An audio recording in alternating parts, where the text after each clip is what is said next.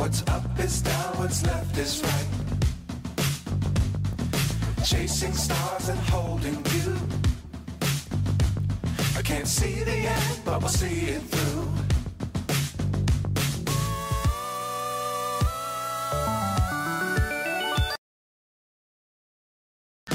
Dangerous times don't fly too high. Be sure to keep the ground in sight.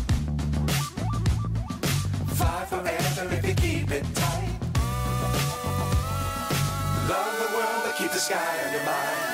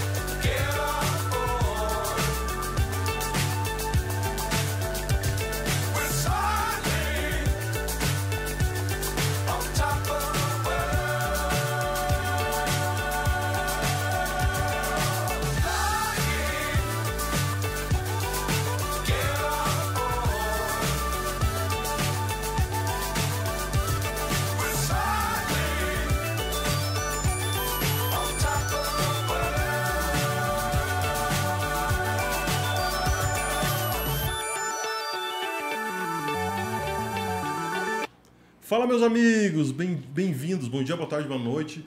Bem-vindos ao 32 episódio do Papo de Coroa. Estamos aqui mais uma vez com vocês. Muito obrigado por acompanharem a gente. Ao meu lado, sempre ele, Pico Pico. Boa noite, Pico Pico. Boa noite, Zuki Moraes. Tudo certo? Tudo bem? Vamos para mais um? Vamos para mais um. E hoje a gente tem o imenso prazer de receber aqui no nosso estúdio um dos pioneiros do poker no Brasil.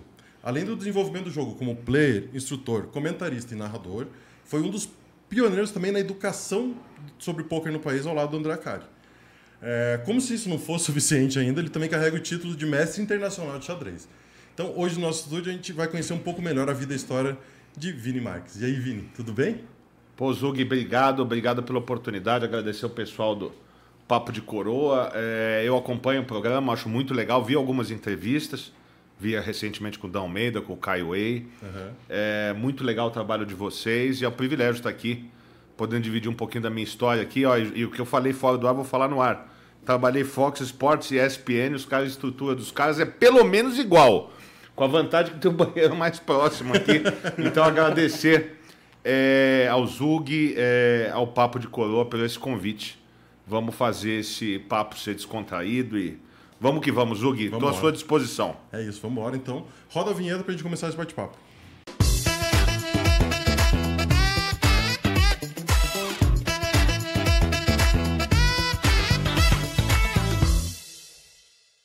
E antes da gente ir mais a fundo na vida do Vini, vamos conversar, vamos falar um pouquinho dos nossos patrocinadores, o pessoal que faz isso aqui acontecer. Primeiro, agradecer ao Midas Poker Team. Você pode começar a sua carreira e a sua caminhada no poker dentro do Midas. Então, tem esse caminho para você. Você pode conhecer um pouquinho melhor do time nas redes sociais, no arroba Midas Poker Team. E as inscrições estão sempre abertas no www.midasteam.com.br. Quem também faz a parceria com a gente é a Midaswear. A Midaswear é a marca de roupas que patrocina aqui o nosso, nosso podcast e o Pico Pico vai falar um pouquinho mais sobre a marca enquanto eu dou aquele presentinho pro nosso convidado. Ô, louco. O convidado sempre ganha nosso presentinho. Então a Midaswear é a Isso. loja da coroa mais querida do Brasil. E se você ainda não conhece os produtos, acesse aí www.midaswear.store. Estamos com as coleções novas da The Union e da Reg Life. E se você quer um descontão, é aquele Papo 10. Muito obrigado. É só entrar no Vou fazer site Papo 10 na, na sua compra e 10% de desconto. E se você quiser desenvolver a sua coleção com a Midaswear, é só entrar em contato que eles conseguem resolver isso para você. Aí Então sim. www.midaswear.store e no Instagram midaswear.store. Olha só, hein. Ó, mostrar aqui. Peraí que eu preciso abrir aqui, porque aqui é a cabeça. Aqui, se tiver dor de cabeça, tem que tomar anestesia geral.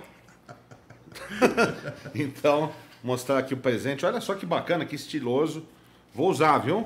sim. Vou É usar. isso. Muito obrigado aí pelo presente. Vocês podem ver que o convidado é bem tratado aqui. Tem mais presentes aí Você na não, viu o caixinha. jan- você não viu o jantar depois ainda. O que é Vini. isso? Pô, O convidado aqui, olha. o que é isso, pô? Então, você...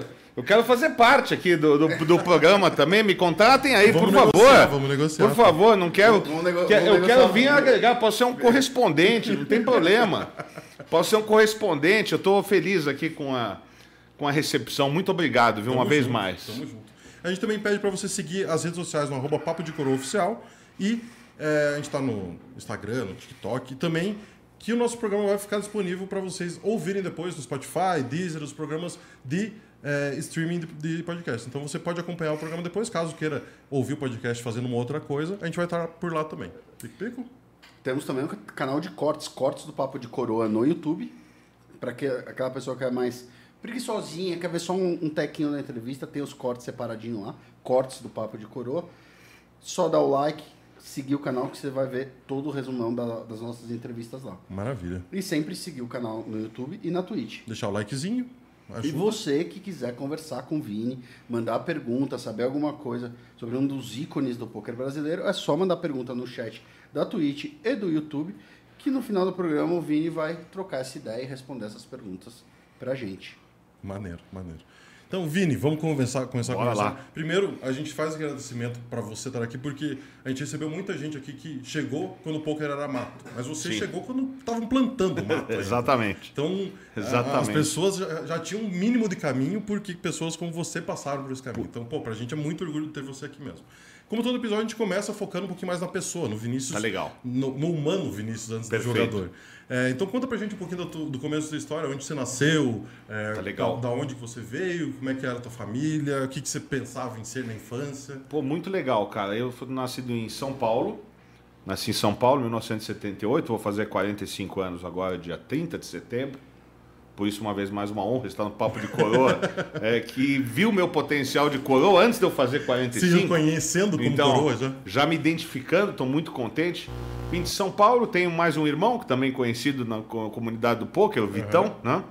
Engraçado, é, antes da gente seguir falando da história, é que eu tenho muito orgulho, porque ele antes era irmão do Vini, agora eu que sou irmão do Vitão. Então, Massa. então eu fico muito feliz com o sucesso que ele teve. Não me incomoda para nada, ele realmente é um dos. Pô, um grande comunicador que a gente tem na, É, o maior comunicador do poker brasileiro. é, é realmente é, e assim e também ajudou a, a crescer o mercado, porque hoje tem bastante gente fazendo comunicação, fazendo bom tra- bons trabalhos, como vocês estão fazendo um trabalho é, excelente. Então, tem o irmão Vitão, é, é uma família classe média de São Paulo. É, pas- passei uma infância muito feliz, assim, meus pais foram é, muito. Eu, eu e Vitão fomos privilegiados pelo fato deles é, sempre terem apoiado as nossas escolhas, por mais difíceis é, que elas fossem, né? É, tem um detalhe engraçado que eu é, eu torço pro São Paulo, é meu time número um, e o Vitão é River Plate. As pessoas não entendem muito isso, né? A gente teve um período rápido é, na Argentina durante os anos 1990. Depois a gente voltou e depois voltou para lá de volta. Então pegou numa idade que eu já era São Paulino, que eu tinha 10, 11 anos. Aham, já tinha E o, formado. e o Vitão era 7, 8, então ele pegou ainda o River Plate bacana. Então isso explica alguma coisa quando o pessoal vê. Aham. E eu na Argentina vou fazer uma confissão aqui, eu gostava mais do São Lourenço, mas como meu irmão ficou barra brava e ficou maior que eu, eu Você também, e eu também sou São Paulino, então ficou fiquei River Plate também para não ter muito muito problema. E aí é, o que eu disse dos meus pais em relação às escolhas é, são porque minhas escolhas não foram muito fáceis, né? Primeiro eu comecei a jogar xadrez quando eu tinha é, 10 ou 11 anos e relativamente tarde para quem chegou longe, eu já cheguei. As pessoas começam geralmente mais cedo. E, e eu fiquei totalmente apaixonado pelo xadrez, tanto que no segundo campeonato paulista que eu jogo em 93, é, eu ganho o campeonato da minha categoria, né? Sub-16. Olha, eu já fui sub-16 algum dia. e aí minha carreira foi bacana, porque, pô, joguei campeonato pan-americano, joguei campeonato mundial e eu queria ser jogador de xadrez profissional, né?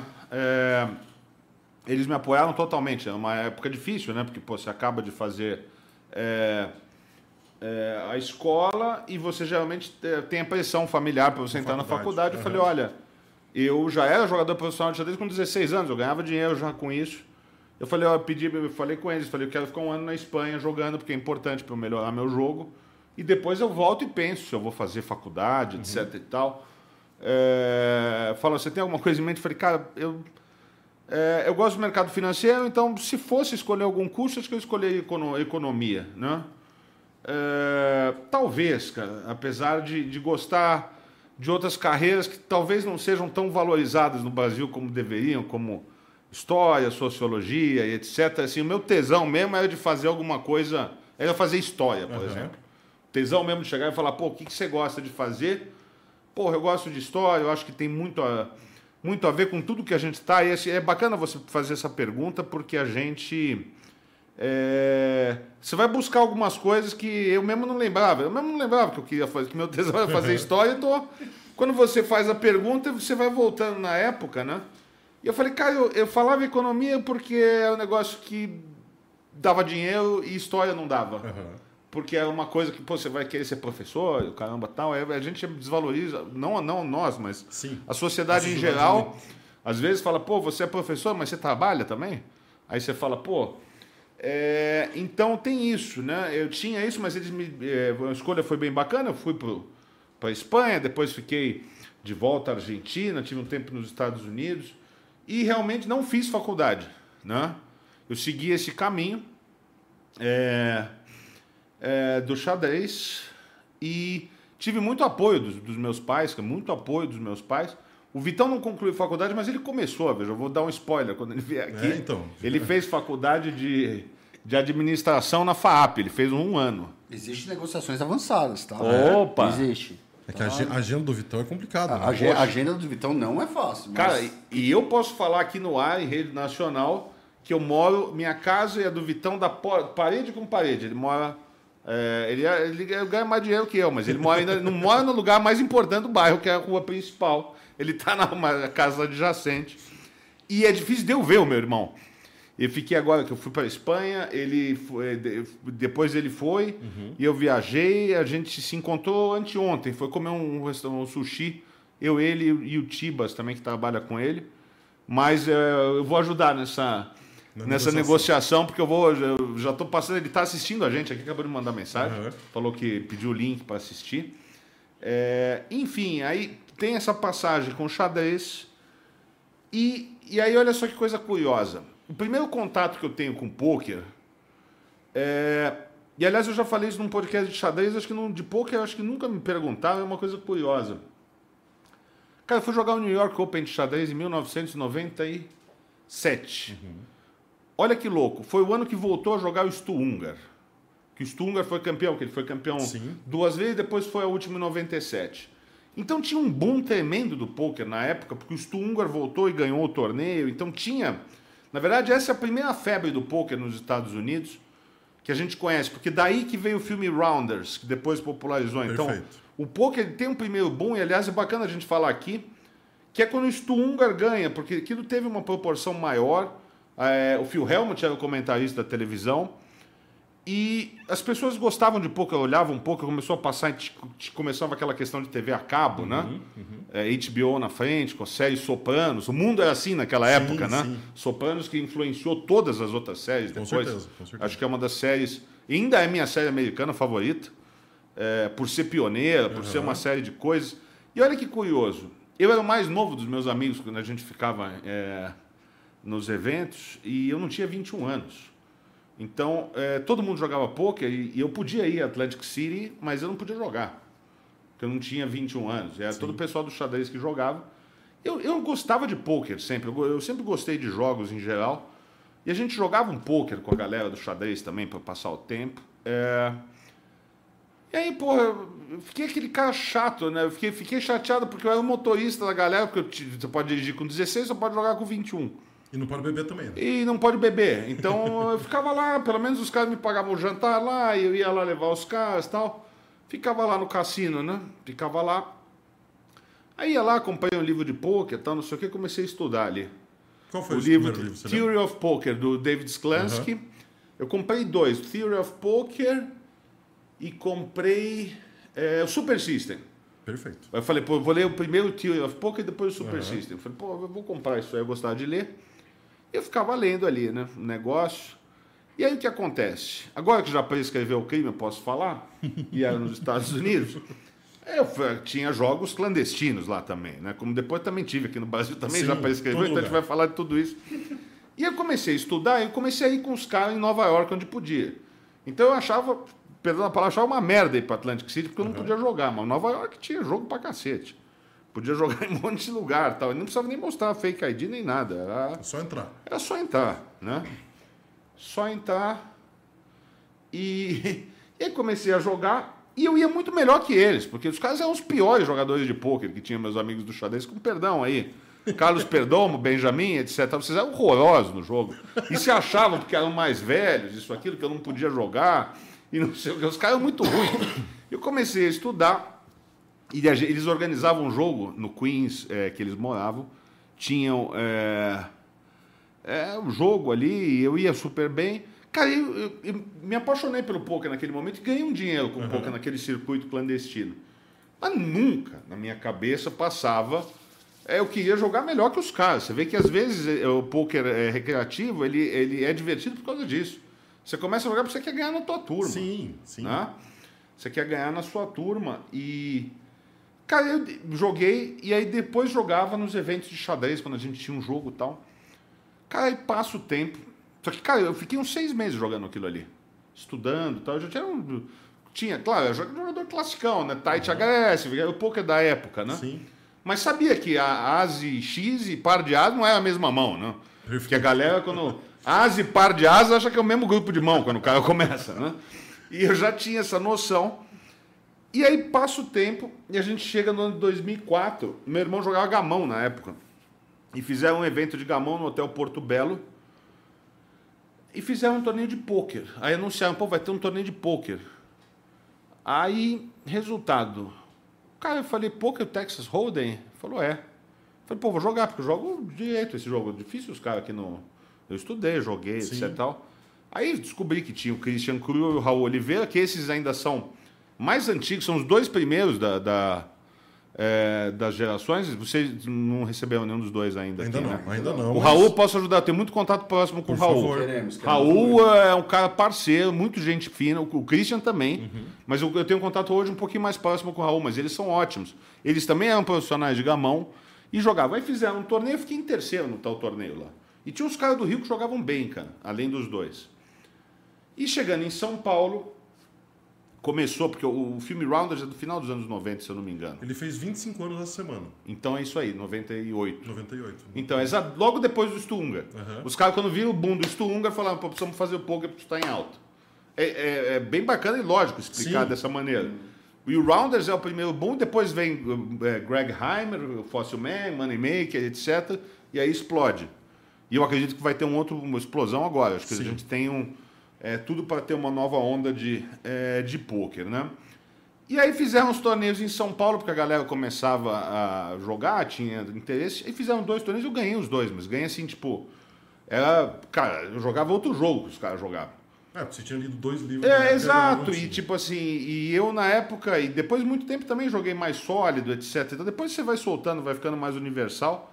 E na época, pô, é simplesmente você é, tem um, um princípio no, no Super System que ele fala é, que você precisa dar ação para ter ação, né?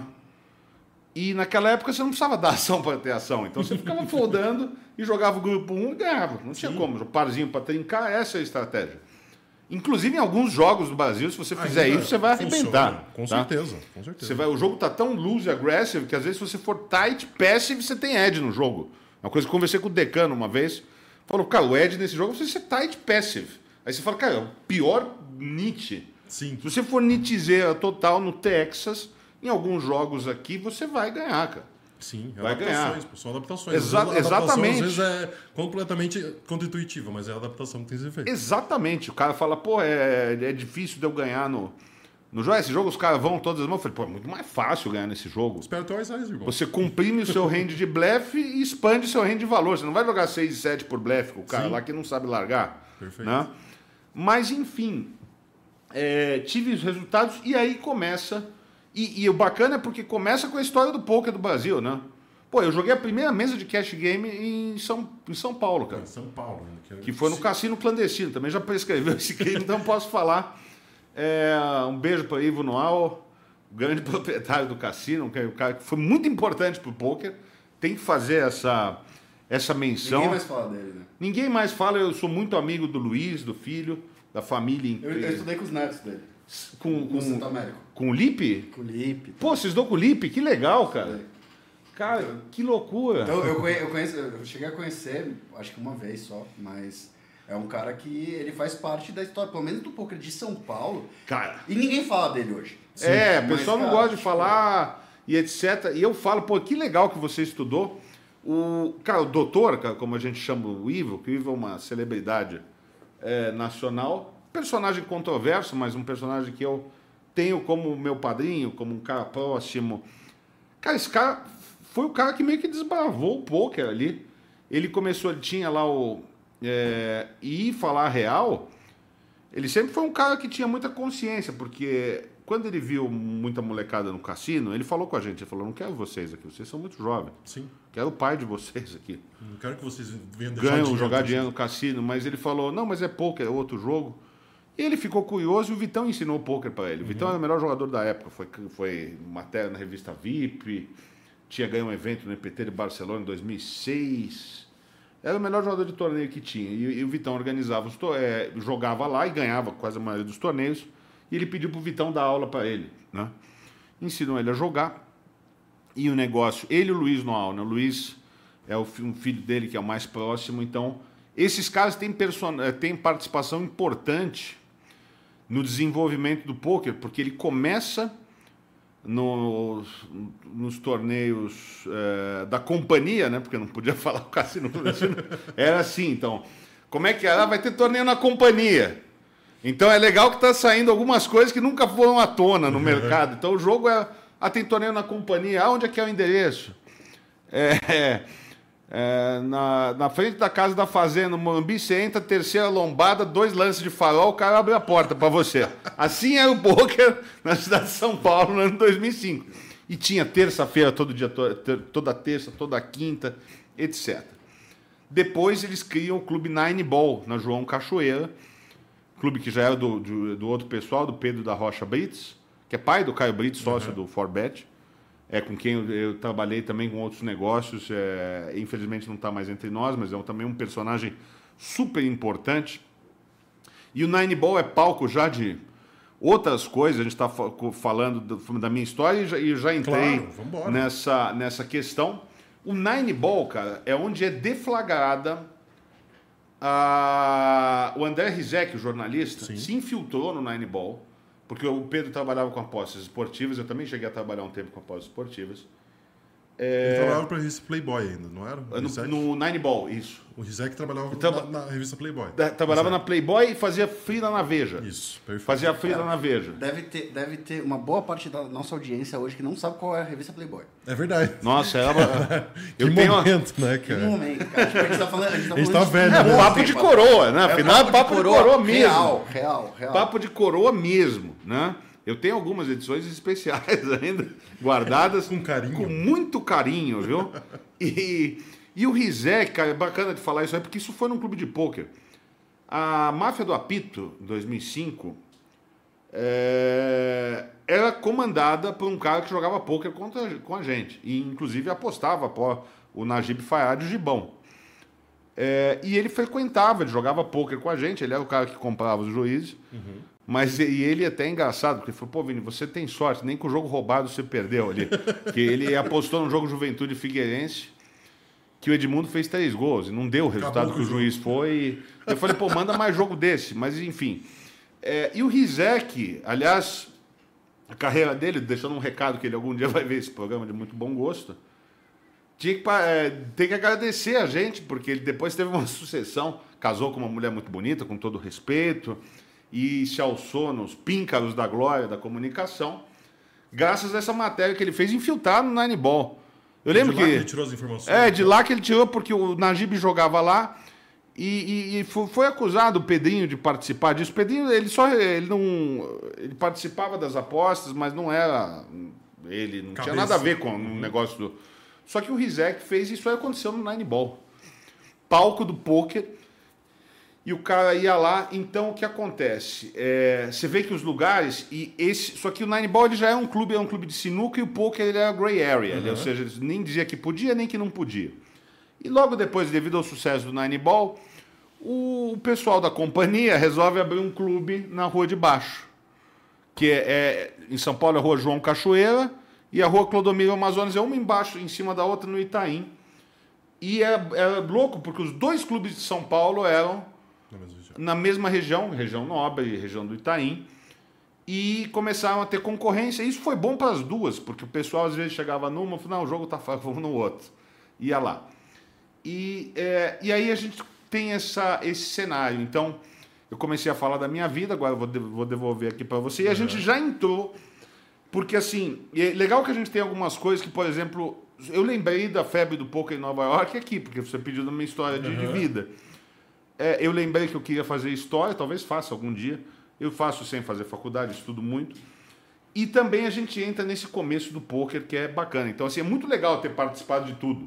Ter jogado a primeira mesa de cash game em São Paulo, ter jogado talvez o primeiro torneio oficial que a gente tenha feito no Brasil, que foi o torneio de Porto Belo e depois do Bar Notre Dame.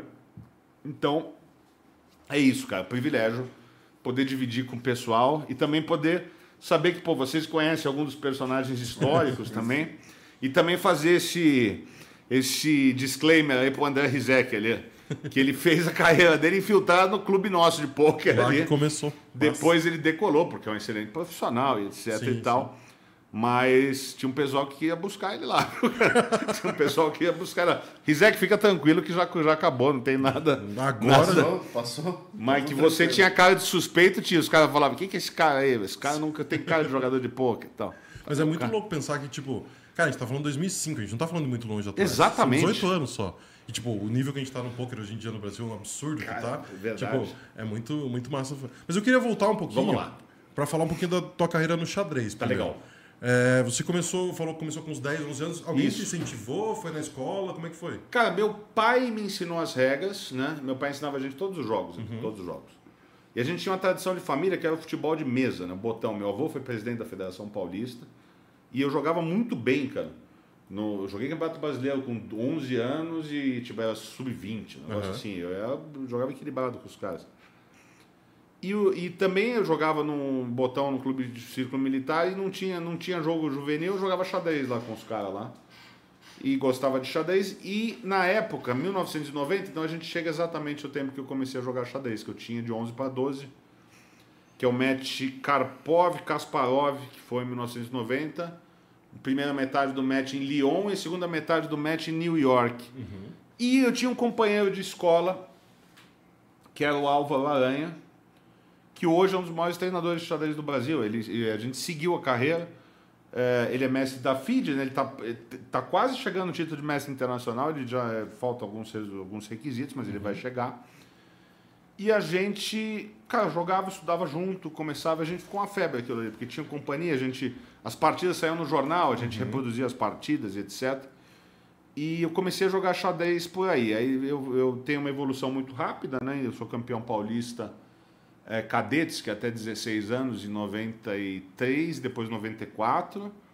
É, jogo os campeonatos pan-americanos, em 95 eu sou vice-campeão brasileiro, jogo o campeonato mundial, sou o melhor brasileiro, o mundial que foi em Guarapuava, ano de 1995. Você tinha 17 anos? Tinha 17, tinha 17. Fenômeno. É, é tava, tava indo super bem, cara. Super bem. E como é, que era? Você tinha um treinador já nessa época? Cara, olha só, eu tive um treinador, é, o mestre filho Angel Gutierrez, que era professor da ABB, do clube que eu era sócio, do Banco do Brasil. Ele é excelente treinador. Ele também foi. é, participou da formação de jogadores como Giovanni Vesco, que são da minha geração, que eram excelentes. É, e depois eu fui um tempo por conta própria, depois eu voltei. Tive outros treinadores como Herman Claudius, que é o cara que escrevia no Estado de São Paulo, que hoje é meu parceiro de estudo, um privilégio jogar com ele. E depois tive aula com o Gilberto Milos, que foi o melhor jogador brasileiro da história depois do Mequinho, né? que me ajudou para fazer o título de mestre. É, que é difícil, né? O pessoal fala, pô, como é que é título de mestre xadrez? Né, explica um pouco melhor, porque, cara, é um assunto que pra mim Cara. é totalmente novo. né? Cara, Não- é uma conheço. coisa tão. É, é, é complexo isso aí pelo seguinte, vamos lá. É, por exemplo, o título de mestre equivale a um título de mestrado ou doutorado em alguma é, universidade. Porque Qual que tem a vantagem? O título é vitalício, porque é muito difícil de você conseguir.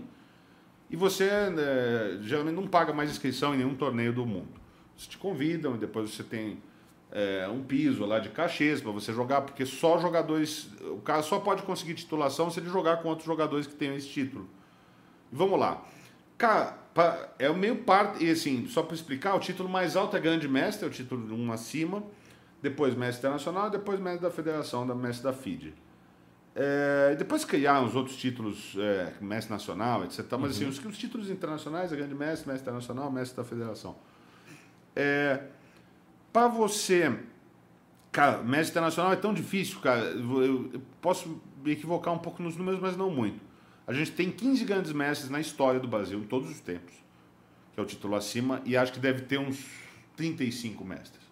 Em todos os tempos, seleto. desde 1950. né? Muito seleto. Então, assim, é, entendo o título, praticamente é, se coloca como você, provavelmente pelos critérios técnicos, todas as pessoas que conseguiram o título de mestre vão estar entre, pelo menos até hoje, entre os 50 melhores jogadores da história do Brasil. Isso é muita coisa. Muita né? coisa. Tá muita coisa, porque é um país do tamanho que tem o Brasil e etc.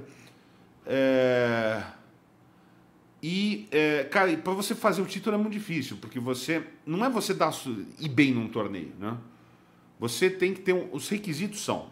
Você precisa chegar até 2.400 de rating, que é uma pontuação no ranking internacional. Para você ter uma ideia, meu ranking hoje é 2.370. O do Magnus Carlsen, que é campeão do mundo, é tipo 2.850. né? O número, o número 1 do Brasil tem 2.600, mais ou menos. O meu ápice foi 2.420 ou 30. Então, é, você, é, você tem que chegar nessa pontuação de 2.400 e você tem que fazer três torneios que tem que ser torneios internacionais que pelo menos metade dos jogadores sejam titulados, tenham quatro bandeiras diferentes, não podem ser jogadores do mesmo país só. Entendi. É, e você tem que fazer uma performance aci- bem acima do que faria um mestre internacional. Você tem que geralmente passar. é, no xadrez é um ponto para vitória, meio para empate. Você tem que passar. Você tem que fazer uma performance é, com basicamente um ponto e meio, dois pontos a mais do que um mestre faria. Então, para você provar que você tem aquele nível, você tem que fazer um resultado acima Melhor. e você tem que fazer três resultados desses. Não é tipo assim, a gente chama de norma, né? Você faz uma norma num torneio. Beleza, faltam 33% e mais chegar no ranking. E tem um tempo estabelecido? Tem, tinha, antigamente era 5 anos que tinha, agora liberaram porque depois começou a caducar muita gente lá Uhum. que não fazia. E a gente aqui não tinha tanto torneio, né? Ainda mais com bandeiras diferentes, tinha- né, é, então tinha que ser torneio internacional e não era fácil de organizar. Eu, os meus resultados, eu fiz em, ah, em São José, não, em Ilha Solteira, em 2003, um torneio internacional que o prefeito patrocinava um evento. Eu fiz o norma de mestre lá, em Ilha Solteira, 2003, eh, no divisa de São Paulo e Mato Grosso. É, em Santos, 2004, e fiz duas normas na Argentina, em 2001, Pinamar, e 2000, é, e 2003 em Vicente Lopes. né? Então fiz quatro resultados. Aí saiu homologado o título, etc. E, e foi bacana, é, e só falando no xadrez, é, eu, pô, e de- meio, eu meio que me aposento do xadrez, depois eu voltei a jogar agora, eu tô jogando, tô contente e tal. Em 2006, então, tipo assim, pô, eu fiz um objetivo muito difícil em 2003, mas depois entrou o poker na minha vida, né? É, E o xadrez, eu acho que também você necessita de um foco muito grande, assim como muito poker, né? foco, muito foco, exatamente. E o é, uma das coisas que talvez eu, tenha é, eu podia ter seguido um pouquinho mais conciliando xadrez e poker, porque eu, eu teria condição de fazer o título de grande mestre. Se eu dedico mais uns três anos. Eu respondi isso pro Felipe Eldebs, que tem um programa muito bacana, bem parecido com o de vocês, só que com xadrez. Perfeito. Ele é grande mestre, mas ele perguntou, ele falou, pô, você se arrepende? Eu falei, cara, eu não gosto de falar a palavra arrepender. Eu tomei um outro caminho que me deu mais dinheiro. É, talvez eu jogaria, conciliasse mais um tempo. Não me, não- não arrependo de nenhuma maneira, mas agora é mais difícil. Aham. Mas também não, não culpo, porque pô, aquela grana que rolava em 2006, 2007, nunca mais ia rolar em nenhum outro lugar, Sim, entendeu? sim. Galera sem saber a regra do jogo, então não tá, não tá errado também. Claro, claro. Né? E a relação que eu tenho hoje com o xadrez é muito bacana, porque eu- aí eu fico sem jogar os torneios internacionais, eh, os torneios grandes muito tempo e volto em 2018, mais ou menos, a começar a jogar alguns outros torneios. E tenho resultados bem bons para quem voltou a jogar, ou seja, eu acho que eu tenho quase a mesma força de jogo que eu tinha quando eu parei de jogar. Massa. Ainda faltam seis meses de, de gás ali para chegar na, No nível que você já na, é exatamente, porque o xadrez, ele. é, eu até entendo o xadrez muito melhor do que naquela época, só que o, cálculo, se você não está jogando o tempo todo, peca. Às vezes eu jogo uma partida de treino na internet lá e calculo um negócio lá que eu acho que dá certo, aí puta, você faz e você viu errado um negócio lá, você fica meio frustrado, porque pô, uma coisa que pô, calculava melhor com 2005. Também eu estava respirando aquilo ali Exato. muito mais tempo e tal. Então tem essa. Tem, e o xadrez é muito importante na minha, na minha, no- na minha vida, porque é daí que eu falo o espanhol e inglês fluente. É, é daí que me deu a cabeça para poder estudar o poker, poder colocar em palavras algumas coisas. Porque o jogador de xadrez, ele geralmente tem vantagem, porque ele geralmente, quando dá errado uma partida, ele se culpa mais. Ele não tem como culpar a variância, né? Ele perdeu. O ego do jogador de xadrez é maior que o do jogador de poker. Imagina, porque é um contra Porque um. é um contra tempo- um, você H1 fez. o tempo inteiro. Exatamente. E você. E sem variância, né? Se, se o cara ganhou, ele foi melhor que você. Então isso eu acho que o jogador de xadrez ele traz pro poker. Ele, ele primeiro tenta entender onde ele podia ter melhorado, depois ele culpa a variância. Por isso a gente tem alguns exemplos, como o Fernando Viana, que é um excelente jogador. Xadrez também é muito bom. Aham. Foi meu companheiro de blitz, de xadrez relâmpago, muitos e muitos torneios e encontros a fio, com resultados parelhos. Aliás, a última ele ganhou, mas ele é um bom jogador, ele é mestre da FIDE, né? um, um título abaixo, mas ele é muito bom. E muito bom de pôquer também, né? Não, a gente vê muito caso, né? Muito caso, cara. Muito caso. E não é só do gamão que você citou, Isso. do xadrez, do Magic. No Magic. São, são, são esportes Exato. muito parecidos com o uso da mente, Exato. não. Então, acho que isso é, isso é legal. Eu queria mais uma, uma, uma curiosidade de xadrez. Bora. Como que era o lado profissional nessa época? Como Tá. que é hoje em dia também? Tipo, como que a galera ganha dinheiro, tem Tá. apoio, tem patrocínio? Como é que funciona? Vamos lá. É, cara, numa- eu, eu peguei uma época é, que a gente tinha. Por exemplo, eu, como é que eu vi o profissional de xadrez? Eu jogava pela BB, depois eu fui contratado pelo Pinheiros, que é um clube que tinha mais grana, me patrocinava os outros eventos. Tipo, Pinheiros era tipo jogar no Real Madrid do, do xadrez, né? Pagavam New York Open, Campeonato Mundial, é puta estrutura, né? Que infelizmente não tinha na BB. A BB eu agradeço muito, mas ficou.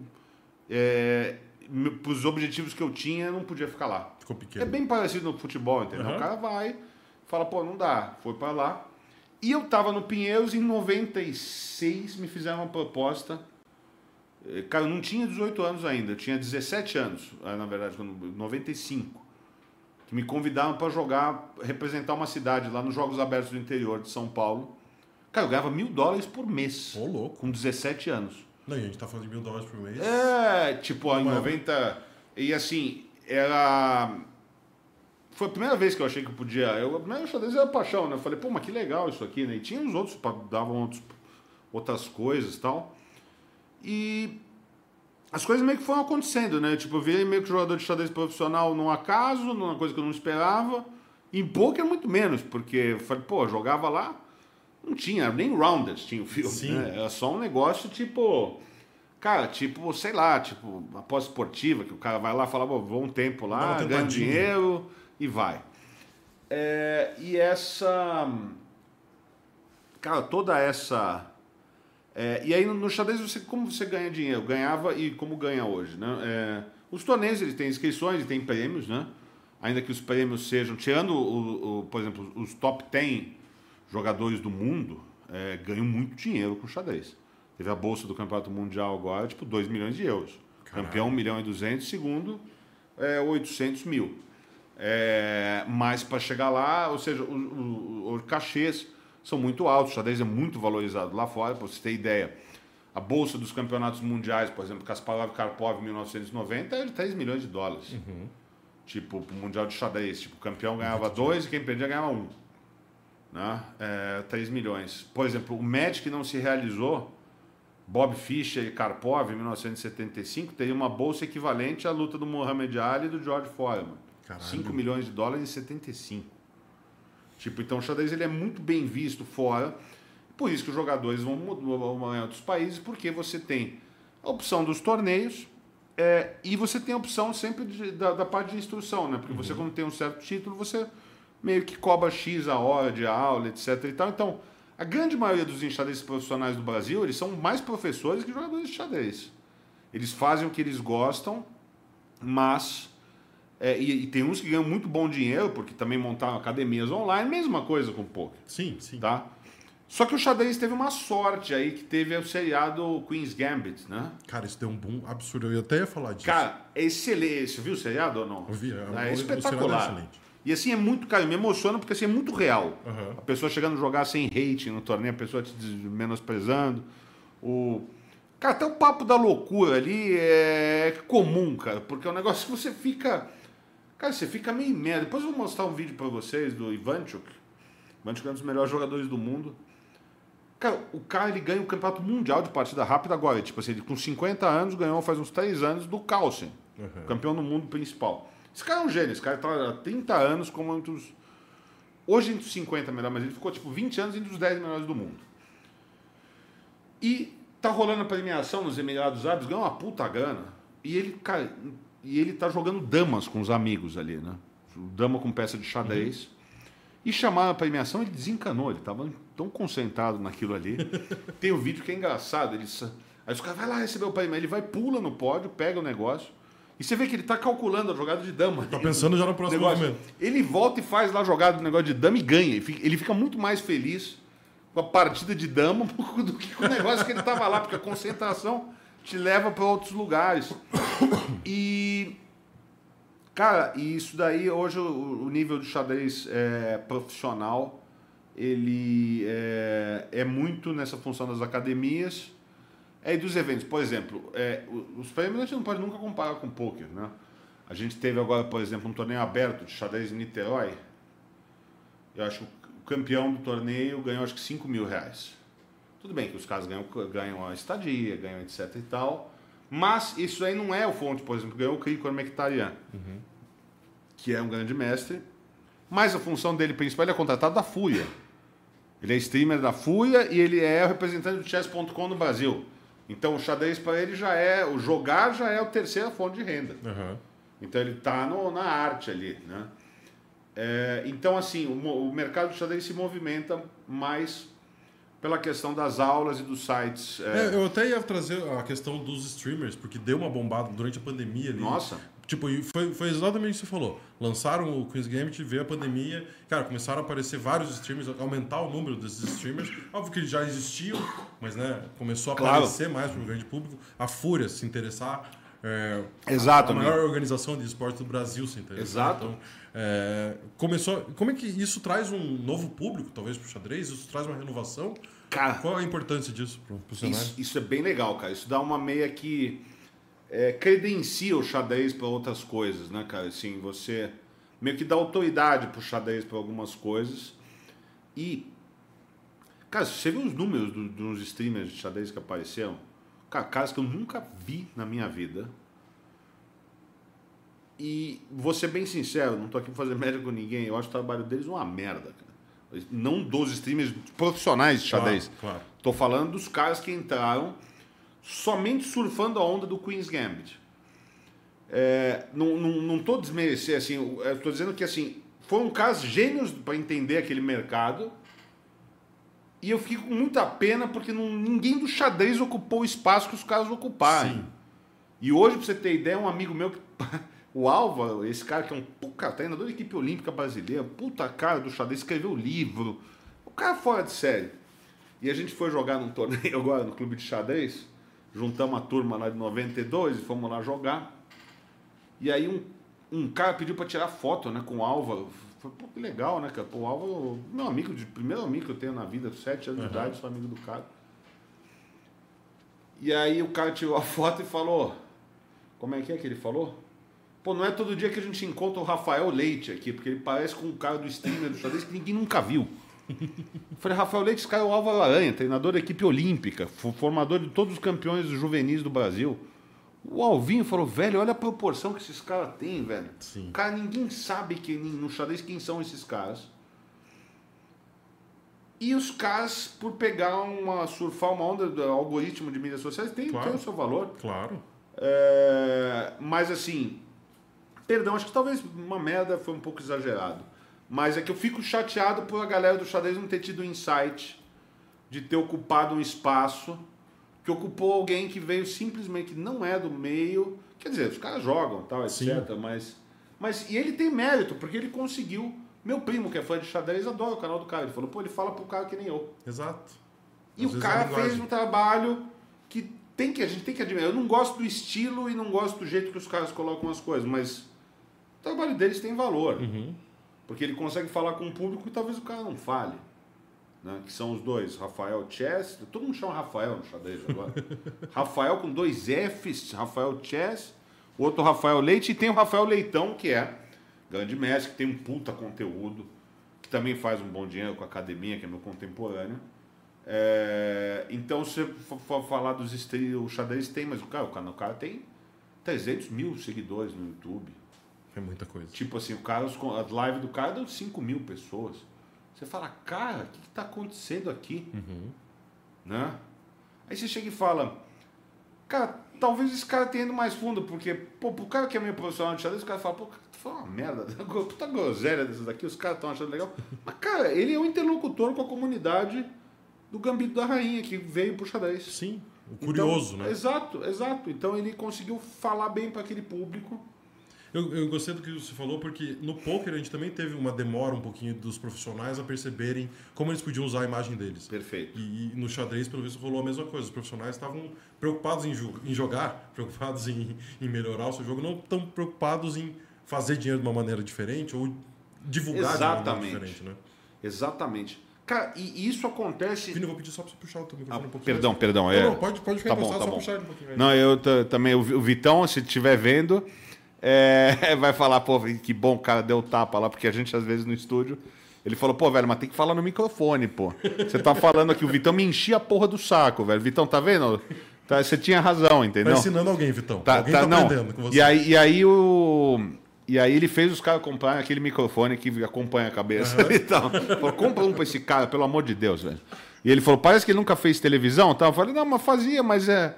É, eu também gosto de Tem falar. ficar mais é- à vontade no podcast. Exato, você fica mais à vontade. Tipo, ESPN era lá o fone lá, o cara, contagem, pá. É, o Ari, que era bom narrador, o Sérgio, mas os caras eram bons, mas era meio quadradão, entendeu? Não Sim. tinha muito. é, não era muito descontraído, né? Então, mas fica legal porque o, o Vitão é, vai lembrar disso aí. Eu falei, pô, não adianta falar aqui, o microfone tá aqui, né, cara? Eu falei, tá bom, cara, tá bom. Mas essa, voltando ao tema ali, cara, a gente tem. Eu acho que não só no xadrez e no pôquer, se você for pensar, eu tenho alguns grandes amigos que são é, de rádio e TV também. O Alfinete, do, que era do Pânico, o Daniel, o Bruno Lohans, que é da Globo. E é, você vê que às vezes esses caras que são muito outstanding no jornalismo, como era o Daniel no mercado de entretenimento, porque ele era roteirista do Pânico, ele fazia parte boa do Pânico, tá? Sim. O Pânico também tinha um monte de parte que era um horror. Mas ele fazia parte boa, ele era roteirista, etc. Tal, ganhava uma puta grana tal. E o Bruno da Globo, né? É, aliás, um abraço, um beijo para os dois.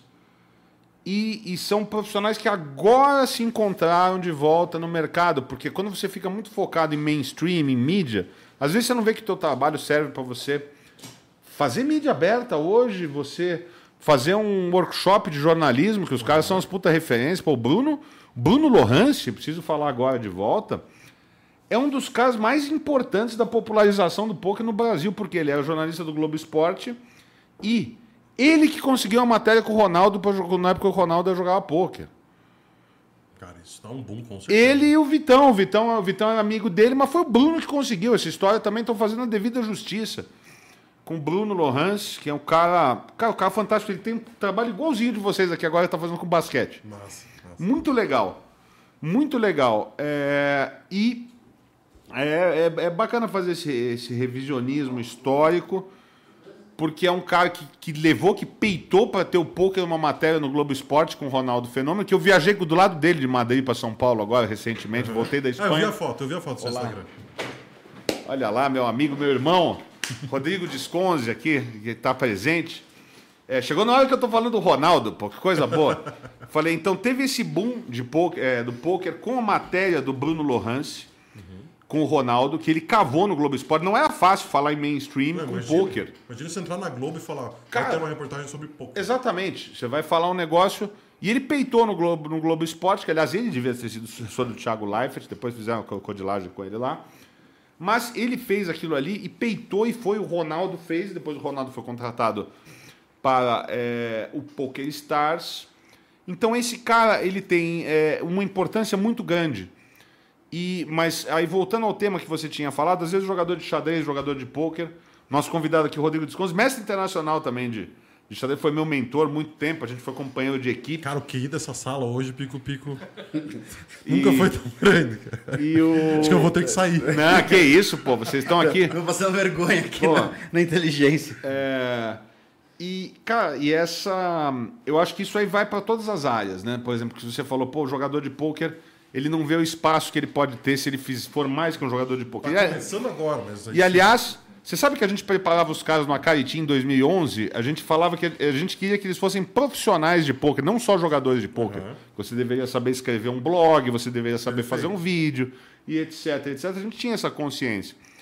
Mas as pessoas não ocupam os espaços, né? E aí às vezes até algum cara que tem menos capacidade, mas que ocupa o espaço, ele acaba ficando com a fatia maior do bolo, né? Oportunidades. do bolo. Eu tava falando até agora um pouco do pessoal do xadrez, esses streamers que apareceram, que o cara ocupou um espaço, simplesmente ele foi e.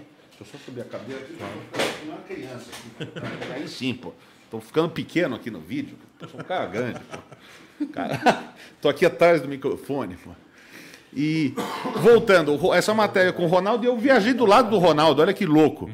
Isso não tem a ver com o assunto, mas eu tô voltando, eu fiz uma viagem para Espanha com é, pelo Poker Bros ali, porque a gente tem uma expansão naquele mercado. E eu ia voltar, olha, eu ia voltar, eu vou a conexão em Frankfurt, foi o dia que caiu o mundo em Frankfurt, chuva e não sei o quê.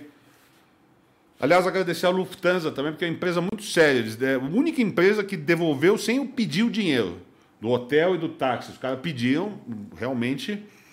é, nunca aconteceu isso Não, antes. a, profissionalização alemã é muito forte. Não, é. Minha filha estudou em escola alemã. É muito justamente forte. por- é, eles são, cara, muito corretos. Aí eu fico puto, cara. Chego no aeroporto, em Barajas, de conexão Frankfurt, São Paulo. O cara falando, não vai ter voo. Só que eles têm que te arrumar para você chegar em duas horas, senão eles têm que te pagar 900 euros, acho. Sim. Resultado, ele falou, não, conseguimos voo para a Europa, né? Eu falei, mas de business mesmo? Ele falou, business. Eu falei, então tá bom. E isso, a gente sempre tenta achar defeito em tudo, né? Ah, porra, ia de Lufthansa, vou de Europa. Eu achei a Europa tão boa ou melhor ali. E outra, pô, como é que o cara pode reclamar se ele vai ficar em Madrid uma tarde inteira e ficar cavado no aeroporto em Frankfurt, né? Eu fui lá, curti mais o dia lá tal. Cara, entro no avião, pô, não, coloquei minhas coisas, nem peguei, dormi um pouco lá. Na hora do jantar, eu olho, tá o Ronaldo do lado. Ronaldo Fenômeno ali, comendo Simplesmente negócio. Ronaldo. Tava roncando mais que eu, de noite, dormindo, fazer um, um relato aqui e tal. E, e aí ficava muito louco, né? Depois, de- e aí foi engraçado porque pouco diálogo, é legal falar em primeira mão disso que eu tive com ele. Uma hora que cruzou o olhar, eu falei, pô, cara, você não vai, não vai lembrar de mim, mas meu irmão te entrevistou no poker umas três, quatro vezes tal. O teu irmão, eu falei, Vitão, Vitão. Ele falou, pô, o grandão lá do Sheraton. Eu falei, ele mesmo, velho. Aí falou, pô, cara, eu lembro, tal, não sei o quê. Lembro dele, pô, o cara divertido e tal. Aí, tipo, foi essa. eh, O Ronaldo, ele é um cara. eh, eu- foi o que eu senti, não sou próximo do cara. Claro. Mas. Que acho que, assim, ele responde, ele é muito reativo às pessoas, mas ele não aprofunda muito. Eu não sei se é por uma questão de proteção, pra você ter ideia. Ele não usava o banheiro, ele usava o banheiro da tripulação. Ele chegava depois. Mas. Aí beleza, aí passa o voo, é café da manhã tal. Aí mora poker, você tá, eu tava com o boné né, do poker, a gente conversou tal. Aí falou como é que tá o poker e tal. É. Por quem quer ser o maior ídolo no futebol, né? Eu achava que é o Zico e é o Zico, né? Falei, pô, o Zico, cara. Mas aí ele contou uma história que eu sabia que minha foto estava garantida, né? Ele falou, pô, meu pai me levou para ver um, um jogo do Flamengo, Flamengo, os astros todos ali. E eu, moleque, levei um caderno, ninguém me deu autógrafo. O Zico passou por último e atendeu todo mundo. Um, dois, três, quatro, cinco, tirou foto, todo mundo. Ele falou, e, e nisso eu soube que eu ia fazer isso na minha vida. Eu falei, eu tirei minha foto. Né? Porque o cara que falou esse discurso pra mim, se eu falar, filho, vamos tirar a foto, o cara, não, não, não vou. Né? Aí eu falei, garanti, né? Aí fiquei lá, tal. É... Na hora que levantei, tirei a foto com ele lá, tal. E, e na saída também, cara, desceu sozinho ali. Não tinha assessor, não tinha ninguém ali. Cara, tirou foto com todas as pessoas que apareceram. Pô, isso é muito legal de ver. Cara, assim, é, depois de 10 horas de viagem, o cara, cara de sono, isso, aquilo tal, você viu o cara sorrindo. Na hora que eu passei do free shop, ele de- de- cumprimentou. A gente fez junto imigração, porque a gente tava do lado, Aham. né? E eu falei a foto, falei, cara, mas pode ser aqui, não quero te complicar, né? Mas eu falei, todo mundo já sabe que você tá aqui, velho. né? Aí ele, não, não, até, até bom, porque saiu meio junto e tal. E eu saí, tinha uns caras que tiraram foto comigo. O amigo Uns do- caras nada a ver. Eu falei, porra, posso tirar uma foto com você? Eu falei, pode, né? Vamos aí. Pá, tá. E tipo, o cara falou, pô, o cara tá falando com o Ronaldo, esse cara deve ser foda, né? Então, tirei umas duas fotos. Até uma menina veio tirar foto com bonita menina, viu? Aliás, eu dei meu cartão, mas não entrou em contato. Então. Deixar. Eu falei, pô, tirei o cartão aqui. Tem o cartão do bolso ali. Falei, pô, entre em contato ali. Deixar que o- né, Qualquer coisa, então, um homem solteiro jogando aqui. de- Vai que. Né? Enfim. é, teve essa passagem, então o poker também, entrando já nesse tema, proporciona a gente ter contato com pessoas, por exemplo, Luxemburgo é meu amigo, Malren, minha amiga, Malren muito amiga, né? Aliás, eu namorei a melhor amiga dela um tempo também, então tinha que ser amigo. É, e assim, é bacana isso aí, você vê a galera, no Petkovic do Flamengo, é, o Dentinho foi meu aluno, que jogou no Corinthians, joga muito bem poker, inclusive. E meia ele ganha torneio. Cara, na- no Ganha, ganha tá tudo, direto, ganha direto. Direto, direto, sim. Dentinho tem uma boa, que ele jogava no Shakhtar. Ele manda mensagem pra mim, ele jogava com o Champions League, com o Braga, né? Sim. Portugal. Ele falou, pô, Vini, posso jogar poker aqui em Portugal? Porque aqui é fechado para português. Eu falei, mas você não tem passaporte português? Ele falou, tenho. Eu falei, então deixa aqui ver que eu vejo pra você. Eu falei, velho, falta.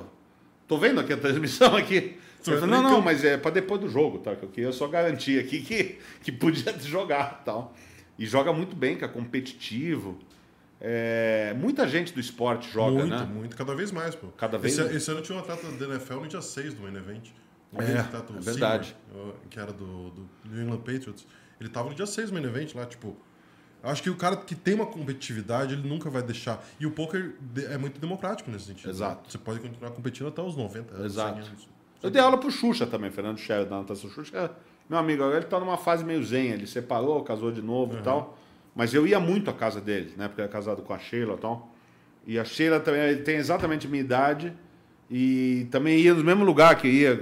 Mas, pô, queria, né? E ela depois ficou, ela era de Interlagos, era da Zona Sul. É, e ela era muito. Cara, eu sabia jogar pôquer, cara. Também era entusiasta lá do.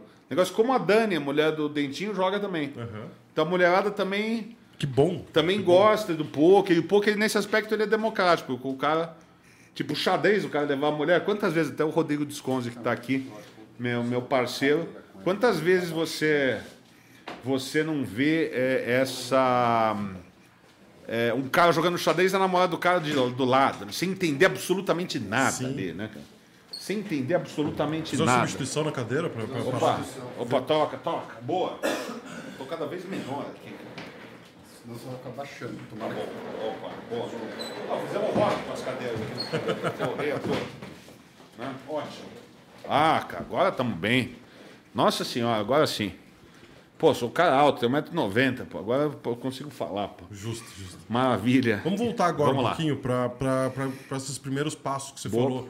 Conheceu o poker ali em Nova York, rolou, rolou esse- esses contatos, veio pro Brasil de volta. Aí começou a jogar no jogo Sim. que tinha que dar luz alta para entrar. Exato, é o jogo no cassino clandestino, que tinha que dar dois toques de E farol. aí, qual- quais são os próximos passos? Começam a se Tá. formar os grandes torneios do Brasil? Você começa. Qual o caminho que você faz ali? Cara, vamos lá. Começam nesses jogos privados e porque eu era um cara meio atirado ali, tipo assim, eu não tinha. Não era casado, não tinha Sempre- filho. Na maioria cash games nessa época. Eu, é, e, e eu, minha carreira, foi, dediquei muito mais a cash game, quer dizer, depois do torneio, eu gosto mais de torneio, mas cash game dava mais dinheiro, claro, cara. claro. E nessa época, porra, eu, eu um amigo meu, Leonardo Guarita, que é profissional de poker também, ele segue até hoje. Cara, a gente tinha uma oportunidade, a gente era os mais peitudos dos caras da nossa idade, porque a gente tinha uma condição de, de grana razoável, a gente não tinha medo de perder todo o bankroll num, numa sessão, entendeu? Aí jogava, os caras começavam o poker ficar popular, e pô, e tinha os caras que jogavam no, no- na companhia, né? Vulgo cassino clandestino, na companhia, já prescreveu, tá tudo seduído no al. E jogava no, Pedro, no Pedrinho, Clube Nine Ball, jogava os caras com grana, né? E o, jogo, o Cacife lá tinha um jogo que um dia o Cacife era 5 mil o jogo lá. Aí o Lelé, meu amigo, falou: Vini, vamos jogar esse jogo. Eu falei: Você tá maluco, velho? Ele falou: Não, cara. Deu uma porrada na bolsa lá, eu sou seu investidor nesse jogo, né? Falei: É mesmo, né? Tá bom. Ganhei 17 pau no primeiro dia que eu joguei. Os caras não tinham a menor ideia do que ele tava fazendo. Foi 50-50 lá. Eu arrumei 8 pau e 500 no, jogo ali. Cara, mas Falei, é, é um negócio, é um negócio muito, muito, muito diferente. Ho- Hoje em dia você chega tipo, num jogo e fala, pô, ninguém sabe nada. Mas naquela época era muito, muito mais. Cara, Sim, na um época, negócio é o que eu falei, asa e par de asa é o mesmo grupo de mão. Asa e dois e par de asa é a mesma coisa. Não, o cara, o cara me pe- pergunta pra mim numa parada lá, né? O próprio Luxo, uma vez, ele fez uma pergunta. Ele era técnico do Real Madrid em 2006, cara. Ele falou, pô, quando um cara aumenta e o outro cara aumenta, você tem lá um rei 5 do mesmo naipe. Ele falou, se dá outra ou você só vai? Eu falei, pô, eu nem vou, né? Tipo, tipo, você dá. Ou você vai outra, porque tem o rei 5 no paga. ou você só vai. Falei, cara, vou jogar fora, essa mão não vale nada. Como não? Pô, você joga um outro jogo, não sei o que tal. Falei, então, mas é, é isso aí. E olha que só o Lucha, dentro da roda dele, ele é ganhador quando joga com os caras lá. Uhum. O pessoal fala isso, aquilo tal, é cassino.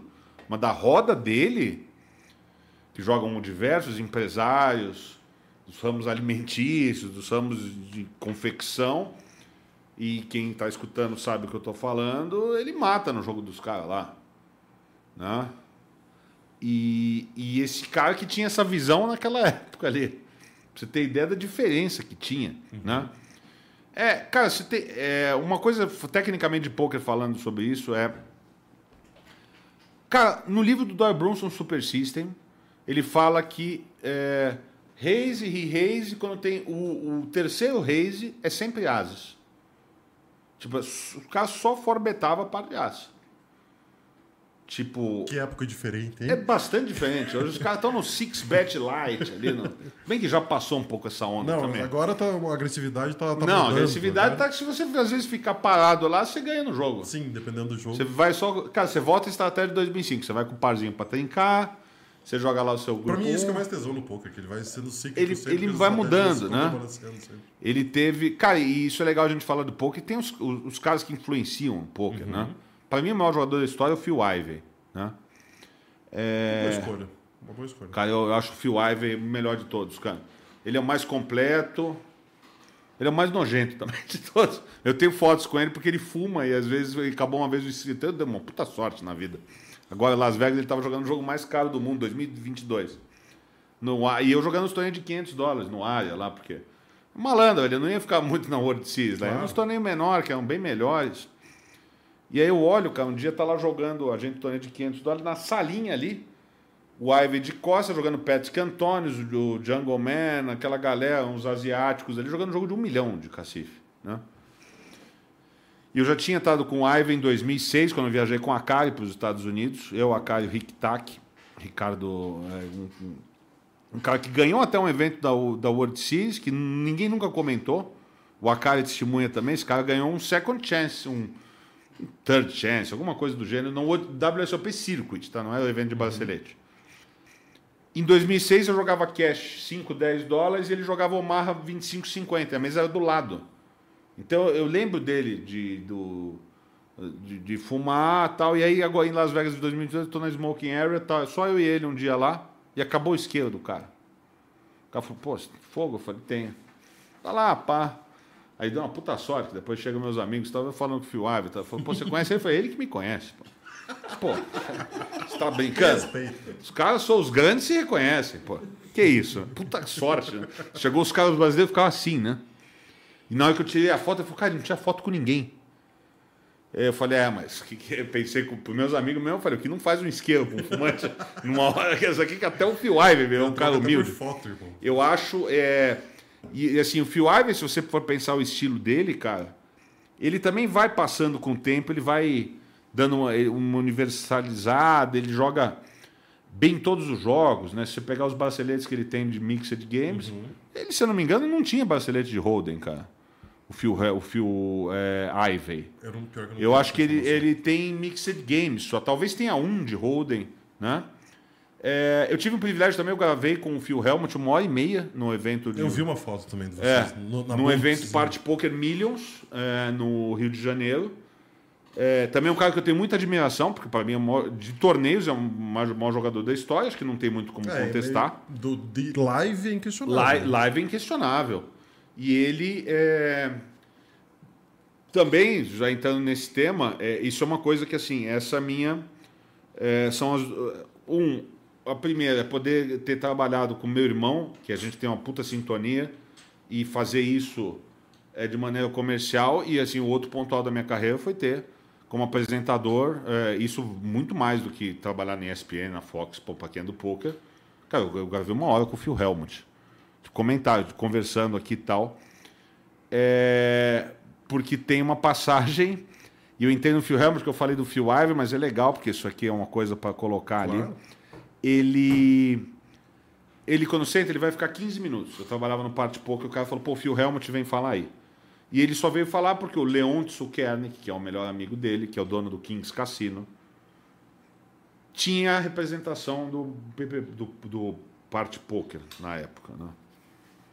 É, PP, não, aqui é Poker Bros, por favor. Né? Por favor, vamos Por favor, era aqui, aumenta aqui o logo, por favor, sempre. Mas na época era o nada contra, cada um faz o seu trabalho. É, e aí o cara veio, cara, eu não, não esqueço, o cara falou, Phil Helmut vai falar 15 minutos. E aí eu já fiquei feliz, porque ele, como ia falar 15 aqui, ia falar 15 com James Dempsey, que é o host da, da- do Party Poker em inglês, o Dempsey mandou mensagem para mim, ele falou, cara, você volta, quando eu tiver com o Helmut, você volta para mim no stage como âncora. Eu falei, puta, sonho da vida, Claro. né? Porque ele vai estar com o Phil Helmut. Ele falou, cara, eu não vou estar com o Phil Helmut, eu não vou voltar. Foi a vez que eu entrei como âncora do Party Poker Mundial. Fiquei dois blocos ali. Voltei, entrevistei os jogadores, inglês e tudo mais.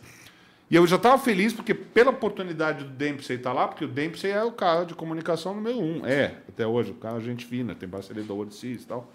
Faz um puta trabalho. Bebe pra cacete nas transmissões e faz um puta trabalho. O guichê dos ingleses que era do lado do nosso, era gin, cerveja, os caras trabalhavam pra cacete. E legal que o brasileiro tem fama de ruim. Quando quebrava alguma coisa, lá chegava o diretor treino e falava: "Ô, vocês estão fazendo muito barulho aqui. Tava eu e o Caio Machado treino de duas velhas, com o biscoito Globo e o, chá, e o café.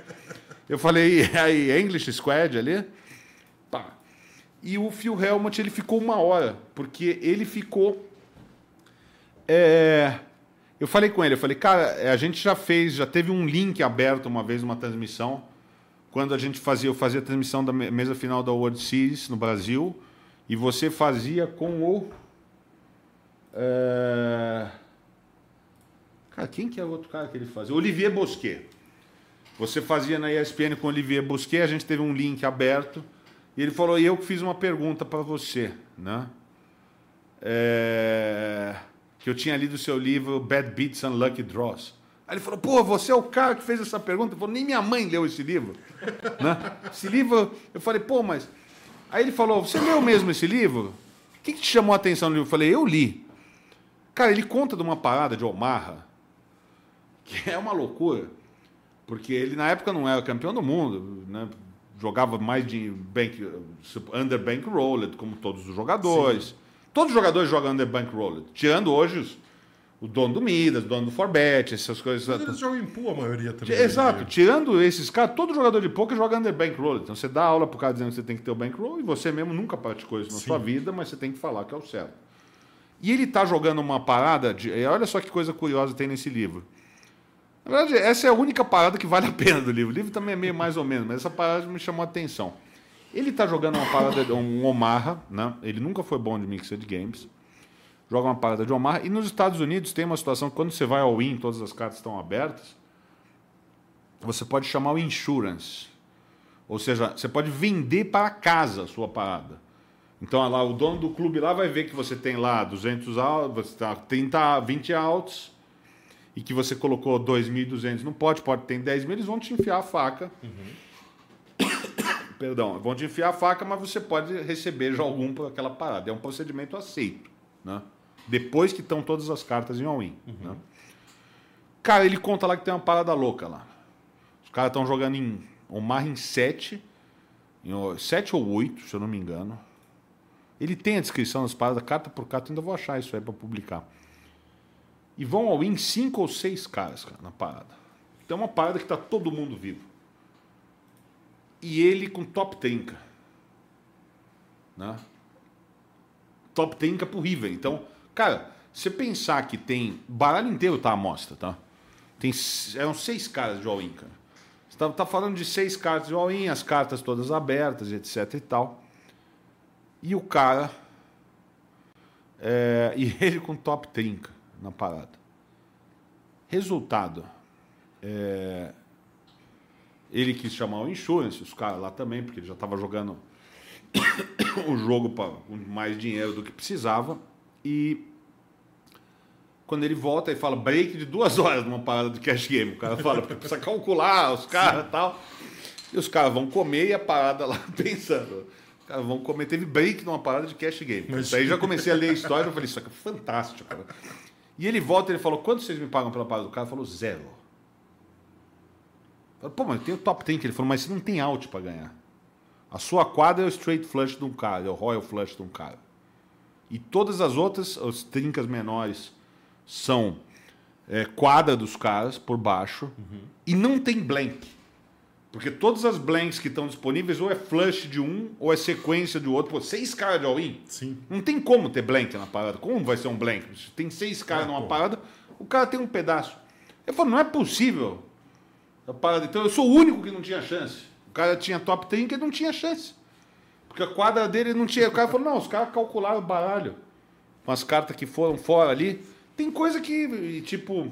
E ele coloca à disposição das cartas ali.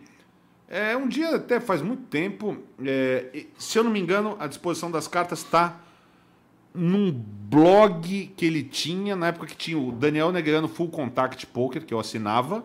Era um puta sonho, pagava 20 dólares, dava umas puta aula. E o Phil Helmut, eu acho que ele conta dessa mão no livro, mas ele publica as cartas num blog. E eu cheguei a pegar as cartas para ver se ele estava falando a verdade lá e, e tava mesmo. Sim.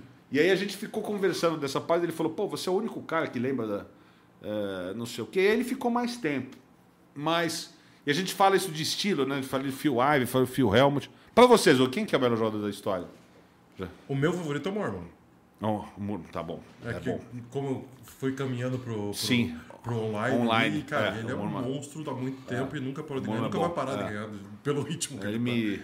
Foi um dos casos que eu parei minha carreira online por causa dele. tá. Ele é um monstro. Ele e o Calvin Anderson, entre outros. Nossa, os caras são muito bons. E ele, até hoje, tipo, você vai falar com os caras que estão jogando no high stakes, enfrentar ele é muito difícil ainda. Então, E- um cara que se manteve nesse nível. pra E mim. você, para você, quem que é? Ó? Cara, é, é, difícil, é, é difícil falar o melhor, né? Mas, cara, eu sou bem fã do Negriano. Ah, legal. Eu acho. Cara, o cara, o cara teve um documentário na Netflix, velho. Sim. É. É, o Negrano tem tudo Pô. isso. Que, cara, ele apareceu em Tipo, filme ele, da ele Marvel. carrega para. Tipo, a- ele- É. O Negrano, ele trabalhou a imagem dele. Ele talvez seja um- o maior nome da história, assim, tipo, em termos É. de, de nome, de marca. É, tal- talvez. Ele É, pode ele- ser. Doyle Brunson, talvez, mas é, pode tem o ser. É. também. Mas é, é muito o que o Akari fez pelo Brasil também. Exato, é bem parecido. eu, eu li com eles, são É. parecidos em alguns pontos, tá ligado? São, são. E o, pra você ter ideia, o Akari ficou no, no PS e o. O Negrano saiu. Mas o Akari é liso pra cacete, né? Ele consegue é, passar por Poker Stars que eles contratam o Neymar por causa dele e consegue passar pro Neymar que por causa dele o Poker Stars contrata ele. E esses caras ficam tudo felizes. O Neymar feliz porque joga poker e o PS porque contrata o Neymar e ele no meio. Então o Negrano Fazendo foi demitido e ele tá lá. Né? E falo assim de malandragem com carinho, viu? A velha. E aliás, a gente chama a Akari de velha. Não sei se vocês sabem a origem do apelido. A ou não. origem não. Mas é bom contar aqui. Né? Ah, vamos contar. O Akari é, é isso aí de dentro. é. E velha e depois virou velha gorda, né? Quando ele engordou um pouco. Então os moleques chegavam pra jogar e falavam, precisa fa- esperar a velha gorda, né? Os caras todos ali. Quem que é essa mulher? É o Akari. Essa é a velha. A velha é o seguinte: a gente foi pra uma viagem dos Estados Unidos. é, Todo mundo novo, ganhando dinheiro, isso, aquilo, tal. A gente queria ostentar um pouco, né? alugar uns carros conversíveis, fazer umas merdas que todo Claro. mundo faz é, de maneira recorrente. E ele era assim. Eu sou 78, a cara acho que 74. Ele tem 4 anos mais que eu. Cara, é, só que ele tinha tido filho cedo, tudo cedo na vida. E ele não ia nos pool, cara, de rachar os carros conversível, de não sei o quê. E ele começava, pô, velho, não aluga esse carro, velho, aluga aí um, mais tradicional. Aí começou uma vez, encheu nosso saco de uma. Ia comer num lugar, ah, não, vamos comer no outro, que é mais barato. Ah, vamos sair, pô, leva a blusa, velho. Aí um dia que os caras queimaram, velho, falou, pô, tem uma velha com a gente aqui, velho. O cara é uma velha, o cara não gosta de ostentar, não gosta de beber, porque não bebia na época, não gosta de ir em restaurante. Cara, pô, pra que caralho a gente ganha dinheiro jogando pôquer, pô? E manda pegar o casaco na hora de E mandou sair. pegar o casaco e falou: ah, Isso aqui é a velha. E ficou. Vem aí a velha. Né? Você É- chama ele assim até hoje? essa eu chamo, chamo, chamo. Chamo, né? E fica essa. É a origem é essa daí. Mas Origem é essa daí. Estamos entregando os caras no ar aí. Mas é. é pra isso que a gente tá aqui. E, né? e- E fica o convite pro Akari também, por Pelo favor. amor de Deus. Ah, ele. Você precisa, é, precisa vir. Ele, se tiver aqui, vem, cara. Tem que pegar ele no Brasil, né? É. Tem que fazer. Não, ele vai falar, não, vem gravar aqui em casa. Capaz dele mandar. Ele tá tão rico agora, capaz dele mandar para. Vamos fazer um aqui em casa, vem aqui e tal. Aí vocês vão lá e fazem, porque, pô, que aproveitar que o homem tá com o caixa em dia lá, velho. Sim. O convite tá aceito. Tá né? com o Tá caixa. aceito. Você vai, Zugão? Opa! Tá com o caixa em dia. E vou fazer uma confissão. Você falou o negócio do Akari. Vou falar algumas coisas que os que lá estiveram. É... Cara, essa curiosidade boa. O primeiro QG de, de time oficial foi a Poker Villa do Forbet, que foi no ano de 2010. Eu joguei pelo Forbet na época. E o Akari falou comigo quando eu saí em 2010 lá. Ele falou: pô, vamos fazer o nosso, velho? Eu falei. Eu falei, cara, podemos fazer, mas eu não tenho grana, tinha acabado de separar, cara. Ele falou, não, mas eu consegui investidor. Ah, beleza. Eu falei, mas, pô, a gente não tem manha de dar aula pros caras? Ele falou, não, vai dando, vamos ver o que faz aí, vamos embora. E o nosso time era um QG físico, cara. Não era, tipo, cada um no seu lugar. Era uma casa no Tatuapé, que era os fundos da casa da sogra dele, Dona Antônia. Que inclusive era quem fazia a comida do time. né? E depois de muitas críticas, parou de fazer. Já vou arrumar problema pro Acai e pra Paula lá, porque estão falando da mãe da Paula aqui. Mas a Dona Antônia dá uma barbarizada na cozinha e os caras ficavam putos. E foi o primeiro grande impasse que teve no Acai Team. Você imagina que o primeiro impasse foi O primeiro esse. drama foi a comida. Porque ele arrumou o aluguel lá com a casa da sogra, né? Gente finíssima, já tô falando aqui, gente finíssima. E os caras ganhavam bain, é, jogavam tipo 800 dólares de bain por dia. O time era João Ferro, Vitor Rangel, Vico Scarpini, Padilha não tava, Padilha no outro ano. É, E o Carioca Oin e o Renato Veloso. São os caras que largaram aí pelo caminho. É, o Carioca All-in é um dos maiores corretores de imóveis do Rio, né? Fez, muito, fez uma troca justa, né? Pô, que beleza, hein? Saúde, hein? Saúde. Boas histórias, né? Merece né? uma gelada. E, é, cara, aí os moleques... E o Akai nos Estados Unidos, né? Eu fazia todo o controle e tal. Ele... Os, os moleques chegam pra mim e falam, cara, precisa conversar. Eu falei, que pariu. Falou, cara, olha só. Nós. Não tem nenhum sentido. A gente. É, a comida que tá meio deixando a desejar. E não é que ela cozinhasse mal, mas é que acho que ela fazia tanta coisa e tinha que fazer as coisas lá. Então, pá, e aí, primeiro treta foi isso aqui. Aí eu tive que levar pro AK isso aí. Falei, porra. Vou levar pra caras diretoria. Tão, os caras tão putos aqui porque a coisa. Pô, mas você vai me foder, velho. A história já prescreveu também. Você vai me foder porque minha sogra, pô. É Sim. vou falar pra minha mulher que é uma... Mas eu falei, cara, é o time que você tá colocando dinheiro, cara. E os caras estão colocando dinheiro. E os caras, são duas coisas que tem que resolver. Primeiro, os caras têm que comer direito, porque usam 800 dólares por dia, e precisa colocar um ar-condicionado ali. Não, ar-condicionado faz um orçamento, é sempre, sempre liso, né? E isso demorou. Minto, não, isso aí, a primeira reunião foi da comida, o ar-condicionado no outro ano. É, resultado. Aí demos um jeito, ele conseguiu fazer um jeito que estava sobrecarregando ela, que ia contratar uns negócios próprios, e deu certo. Mas isso que eu quero demonstrar é que assim, o primeiro QG, QG físico de, era num puxadinho na casa da sogra. e na rua do lado era a TV Poker Pro, que o Vitão trabalhava, e onde a gente narrou, eu e o Sérgio Prado, o brasileiro do Acari. Que ele tinha 25% do torneio, coisa que as pessoas também não sabem, do próprio bracelete. Aham. Ele já era contratado do Poker Stars, mas ele jogava para um pool de investidores. E a gente narrou ali é, o heads up com delay. Eu, no, que era, o estúdio era na garagem da TV Poker Pro, eu, Sérgio Prado, o Vitão tava lá ao vivo, tava em loco, foi até preso no dia da comemoração, tenho vídeos disso aí. Tá. Tá, isso aí é bacana, vão aparecer histórias maravilhosas. Tem um vídeo depois pra vocês anexarem. que, enfim, o- a gente fez na transmissão, eu, Sérgio Prado e o Adriano Acari, irmão dele, que é chefe de cozinha, que era diretor na época. Agora, essas histórias do, por exemplo, essa história do Vitão, que nunca veio à tona, né? Ele tem, tem um vídeo assim, que acabar aqui eu vou mostrar pra vocês, que é, é, o Acari na hora que ganha, e tá brasileirada lá, né? Com champanhe, quem que vai estourar champanhe, né? E os caras com tudo medo, que vão invadir lá o estúdio da ESPN. E o tá o William Arruda com a champanhe, o Vitão falou, deixa pra mim, velho.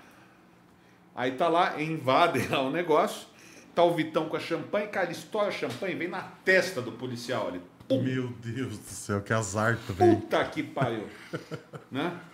O Acari abaixa e vai na testa do cara lá. Aí aparece no vídeo os caras, não, não, aí o cara canta, chamou dois caras, o cara, não, não. Aí o Vitão, não, desculpa, eu tô indo por aqui. Ele falou, não, não, o senhor vai por aqui. Aí tá lá, aí foi lá, passou a champanhe pra alguém ali, e aí parece ele sendo conduzido pelos caras lá pra fora, né? E foi, foi levado pros caras, aí o que não tem notícia, aí parece que o Akari tá comemorando ali. E aí fala com ele no telefone, falou, cara, eu preciso resolver um negócio, parece que seu irmão foi em cana aqui. foi em cana, porque estourou uma champanhe e tal, mas parece que já falei com, com o cara da WSOP pra soltar o cara lá, o cara é meu ali. Aí eu falo, não, mas você vai ser proibido de entrar aqui no hotel. Ele, mas eu tô aqui no hotel. Não, mas então você fica dois dias sem vir aqui no estúdio principal, porque a gente precisa mostrar força aqui, pô. Alguma coisa tem que acontecer. Você tem que ficar dois dias sem ir lá e declarar que você não pode ir no negócio. Então, Aham. a gente já voltando no Caritinho, já rolou essa história da prisão do Vitão, que nunca tinha sido noticiada. na- Em primeira mão aqui, Primeira depois mão. de 20 O anos. Vitão tá aqui. Então, isso é bom, isso aí tem que estar, vai estar naquele, naquele, no cortes ali, né? Vai estar, com Vai estar no certeza. cortes, porque pô, a prisão do Vitão vai subir nossa Com audiência. certeza. Com certeza. Pô, tem- ninguém sabe dessa história. E, e outra, não tem. E, e vou falar que vocês vão colocar um vídeo depois, que é de uma revista francesa de poker, que são um, um garimpo, esteve vai alguém. Eu falei, eu lembro da gente estar fazendo a transmissão e tinha uns caras filmando. Eu falei com todas as pessoas que tinham ali. Todos os caras, a mídia do poker era pequena na época. Eu falei com os caras do Poker News ali. Falei, velho, quem estava filmando aquela mesa do Akari? Aí o cara não sabia, tal, não sei o que, é um freelance e tal. Aí resultado um que fala com um, fala com outro. O cara falou, cara, tem um vídeo aí. Tá no YouTube. Chama Akari Champion do Monde. É só você digitar Akari Champion do Monde, vai aparecer o vídeo da prisão do Vitão. Mas assim, é um link que ninguém vai buscar o título do Akari num vídeo francês Sim, sim. né? E tá no Yu- YouTube, essa é uma, um episódio é, é, interessante. E aí, só para concluir essa caretinha, outra curiosidade que eu acho que assim. é, são coisas que assim, a gente via no programa das resenhas de futebol e você queria saber o que acontecia nas internet. Então eu acho que eu, no poker eu posso passar algumas coisas que as pessoas não imaginavam. Não, mas com certeza. Cara, o Akai é o cara de pô, turco, né? Libanês, difícil de liberar algum dinheiro, por isso que tá rico, né? Tá rico porque é duro arrumar um dinheiro com a velha ali, é muito difícil. Ele é parceirão, negócio de pagar a conta, isso, aquilo tal, é com ele também. Agora com a bala que ganha, né? Tem que pagar mesmo. Mas. Cara, eu tô discutindo com ele porque precisa ter ar-condicionado no jogo lá. Um dia chega a mulher dele ali, cara, tá parecendo uma cadeia o QG. Todo mundo sem camisa. Paula, cara, os caras sem camisa, uma, umas, cara, umas colchas na janela, entendeu? Tipo assim, ela falou, tá parecendo uma cadeia aqui. Eu falei, cara, fala pro seu marido que precisa comprar. Ela falou, se ele não autorizar, Vini, você tem o controle da conta aqui do PokerStars, né? Eu falei, eu tenho. Pode tirar. Pode tirar que eu me viro com ele, porque isso aqui não existe. Aí eu falei, pô, tem uma Paula Cai, filha da dona da casa e mulher do cara, que é quem controla o dinheiro, Não, sabe. quem tem quem manda Todo mesmo. mundo que já casou e que- ou é casado sabe que a finança passa pela chefa lá e senão fudeu, Ainda né? bem, né? Ainda bem, ainda bem, senão- porque Mas é o único jeito de prosperar. É, É, é óbvio. verdade. Sou, casa, sou casado. Deixar sei- na nossa sei mão. como é, é só falar amém ali, porque é, é quem manda. É. É basicamente isso. Aí ela falou: não, podem ir atrás disso. Aí eu falei: velha, sua mulher já liberou. Não, não, velho. Compra um, tem duas salas. Depois, na hora que chegar no Brasil, a gente compra o outro. Pô, vai ficar uma sala com ar e outra sem? Não, mas, pô, tá no fluxo de caixa, etc e tal. Tá, puta conversa, né? Resultado, cara, ele voltou pro Brasil e não e, e- e falou, cara, mas você tem minha palavra que vocês vão comprar, mas segura um pouco. Falei, cacete, puta calor. É, segura dois dias. né? Compra na segunda. Resultado, domingo, do nada, os amigos dele lá do Terra, do UOL, os publicitários lá, que iam visitar o QG. E ele com vergonha de receber os caras naquele calor, comprou um portátil ali, né? Pra quebrar um galho. Não tinha, não tinha como furar um vidro, os caras quebraram o vidro ali pra sair a vazão de ar. Só pra. A hora que os caras chegarem tava melhor. É cara, isso aconteceu. Marlon Rodrigo Notoli, que era o cara que quebrou o vídeo, que era o cara da produção ali. E aí, beleza, chegou os caras lá e tinha um ar-condicionado dele com vergonha ali. Pá. E beleza. E aí ficou esse ar. E depois ele mandou instalar um de verdade naquela sala para teste. Cara, e aí gerou uma luta de classes no nosso QG ali, porque tinha. É, Cara, isso aconteceu. Pedro Padilha, é, pode confirmar, ele teve aqui, né? Teve aqui, teve aqui. Teve aqui. Pedro Padilha foi meu aluno. E a gente pode fazer um adendo disso aí, porque eu queria estar lá para ele fazer essa pergunta para ele. Que era, eu e o Padilha a gente liderava, porque assim, o Akari jogava numa sala, ele, o Rodrigo Crespo, o Vitor Rangel, na salinha dele lá. E tinha ar-condicionado. E lá fora eu, o Padilha, Vico Scarpini e o Carioca. Nós levamos uma bandeira, compramos uma bandeira do Sudão, velho, para colocar ali. em homenagem ao calor, né? Falou, ali é o Alasca versus Sudão. Então a gente ganhava os torneios, a gente não comemorava com os caras, só entre a gente, entendeu? Né? O Sudão era foda ali, cara. O calor. E aí depois um mês ali acertaram. Isso uma aí. fronteira dentro do Cara, fronteira, brigas, intrigas, entendeu? Os caras os cara tiravam sarro, não, vou voltar pro gelinho aqui que tá bom aqui, tá? E os caras lá sem camisa, não damos. Mas isso aconteceu. Tinha o Padilha, pode lembrar bem disso aí. Cara, Massa. foi um tempo bacana ali que você Massa. falou do. Maneiro. do Eu queria voltar um Vamos lá. pouquinho só pra perguntar, você falou que jogou pelo Forbet. Uhum. Quando que foi o clique que você viu acontecendo no poker também, da galera começar a migrar para online, depois do Tá. Uhum. Moneymaker principalmente aconteceu. E aí como que foi o teu clique como jogador pra falar, Tá. cara, eu preciso vou dar uma focada aqui, consigo estudar mais aqui, como é que foi isso? Vamos lá. Cara, eu fui contratado online pela plataforma chamada BetBull em 2008. Betbull. Lembro BetBull, o antigo, é, o atual é, Bodog, Perfeito. tá? Atual Bodog. A gente, eu e Vitão fomos contratados. O Akari foi contratado pelo PokerStars. Não, o Akari ganhava acho que 8 mil dólares no PokerStars. Nessa época a gente ganhava bem lá, cara. Ganhava uns 3 mil cada um. 2.500 e mais uns bains ali. E tinha... Decano era profissional do... Pô, Decano era profissional de um time muito... Nome muito esquisito, eu vou lembrar ainda. É, o Norson Sarro também era contratado por um site. E assim, é, esse BetBull na época era um skin da rede iPoker. Ou seja, o cara jogava no BetBull, jogava no, no Bananas Poker, jogava no, nos outros negócios lá, todo mundo jogava na mesma rede. Então, eu peguei online nesse 2008, nessa parada. Só que o que acontece? O jogo na rede iPoker era muito mais fácil do que nos meios tradicionais. Eu tenho uma curiosidade que o primeiro 100 com rebuy que eu joguei, eu ganhei no PokerStars. Eu não sabia nem como, onde clicar para fazer o rebuy. O Caio falava no telefone para mim ali. Mas eu não... é, na rede iPoker, eu fui muito ganhador. Muito ganhador, porque tinha sitting goals caros, tinha... Pô, tem estrelinha no Sharpscope de sitting goal. Acho que duas modalidades, um double nothing e uma outra. Tinha jogo caro e tinha uns torneios, cara, que o, o- a vantagem era muito grande, cara. Torneios grandes. Então a gente tinha patrocínio lá. Então, cara, de 2008 a 2010, cara, só o Decano ganhou mais grana que a gente ali, acho. O Decano ganhou dinheiro pra cacete naquela época. Ele jogava muito bem já. E ele não jogava PokerStar, jogava nenhum. Jogava ele, jogava o Mojave, que era do Best Poker. E a gente e teve uma migração para o online bacana. A pena foi que em 2010 meio que explodiu a rede iPoker, cada um ficou com a sua plataforma. E mas pô, a gente tinha aquele que isso fez muito bem, depois fez porque você se superestima, né? Você fala, pô, tem esse resultado na rede iPoker, vou matar nos outros, né? E aí você vê que um cara muito bom na rede iPoker é um regular meia boca no PokerStars. É um Já na ganhador, mas é, é um ganhador, mas mais ou menos. O Decano não, o Decano é o melhor jogador da rede iPoker.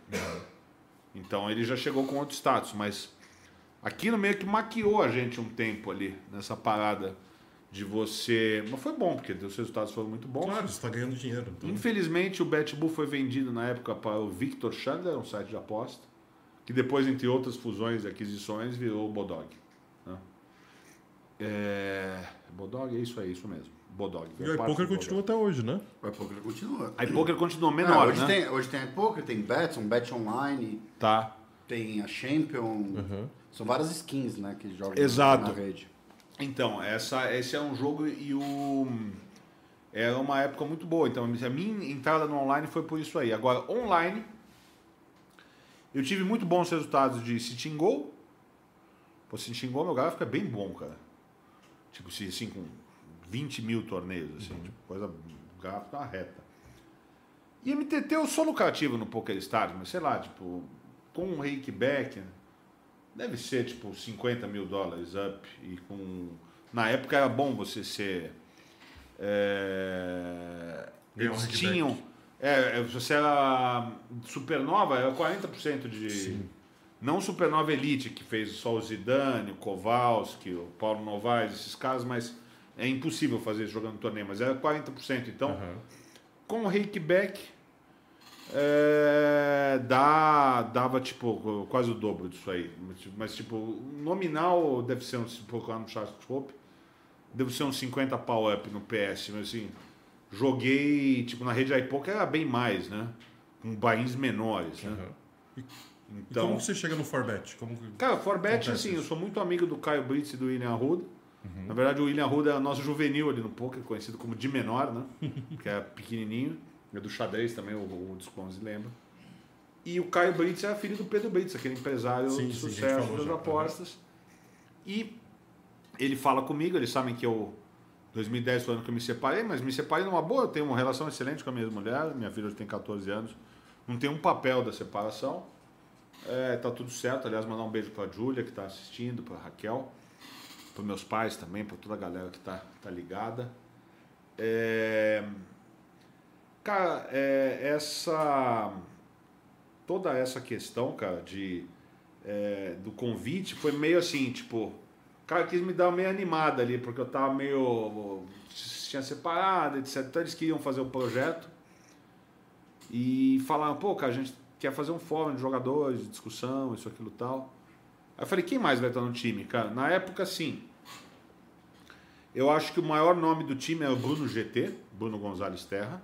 Aliás, um baita convidado para você. Também, tem uma história ficar gigantesca. Du, ficar duas horas falando, que é amigo do Descontos também. A gente esteve aqui em Curitiba, uma parada lá. Deu uns- Deu bom, né? Aquele dia ali, conversa boa, o cara vai, né?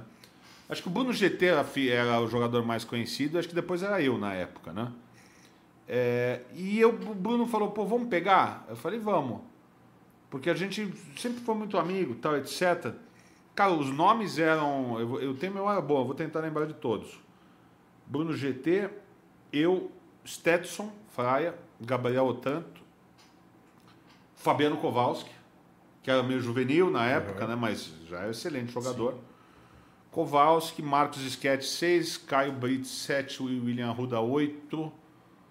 É, Larissa Metan de Goiás 9, Rodrigo Giosa 10, Andrei Mosman 11, Guilherme Calil 12, é, Caio Fã do Pô 13. Cara, vão faltam uns dois aqui, uma hora aparece o nome. Uhum.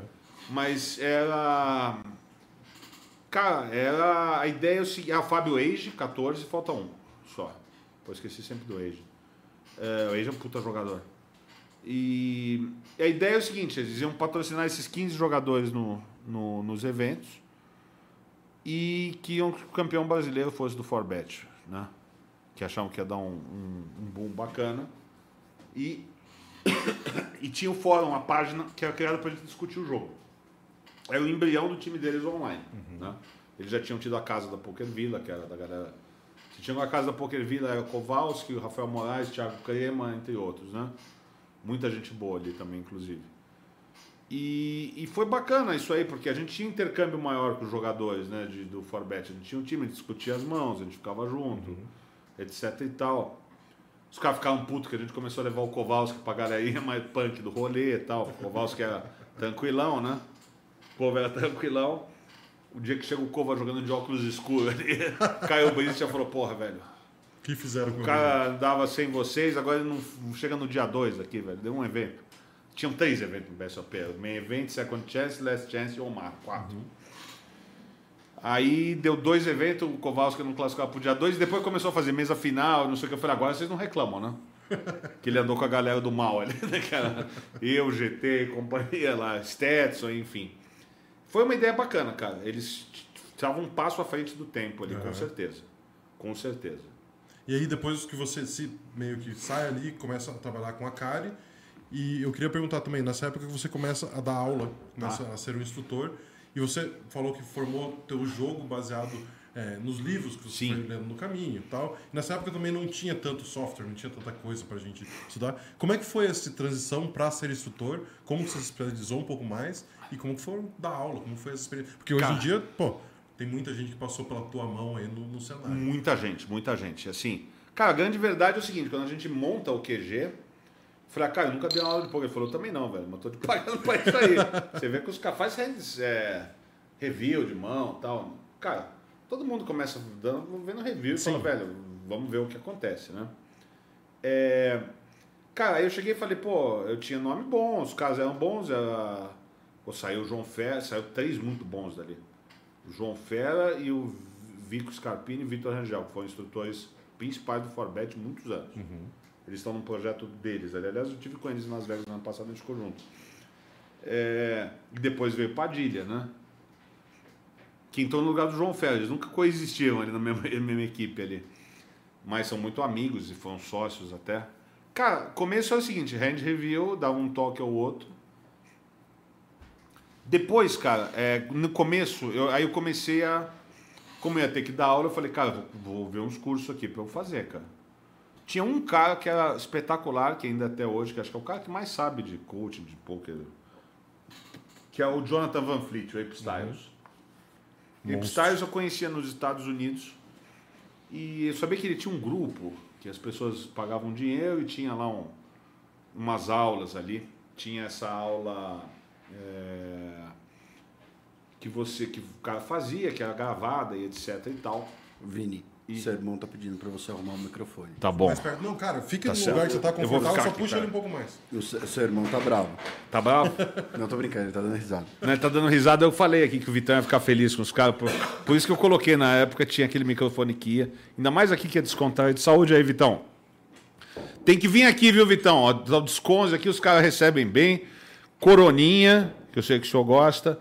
É, presentes e etc. E eu vou falar no microfone agora, você vê que é irmão mais novo, mas virou irmão mais velho. Dadu é mais rico, etc e tal. Enfim, né? Obrigado, Vitão. Eu, eu tava aqui segurando pra ver se eu falava ou não. O Vitão já resolveu pra mim, lá, lá de longe. Não, tá, pode, pode falar quando for assim. É, isso aí aqui foi malandro. Falou, pô, teu irmão tá falando, é maravilhoso. Mas foi ele mesmo. É, então, mas eu acredito. Mas eu acredito porque eu conheço a peça, cara. Conheço a peça. É, cara, e aí o que acontece? Fiz esse curso com a Ape Styles. E aí eu criei meu próprio método. Ca- Cara, hoje em dia, é, desse tempo, aí, aí eu fico. Cuidei desses jogadores profissionais de um tempo. Mas é, do Padilha, do João Ferra, de todos esses do Acaritim. A gente foi aprendendo muito com a gente, mas assim, jogadores como, como Padilha já eram melhores que eu, tipo, depois de um ano. Eu era instrutor do cara, mas já era melhor. Eu tinha alguma questão de experiência, etc e tal. Mas aí eu fui criando meu método próprio que consiste é, em leak finders, cara. Leak finders são o que, que são leak finders? São exercícios que eu acho muito chato o jeito que as pessoas explicam poker, cara. Parece que você tá, sabe, sabe escola de inglês que é feita para você ficar 4, 5 anos? Sim. Pô, não tem sentido você aprender present continuous em inglês, cara. Você não precisa ser alfabetizado em outra língua como você foi. Se você for de pequeno, tudo bem. Mas, pô, uma coisa mais prática funciona melhor, né? E o poker é exatamente igual. O cara começa lá, pô, pot odds, isso, aquilo. O cara conhece o saco isso aí. O que, que é o Leak Finder? Pô, eu pego aí, eu fazia com... Neles eu tava desenvolvendo ainda isso aí. Depois, quando eu pego para dar coach para jogador recreativo, isso eu acho que eu fiz muito bem. É, no Acaritim eu acho que era mais capitão do time do que instrutor. Porque os caras, é, assim, eu era melhor, eu fui que tinha os melhores resultados durante o primeiro ano, online. E é bacana, porque a gente jogava todo dia. Então tenho. é, fui o que teve mais resultado, o único que ganhou todos os trimestres, etc e tal. Então, assim, eu tinha um nível talvez um pouco mais alto que os caras na época. Mas já, tipo, o João Ferra, depois de um ano e quatro meses junto, ele já jogava melhor que eu. E o Padilha, com seis meses, já sabia que jogava melhor que eu. O que eu ajudava eles era na parte da é, construção da carreira, do poker, adaptação pro poker live, etc e tal. E esse método que eu criei, que eu criei, quer dizer, que eu adaptei do, do, do Ape Styles é o que eu faço. Eu pego um- uma mão qualquer, por exemplo, e falo, o que, que você faz nessa mão? Chego para uma turma ali e falo, ó, você tem quatro mãos, você faz o que aqui? Por quê? Cara, eu consigo saber claramente o nível de poker que o cara tem pelo um exercício que o cara me responde. Uma resposta. Com uma resposta, você faz o quê? Eu já traço o perfil do cara e o que, que ele faz com tal e tal situação. Então, isso aí eu acho que é, dessa parte foi o. é, isso aí foi o que gerou o método. Depois eu comecei a escrever artigos e etc e tal. Então, assim, mas é, facilitou o dia que eu chego à conclusão que eu falo que, pô, estudar poker pelos métodos tradicionais é muito chato, cara. Muito chato. E é uma coisa que, assim, poker é um jogo meio abstrato, é harmônico, né? Então, tipo assim, pô, você vai acertar pot odds, tudo funciona em sintonia. Então é melhor você corrigir um pouco de pe- pequenas coisas do que você falar, não, olha, aqui vamos resolver pot odds, né? É, eu, eu acho que também foi um caminho que você conseguiu para. Primeiro, você estava trabalhando com caras que eram muito bons, tinham muito potencial. Só empurrar eles, só mostrar o Sim. caminho. E quando você está trabalhando com caras que são, igual você falou, recreativos, nos outros cursos, um jeito interessante deles aprenderem Exato, também, tá exatamente. Então, é o meio termo que você consegue empu- empurrar para os dois. E também, teve um caso que você chegou a dar um curso na Unesp. Isso, muito bem, foi, boa pesquisa. Obrigado. Boa pesquisa, parabéns. Foi garimpar Para bem um ali. amador, eu tô indo bem. né? Não, muito bem, que amador nada, amador que nada. Parabéns. E aí, e aí esse, esse curso Caraca. você deu junto com, com um professor Cristiano Torezan, isso. E aí Você falou um pouco de xadrez também no Também. curso. Como que foi? Como que chegou Cara. nesse ponto? Porque, cara, é um. Pô, é um passo. Colocar o poker dentro da universidade, dentro da academia é muito foda. Cara, muito legal o que você falou, porque isso nunca teve o espaço que deveria ter tido. A época eu trabalhava no Super Poker, eu lembro de ter feito, fizeram uma notinha minúscula ali. Cara, esse evento era o encontro brasileiro, é, encontro nacional, encontro é, é, regional, Sociedade Brasileira de Matemática Aplicada e Computacional, SBMAC ali. Era um evento na Unesp que iam estar. A, no- a tese proposta era apresentar que o poker era um jogo de habilidade para a Sociedade Brasileira de Lógica. Cara, olha o tamanho disso aí. A gente conseguiu provar Gigante, pô. e me convidou o professor Cristiano Torresan. Cristiano Torresan é um cara que tem um curso de pôquer na Unicamp, que é, que é no campus de Limeira, que é um curso dele é melhor que o do MIT. O, o MIT tem material complementar de pôquer, o curso do Cristiano é melhor. O Cristiano é um cara foda. Sou muito fã dele. E ele falou, cara, eu tenho meu primo que é, que é livre docente da matemática na Unesp, que aliás é um dos melhores jogadores de high-low do mundo. Né? Joga super bem. A família toda, todo mundo joga bem. Um beijo pra você, Robão. E ele falou, cara, eu sou organizador do evento e acho que é uma puta pauta boa se vocês fecharem um evento provando que pouco é habilidade no Encontro Brasileiro de Matemática Aplicada e Computacional.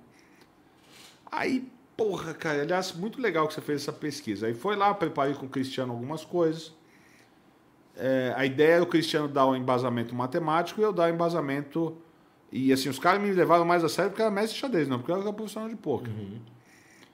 Cara, e a gente teve que apresentar a tese, cara, para a própria Ítala do Otaviano. Ítala do Otaviano é a número um da Sociedade Brasileira de Lógica, das pessoas que votam para discutir as melhores universidades do mundo. Tipo, ela foi orientada pelo Newton da Costa, que é o maior nome da matemática brasileira, disparado. Cara, criador, lógica para consistente, é uma série de coisas. Ela foi orientada pelo Newton da Costa. Então, tipo assim, essa mulher no meio acadêmico, tipo, ela tá presente ali e a gente falar um negócio, tipo, e entrar na cabeça da mulher, ela, e ela errar alguns exercícios de lógica simples que a gente tem com poker, que a gente fala que a lógica é um pouco abstrata, né? A gente fala, só entrando um pouco nesse tema, mas é muito legal. Cara, poker é um jogo de lógica, existe a lógica simples, né? Lógica simples é perguntar que time você torce, Zug?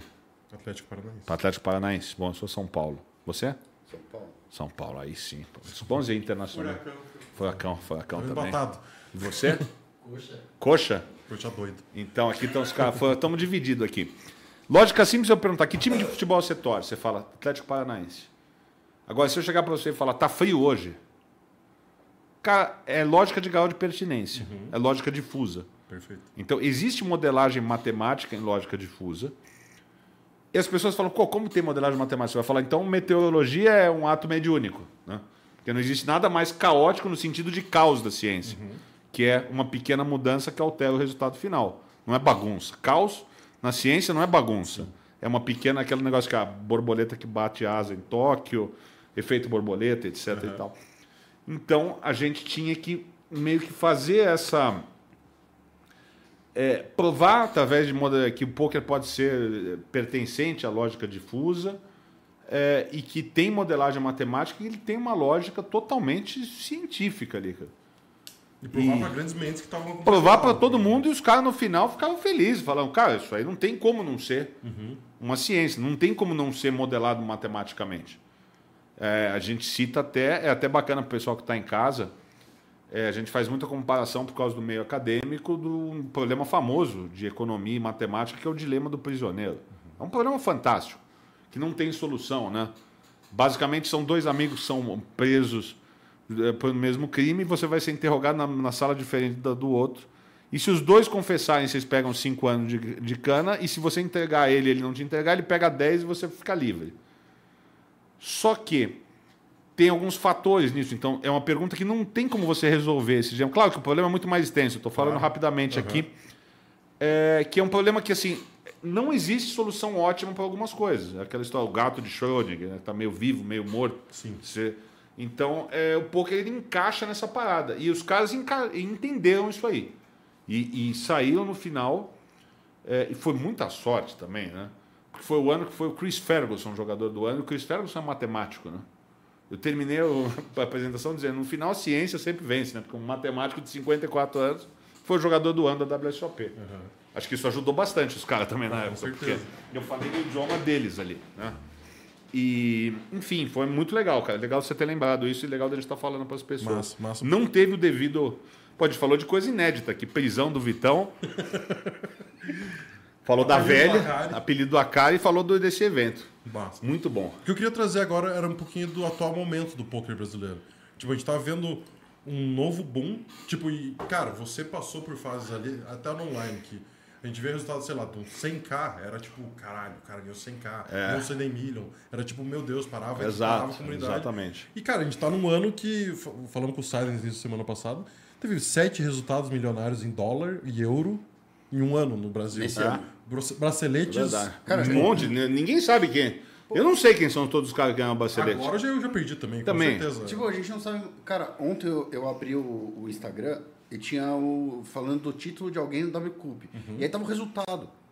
Os nove brasileiros É, na teve final. uma. O Duran ficou em segundo. Caraca! Os nove brasileiros na mesma final. Não, o 109, Super Tuesday. Os nove brasileiros. Os nove finalistas eram brasileiros. Sim. Nossa senhora. Cara, Um torneio de 4 mil pessoas. É. Os nove finalistas eram Não, brasileiros. impressionante, cara. Impressionante. Cara, Brasil é potência no. A gente é primeiro mundo no poker, não só no jogo, como nos times. Os maiores times do mundo são aqui. Na organização do torneio. É, organização de torneios é muito bom. É... Quem- é- é- é- isso é muito engraçado, porque tipo, tem muita gente que não teve a oportunidade para Vegas, obviamente. Sim. E você olha a Cara. organização de torneios de um BSOP, Pô, Las Vegas é uma várzea. perfeito. Uma, cara, uma, uma várzea. Vou dar alguns exemplos. Cara, você é, paga em dinheiro lá o evento. Se você for pagar em dinheiro, você tem que ficar num guichê numa puta de uma fila. Não tem esse negócio de pagar antes por transferência, não existe. Você tem um cartão que você pode fazer lá, que é um tal do cartão Bravo lá, se- você cobra uma puta taxa, mas resolve. Você paga no cartão, é, você paga no teu cartão de crédito, mas aí você tem que pegar uma fila para você pegar o teu City. Olha só o que aconteceu comigo no ano passado. Vou jogar um evento de mil dólares, acho. Mil, mil e quinhentos. Cara, o World Series, grande verdade é que é um monte de torneio de mil e quinhentos dólares, turbeta, com uns eventos de Mixed Games e um main event. Ele é basicamente isso. né? Os eventos são hi- hiper turbos, todos, né? Menos o main event, óbvio. Né? Que até exagera na jogabilidade. né? É, Cara, fiz a inscrição, paguei a inscrição, fiquei na fila. E aí o que acontece? Peguei lá meu ticket para jogar o torneio, né? Beleza, eu falei, o que, que você pensa? O torneio começa meio-dia. Isso é bom deles, começa meio-dia e termina meia-noite. Breaks e tal. Beleza, eu cheguei no, no. Era no Paris ou no Bales, era num dos dois, porque eu não lembro qual, qual que eu tava jogando, que era naquele evento que foi dividido nos dois cassinos. Eu chego tipo 11h20 no cassino, torneio meio-dia. Aí, Pô, fumei um cigarro, desci, tomei um café. Desci. Cara, uma fila, cara. Aí eu falei, pô, fila pro cara fazer inscrição. Eu falei, eu paguei e tô com meu. tô com a minha Só inscrição. Aí o cara falou, não, todo mundo aqui pagou. Eu falei, a gente vai demorar umas três horas para entrar aqui. O cara falou, não, mas é assim. Eu falei, como é que é? Eu paguei o bain, peguei o meu assento e cheguei uma hora quase antes de começar o dia. Cara, e ficamos numa puta fila para entrar no jogo. Eu tava, e aí, inclusive, olha que mundo. Eu tava junto com o brasileiro Eduardo Dalla Costa, que é um cara de Santa Catarina. E nós somos malandros. Eu falei, essa fila vai demorar, vamos pegar uma cadeira e ficar aqui na fila, na cadeira. né? pegar uma cadeira e ficamos lá, né? Aí, de repente, começou todo mundo a pegar as cadeiras lá e tinha fila. Você ia levando a cadeira. Mas, cara, isso é uma coisa que nunca acontecia no, no BSOP. Cara, É... posso falar, tipo, como jogador de time, você, você não passa pelo caixa muitas vezes. Você passa lá pelo caixa depois pra, pra assinar lá o papelzinho, todas as inscrições e segue a tua vida. Então, Exatamente, cara. Isso, assim, a organização no é... Millions, que é o tipo lotado, cheio de gente. Cara, aqui é muito bom. Você, você paga antes, paga parcelado no cartão. Paga parcelado no cartão. Imagine. Pô, você paga lá um evento, você pode pagar em cinco vezes. Com juros minúsculos. Aham. Paga antes, recebe tudo certo. Lá eles você recebe tudo certo, mas você ganhou lá é, pacoteira de dólar, velho. Você que se vire lá, o cara te pagou. Você vai, beleza, né? Las Vegas é tranquilo, mas não é, não é Europa, né? Sim. Europa é É, outra vida. vários casos de carros Pô. arrombados lá. É, então. É, é segurança, mas não é Europa. Não é, você não está em, em Berlim, você não está em, em Londres. Não está em Madrid também, que é uma cidade super segura. Você está em Las Vegas. cara. Você sair com 200 mil dólares lá, né? tem que também ter ódios para chegar bem no hotel, né? Porque tudo bem que não é Brasil também, não vamos exagerar, né? Não é São Paulo, não é Rio de Janeiro, né? Sim, claro. Mas é, é isso, cara. A gente, eu vejo um momento, cara, Brasil cada vez mais forte, os times são grandes responsáveis por isso. É, eu ia perguntar o que, que você atribuiria. Cara, eu acho assim, e ficam com é, a galera que tá em casa, porque às vezes o pessoal pensa, fala, não é justo o time, o investidor fica com uma. Eu falei, cara, qual segmento do mercado que é, um cara não paga para aprender, ou seja, o cara está na melhor universidade, Sim. e ele já tem, quando ele entra, um estágio remunerado. Tipo, essa é a melhor comparação. O cara vai estudar direito, cara, ele vai conseguir estágio lá no terceiro ano, para ganhar menos de um salário mínimo. Para ganhar mil, mil reais por mês. É, E outra, ele tem que pagar essa faculdade toda durante esses cinco anos. Olha o custo que o cara vai gastar. O cara, quando entra num time, cara, é muito justo. O cara, até ele ser muito bom, quando o cara for muito bom e tiver um deal 50-50, como tem os grandes jogadores, tá tudo certo. Agora, pô, é, é justo o cara jogar por 25, jogar por 30, é, porque as pessoas não entendem o que tem por trás disso tudo. Pô, eu tenho um time com vocês, quatro jogadores aqui. Cara, você ganhou 2 mil, de- é, eu pego mil do seu jogo. Ele perdeu 2 mil, eu pago 2 mil ali. Então ficou netado, só que eu perdi Sim. né?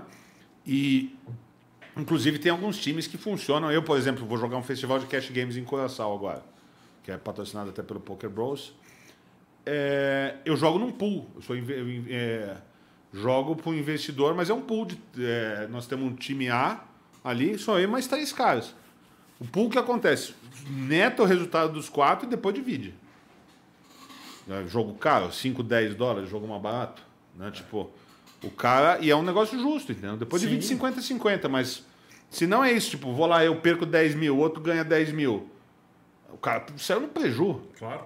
Claro tá ganhou pagando. 5 e perdeu 10. Né? Então é justo isso. Os times. E aí você fala, pô, mas é é uma. É um jogo individual, você não pode fazer o pool coletivo. Cara, eu vou te falar as pelotas, porque a gente joga. Você sabe, pô, o jogador profissional tá na reta final, tem, ele joga em pool, por exemplo. Você pega alguns jogadores e joga tudo dividido em três, os caras do. Nine Tails lá, por Sim, exemplo. Exato. Hoje em dia. O cara joga um pool, e o cara. Dentro do time tem pools hoje em dia. Dentro do time tem pool, tem pool no samba, tem pool no. Forbet eu não sei porque eu tô meio desatualizado com as coisas ali. Mas. Mas tem o Éder Campana, que é meu irmão, que tá dando aula. Mas com certeza tem também. O cara Uhum. joga o pool. O Padilha joga com o Kowalski, eu sei que joga. Tem o pool dos caras. Então, às vezes, o cara faz uma reta menos 50 e o outro faz mais 200. Então, isso no cash game a gente tem, por exemplo. Então, o- os times, voltando nisso daí, são super importantes. É por, por causa dos times que o Brasil é a potência do poker mundial, cara. Porque é muito diferente pô, o trabalho que faz o, o Midas, é, o trabalho que faz pô, o Flow, o trabalho que, e sem falar do samba, que eu acho. Não é porque o Vitão tá lá, mas. Desculpa, eu sou ex-jogador do Forbet. Uhum. É, grandes amigos no Forbet, mas assim, em termos de organização, acho que o samba está anos luz na frente. Do, eu digo assim, os dois gigantes, samba e Forbet, tá? Depois a gente discute os outros. O samba, por que, que eu acho? Fala abertamente, sou amigo de todos os instrutores, todos os sócios. Cara, qual instrutor do Forbet, qual sócio do Forbet joga hoje? Rafael Moraes não é mais sócio. O Crema joga menos. O Will joga muito pouco. E, e do samba? Pô, Kowalski, Pitão, Padilha, Kelvin Kerber. Tipo, e eles vão agregando outros casos. Guizão, que é sócio. Cara, olha a estrutura dos caras. O cara tem cinco sócios que estão jogando. E o poker, o time ele é um, um ecossistema muito interessante, porque você vê, num time de poker você vê um, talvez um capitalismo muito mais justo. Porque chega alguém, chega e fala, puta, eu quero comprar um pedaço do samba. O cara falou, cara, não me interessa, cara. Me interessa só sócio o cara que trabalha. Porque dinheiro nós temos. Não adianta você comprar por 2 milhões de dólares, a gente tem o dinheiro. Vai fazer diferença. Não vai fazer diferença. Então, cara, é, você vê que no poker, às vezes, a gente tem um capitalismo mais puro. O cara fala, seu dinheiro não interessa, interessa o cara que produz. Sim. Então, pô, o João Fé era sócio, saiu do samba, vendeu a parte dele, porque ele não tinha mais gás para dar aula. E o cara fala, pô, você não tem mais gás para dar aula, então vaza. Uma ele é super amigo dos caras. E, é, e por isso que eu acho, essa é minha visão, eu não, não sou de ficar em cima do muro, o samba hoje é, o- é o maior time do Brasil. O samba está, no momento, à frente do Forbet pela questão dos é, do viés dos instrutores é, estarem mais voltados ao jogo. Né? É, eu acho que eles estão um passo à frente. Eles começaram a trazer a questão do rakeback, etc. Eu acho isso justo para o mercado. Então, assim, ó, vejo esses dois times e depois vejo Midas, Flow. É, aí tem o, o. Como chama aquele lá? O Card. Card room. Card Room. Eu nunca entendo o Card Room. Ele tem um Card Room Brasil, né?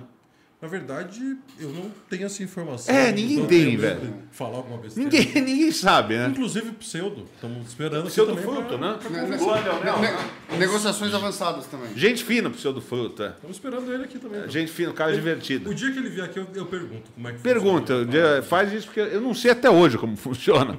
Mas sei que eles são E, e grandes. também tem isso, e cada time tem a sua história, tem o seu jeito de fazer. Tem- exato, Então, exatamente. E se você pensar que assim, o samba ele é meio que uma dissidência do Steel Time, né? Que era do João Bauer, né? Que veio o Kelvin, veio alguns caras. Mas assim, galera, galera que tá nova em casa, não acha que o cara dono de clube tá te assaltando, cara. Time. Não acha que o cara tá te assaltando. Ele- aliás, ele tá fazendo um negócio que não existe no mercado.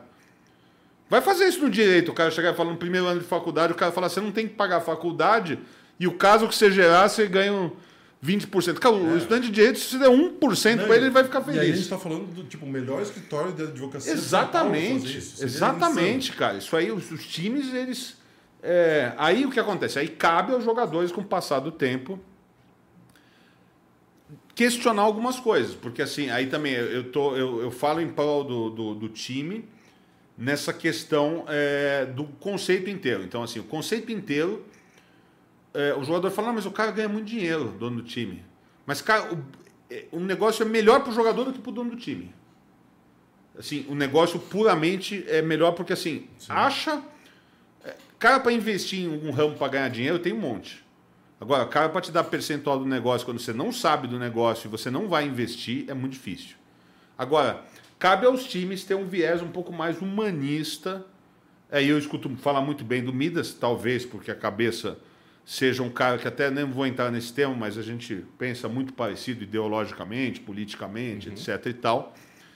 É um cara que jogou um evento de 50 mil, mil reais no Brasil com o boné do MST. Falar real, puta ídolo. Né? Vou ser sincero, puta ídolo da Almeida, não é porque eu tô aqui. E por causa, por exemplo, o cara que choca um pouco o mercado. O cara quando vê aquele negócio lá fala, porra, velho, o cara No auge do bolsonarismo. é, o, Al- o cara, porra, tem que ter. Ainda mais eu, que sou um cara que foi apedrejado publicamente no meio do poker, né, cara? Pô, você tem um viés um pouco mais progressista, por assim dizer.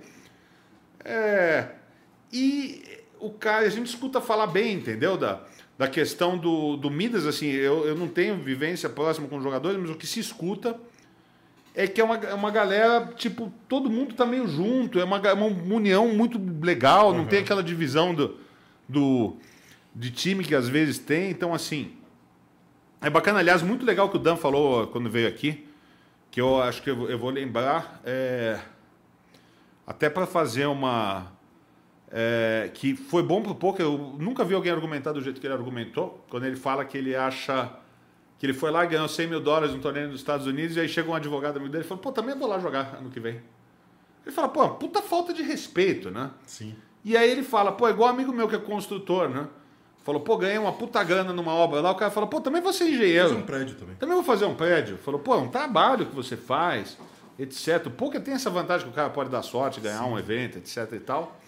Cara, mas é, Muita gente entendeu errado, tipo, teve bastante hate no. Foi, cara, foi incrível no, isso. no, no post. Sério? É, porque eu- muita gente entendeu que ele tava tem- espantando o jogador recreativo. Nada a ver, mas, é, velho. tipo, nada a ver, porque ele, tá, ele tava falando de uma parada de da- de como profissão, do, do cara, Cara. virar e falar, eu vou deixar de fazer a minha profissão pra fazer a sua, porque é muito fácil ganhar dinheiro na sua. A questão é que a internet, Exatamente, Foi, mas foi é. exatamente isso. E não, o recreativo ele é muito bem-vindo. a E- internet e- às vezes, ela pode pegar a pior interpretação E possível. muita gente entendeu, entendeu essa parte Cara. errada. E rolou uma discussão enorme nos posts lá. Cara, ele. A galera tem entendido isso, pô, a galera precisa se informar um pouquinho mais É, ali. Com todo respeito. Haters, eu tenho, eu tinha, agora não, porque agora eu tô meio que em outras atividades, mas eu tinha também meu clube de haters ali, né? Foi engraçado uma vez que um cara entrou no negócio. É, E ele falou: Não, você joga bem, sua análise é boa, mas o Mojave joga melhor que você. Eu falei: Eu também acho. Tá tudo bem. Eu também, eu comentei, eu comentei no post, eu falei, eu também acho. Aí o Mojave entrou no post, o cara ficou todo feliz depois, porque os caras vieram falar. Eu falei, também acho. É, e aí se acaba um pouco o negócio, né? Não tem competição com o cara. Pô, minha competição é com a minha vida, né? Os caras estão bem ali também. Faz o que... é, essa... E assim, cara, fica uma dica aí, dá até uma frase que está em voga aí, é, e a gente vai aprendendo com a vida, com maturidade. É, os haters, eles têm uma característica comum, né, cara? Ele, fica uma dica para os haters, é o seguinte, cara. O que você não gosta no outro, corrige na tua vida. Porra, o que você não gosta que o cara faz, corrige na tua vida. E o hater, ele é totalmente ao contrário. Ele tem trocado isso aí. Fica essa dica pro hater. Pô, o que você não gosta do cara, corrige na vida dele. Ele não faz, faz ao contrário, ele potencializa. Sim. E às vezes ele fala através de um nome. E a gente sabe de haters famosos que são joga... caras que não gostam de uma causa. A gente, uma época, descobriu quem que eram alguns haters ali, né? E aí são os caras mais absurdos do mundo. Tipo, o cara de 70 anos do Rio de Janeiro que não gostava do Mojave, por exemplo. O Moa- Moacir. Fez um perfil super Mojave. A gente achava que era um moleque de 20 anos, é um cara de 70. Criou, não sei porque ele tinha bronca com o cara, né? Mas, cara, é coisas do arco da velha, entendeu? É. E o cara pega uma pilha, entendeu? Porra, e, e o Mojo é o melhor cara que tem, entendeu? Vamos dar um abraço pra ele. O Mojo é um cara foda. Passou por aqui já também. Passou. Pô, Mojave é muito Muito foda. gente fina, cara, muito gente cara, nota 10. Eu tenho uma com o Mojave que eu preciso contar. Por Cara. favor, agora é a hora. Vou contar. É, World Series, transmissão na mesa final do Bruno Foster, que veio aqui também. Também teve um, é, alguns algumas rumores na época que, é, que eu não me dava com Foster. Não é que eu não me dei com Foster, a gente se cumprimenta, mas a gente não tem nenhuma afinidade, eu acho. Não, tenho. Não é, não é que você não vai ter afinidade com todo Não, mundo. não vou entendeu? gostar. Eu, a gente discutiu alguma vez em, por um motivo, que era um motivo quando o Akari fez a mesa final em Barcelona em 2017, que aliás ele deu aquele call horroroso de par de quatro, rasgou ICM milhões de dólares, mil, mi- milhares de dólares. Eu estava fazendo ao vivo. E a gente tinha combinado num pool ali que você não soltava a informação antes de sair na televisão. Se o cara visse pelo Twitter do Mustafa Kanit, dane-se. Mas ninguém segue o Mustafa Kanit aqui no Brasil. E eu fiquei chateado com ele, porque, pô, quando ele foi para a mesa final, a gente combinou esse pacto e todo mundo cumpriu. O que passava na TV é o que a gente fazia. E, pô, o Akai é eliminado do torneio e a gente vai, vai acontecer em 15 minutos na televisão. E o cara tuita ali. Pô, Akai eliminado. Fala, pô, o cara que esteve junto com a gente. Não, não fiz por mal, foi, mas não fez por bem também. Né? Por bem não fez também. Enfim, mas foi só uma discussão que foi até no lado da mídia com ele, uma discussão, não tenho nada contra ele. Foi uma questão pontual, ele assumiu que não foi e tal. E, é, e somaram com isso, que eu fiz algumas críticas da jogada do Foster, na, na- mas, cara, eu tô lá com uma função de comentarista, cara. Não tem. é, e não tô dizendo que eu jogo melhor que ele. Se eu critico uma jogada do Phil Ivey, não é porque eu jogo melhor que ele. Igual o Messi bateu um pênalti na lua, não tenho o que fazer. Mas tô eu e o Mojave ali, no estúdio da ESPN, estúdios dos canais de ESPN, transmissão longa pra cacete. E uma hora, o, o cara é, passou história na, na, na matéria, na matéria que o cara tentou comprar o bracelete de um campeão da World Series, né? Cara, e o Mojave deu uma deixa, três horas, duas horas da manhã. Que o Mojave ganhou um, tem um anel do World Series no World Series África, né? A única vez que foi jogado o World Series, ele ganhou um evento de Omar, né? E aí ele falou, ele falou, pô, quando, quando eu ganhei, ele deu uma deixa, cara, só ao vivo, né, ESPN. Quando eu ganhei o World Series África, também um cara tentou comprar o meu anel, né? E eu não vendi, eu falei, é dado ao homem o direito inalienável de não vender o seu anel. Né? quinta Cara, o Ari Aguiar, cara, teve que botar o negócio. Os caras riam, cara. Eu falei, pô, moça, desculpa, né? E a gente, como a gente fala um em cima do outro, a gente é amigo, a gente dividiu o mesmo microfone, porque é o único jeito que tinha da gente não atropelar um outro. Aham. É um jeito que eu falava. O aí, o Sérgio lá que falava lá do PVC do poker ali, falava umas coisas que, que talvez alguém ache interessante. Eu mesmo não achava, eu sou, sou fã, amigo do Serginho e tal, mas ele entrava naquela parte que tinha que ser jornalista, mas os caras queriam saber da mão, da parada e tal. E a gente dividiu o microfone. Cara, na hora que eu soltei, cara, o Ari parou, te- teve que o Sérgio assumir, o Ari não tinha condição de voltar, cara. Não tinha condição, porque eu falei, pô. Falei, só quero fazer um comentário. É dado ao homem o direito inalienável de não vender o anel, principalmente com a confissão na televisão. Aí foi, ficou, né? Mas enfim, cara, Mojave é um grande cara, velho. Eu queria ah, aproveitar essa deixa, a deixa do hater também que a gente falou, porque, pô, a gente tá começando nossa, nossa caminhada na comunicação. Você e teu irmão estão na comunicação, dando poker há muito tempo já. É, como que começou? Na hora que surgiu o- a ideia de começar, ou foi por, por necessidade? Foi, como é que foi esse, esse início? Cara, é. O Vitão tava meio de saco cheio de jogar. O Vitão jogava muito bem, mas tava de saco cheio de jogar. É, nisso, a velha, nosso querido André Caio, ele tem é, uma, uma parcela de é, ideia nisso. Porque ele falou, pô, Vitão, antes se a gente fizer na TV Poker Pão um programa diário de poker. Que é o Vitão é micro, né? Entrevistava os caras do micro stakes, então dava voz aos oprimidos.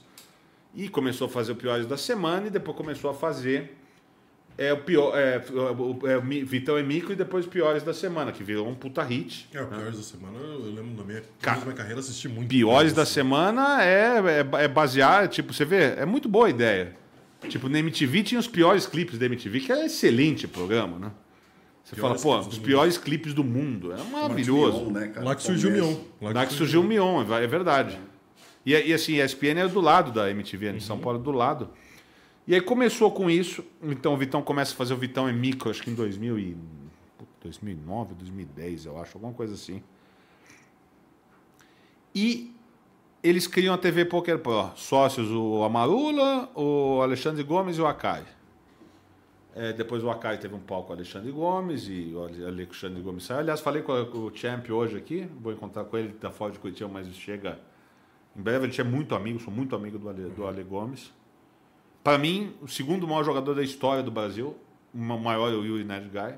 E Curitiba tem que estar orgulhosa, porque são os dois daqui, né? Aliás, o Alexandre Gomes é importante na carreira do Yuri também, porque foi em Becker, pelos idos de 2015, 2016. Então eu acho que os dois maiores jogadores da história do Brasil são de Curitiba. Número um, indis- indiscutível, Yuri Guy. Cara, o Yuri Guy é indiscutível. Se você falar para 100 profissionais de poker, acho que 99 vão falar que ele é o melhor jogador do Brasil. É, e olha que tem gente boa, tem Padilha, tem Bruno Volkmann, tem pô, um monte de gente boa. Pedro Garanhani. Mas esses caras vão responder o Yuri. Vão responder. Yuri, não tem como, cara. Então, é, essa, e essa TV Poker Pro, ele começa a fazer conteúdos. A gente começa a... Cara, a gente teve um programa que era maravilhoso. É que um programa que tinha audiência de duas pessoas, né? que era o City and Go Challenge, que era ao vivo com cartas reveladas, em 2000, 2011. Cara. Caralho. A gente fazia num estúdio com carta revelada, com a mesa que tinha lá, e fazia transmissão num evento ao vivo sem delay, porque os caras entravam com, sem celular ali. O City and Go tinha. Mas eu e o Vico Scarpini, que eram os idealizadores do programa, ganhávamos 50 reais por programa. 50 reais. Não dá pra comprar nem o ir ali, pro- pro. Não dá pra ir. E acabou que a galera não botou grana, a gente uma hora parou de fazer, entendeu? Que era uma puta proposta boa, né, pra época. Pô, City and Go Challenge é um puta programa legal, entendeu? E aí o Akai pediu pra eu fazer um teste na ESPN, porque tinha aberto pra ele que ele ia fazer ESPN Internacional e eu fiz. E os caras me aprovaram. E aí, tipo. E aí nisso foi crescendo. O Vitão foi fazendo TV Poker Pro, depois teve a Cisânia lá, porque saiu o Ale, saiu a Marula, entra o Koff de sócio. É, e o Akai meio que rateia lá a TV para quem trabalha. Ficou até uma mulher do Super Poker, que eu não gosto de falar o nome, a mulher do Ari, vou deixar por aí, que é ela que assumiu e que depois tive. Meus programas Super Poker tinha que sobrar o veneno para alguém aqui também, porque né, não tem como, né? É... Passar limpo, né? Passar limpo um pouco, mas tudo bem, são, são coisas. É que eu lembrei dela por causa do negócio da TV Pro. Aham. Que eu acho que foi uma discussão que eu tive muito séria com a Kari. na época, porque eu falei, você não pode dar 25% da tua empresa pro teu comercial se você não quer pagar, porque você não quer pagar 5 mil por mês. Esse negócio vai explodir, você vai dar 25% do negócio para alguém que tem que ser teu funcionário. Enfim, tô falando que é como amigo que eu falei para ele. E dito e feito, né? Explodiu e, enfim. Mas ele preferia, na época, em vez de pagar 5 pau por mês, de arrumar, dar um negócio e tudo certo. Mas é, aconteceu. A gente fala porque a gente está no meio, a gente quer que o negócio dê certo. Claro. E a- o que ficou chato para mim, não tem nenhum problema pessoal com essa pessoa, problema pessoal com essa pessoa, pessoa, pessoa é problema pessoal com essa figura. Eu só acho que deixaram muita responsabilidade de pôquer para quem não é do pôquer. Ou seja, quem que vai gerir a grade de programação? É alguém que não é do pôquer. Isso dá merda. Ou seja, não é que dá merda, é que a gente conseguiu coisas, podia ter conseguido muito mais. Quando você pega, você tira a direção da cabeça de alguém que não é do meio. Não vai dar certo. Não vai dar certo. Eu hoje, pô, só fazer um parênteses no Poker Bros que eu trabalho. Aliás, mandar um abraço para todo mundo. Hey guys, thank you for watching us. É, todo mundo da nossa divisão, todo mundo já é do meio do poker, do desenvolvimento de negócio. A HL é francesa até é repórter do Poker News há 10 anos. O Michael é jogador de poker, que é o presidente. O Hugo trabalhou no Poker Stars em 2012. Então, assim, a divisão de negócios do mundo corporativo ela tem que estar ligada com gente do poker. Sim. E assim, essa é uma, é uma crítica que eu tenho não só ao Super Poker, com quem eu trabalhei muito tempo e saí, e tenho hoje atrito a gente tem com todo mundo, mas tenho relação super boa, federal, com todos os caras lá, sou bem recebido no H2. É, agora, fica, fica a dica, cara, que o poker às vezes ele cresce demais e a gente coloca por conta de é, querer colocar a mulher de alguém, um amigo de alguém, alguém numa posição de importância muito grande. E, essa, e, e trabalho de toda uma indústria vai ficar na mão dessa pessoa. Porque, tipo. Pô, como é que alguém que não é do poker pode ser roteirista de um negócio de poker? E não é só. No Poker Stars também já trabalhei com country manager, que o cara tinha que falar qual era o script que eu tinha que fazer um programa. Eu falei, eu não vou fazer isso aí. E quando eu fiz o Poker. É, como chamava aquele? Eu fiz um embrionário que saiu na FX. Fizemos. É, tinha um programa lá que era um convidado, era um cara da torcida lá, um cara da- da- que ganhava uma vaga e jogar com os profissionais ali. É, não sei qual era o nome do programa, The Game, alguma Era coisa do da jeito. Stars? Era da Poker Stars. Era o Poker Cage, não era? Não, não, o Poker Cage foi depois. Esse aí era um que era.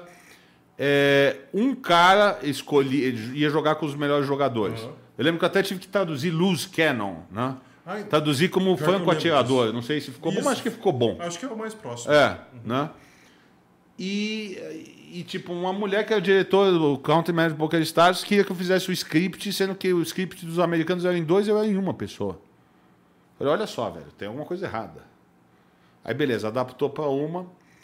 Aí ela falou, não, mas tem que seguir o script. Eu falei, olha só, nos Estados Unidos 25% da população joga poker.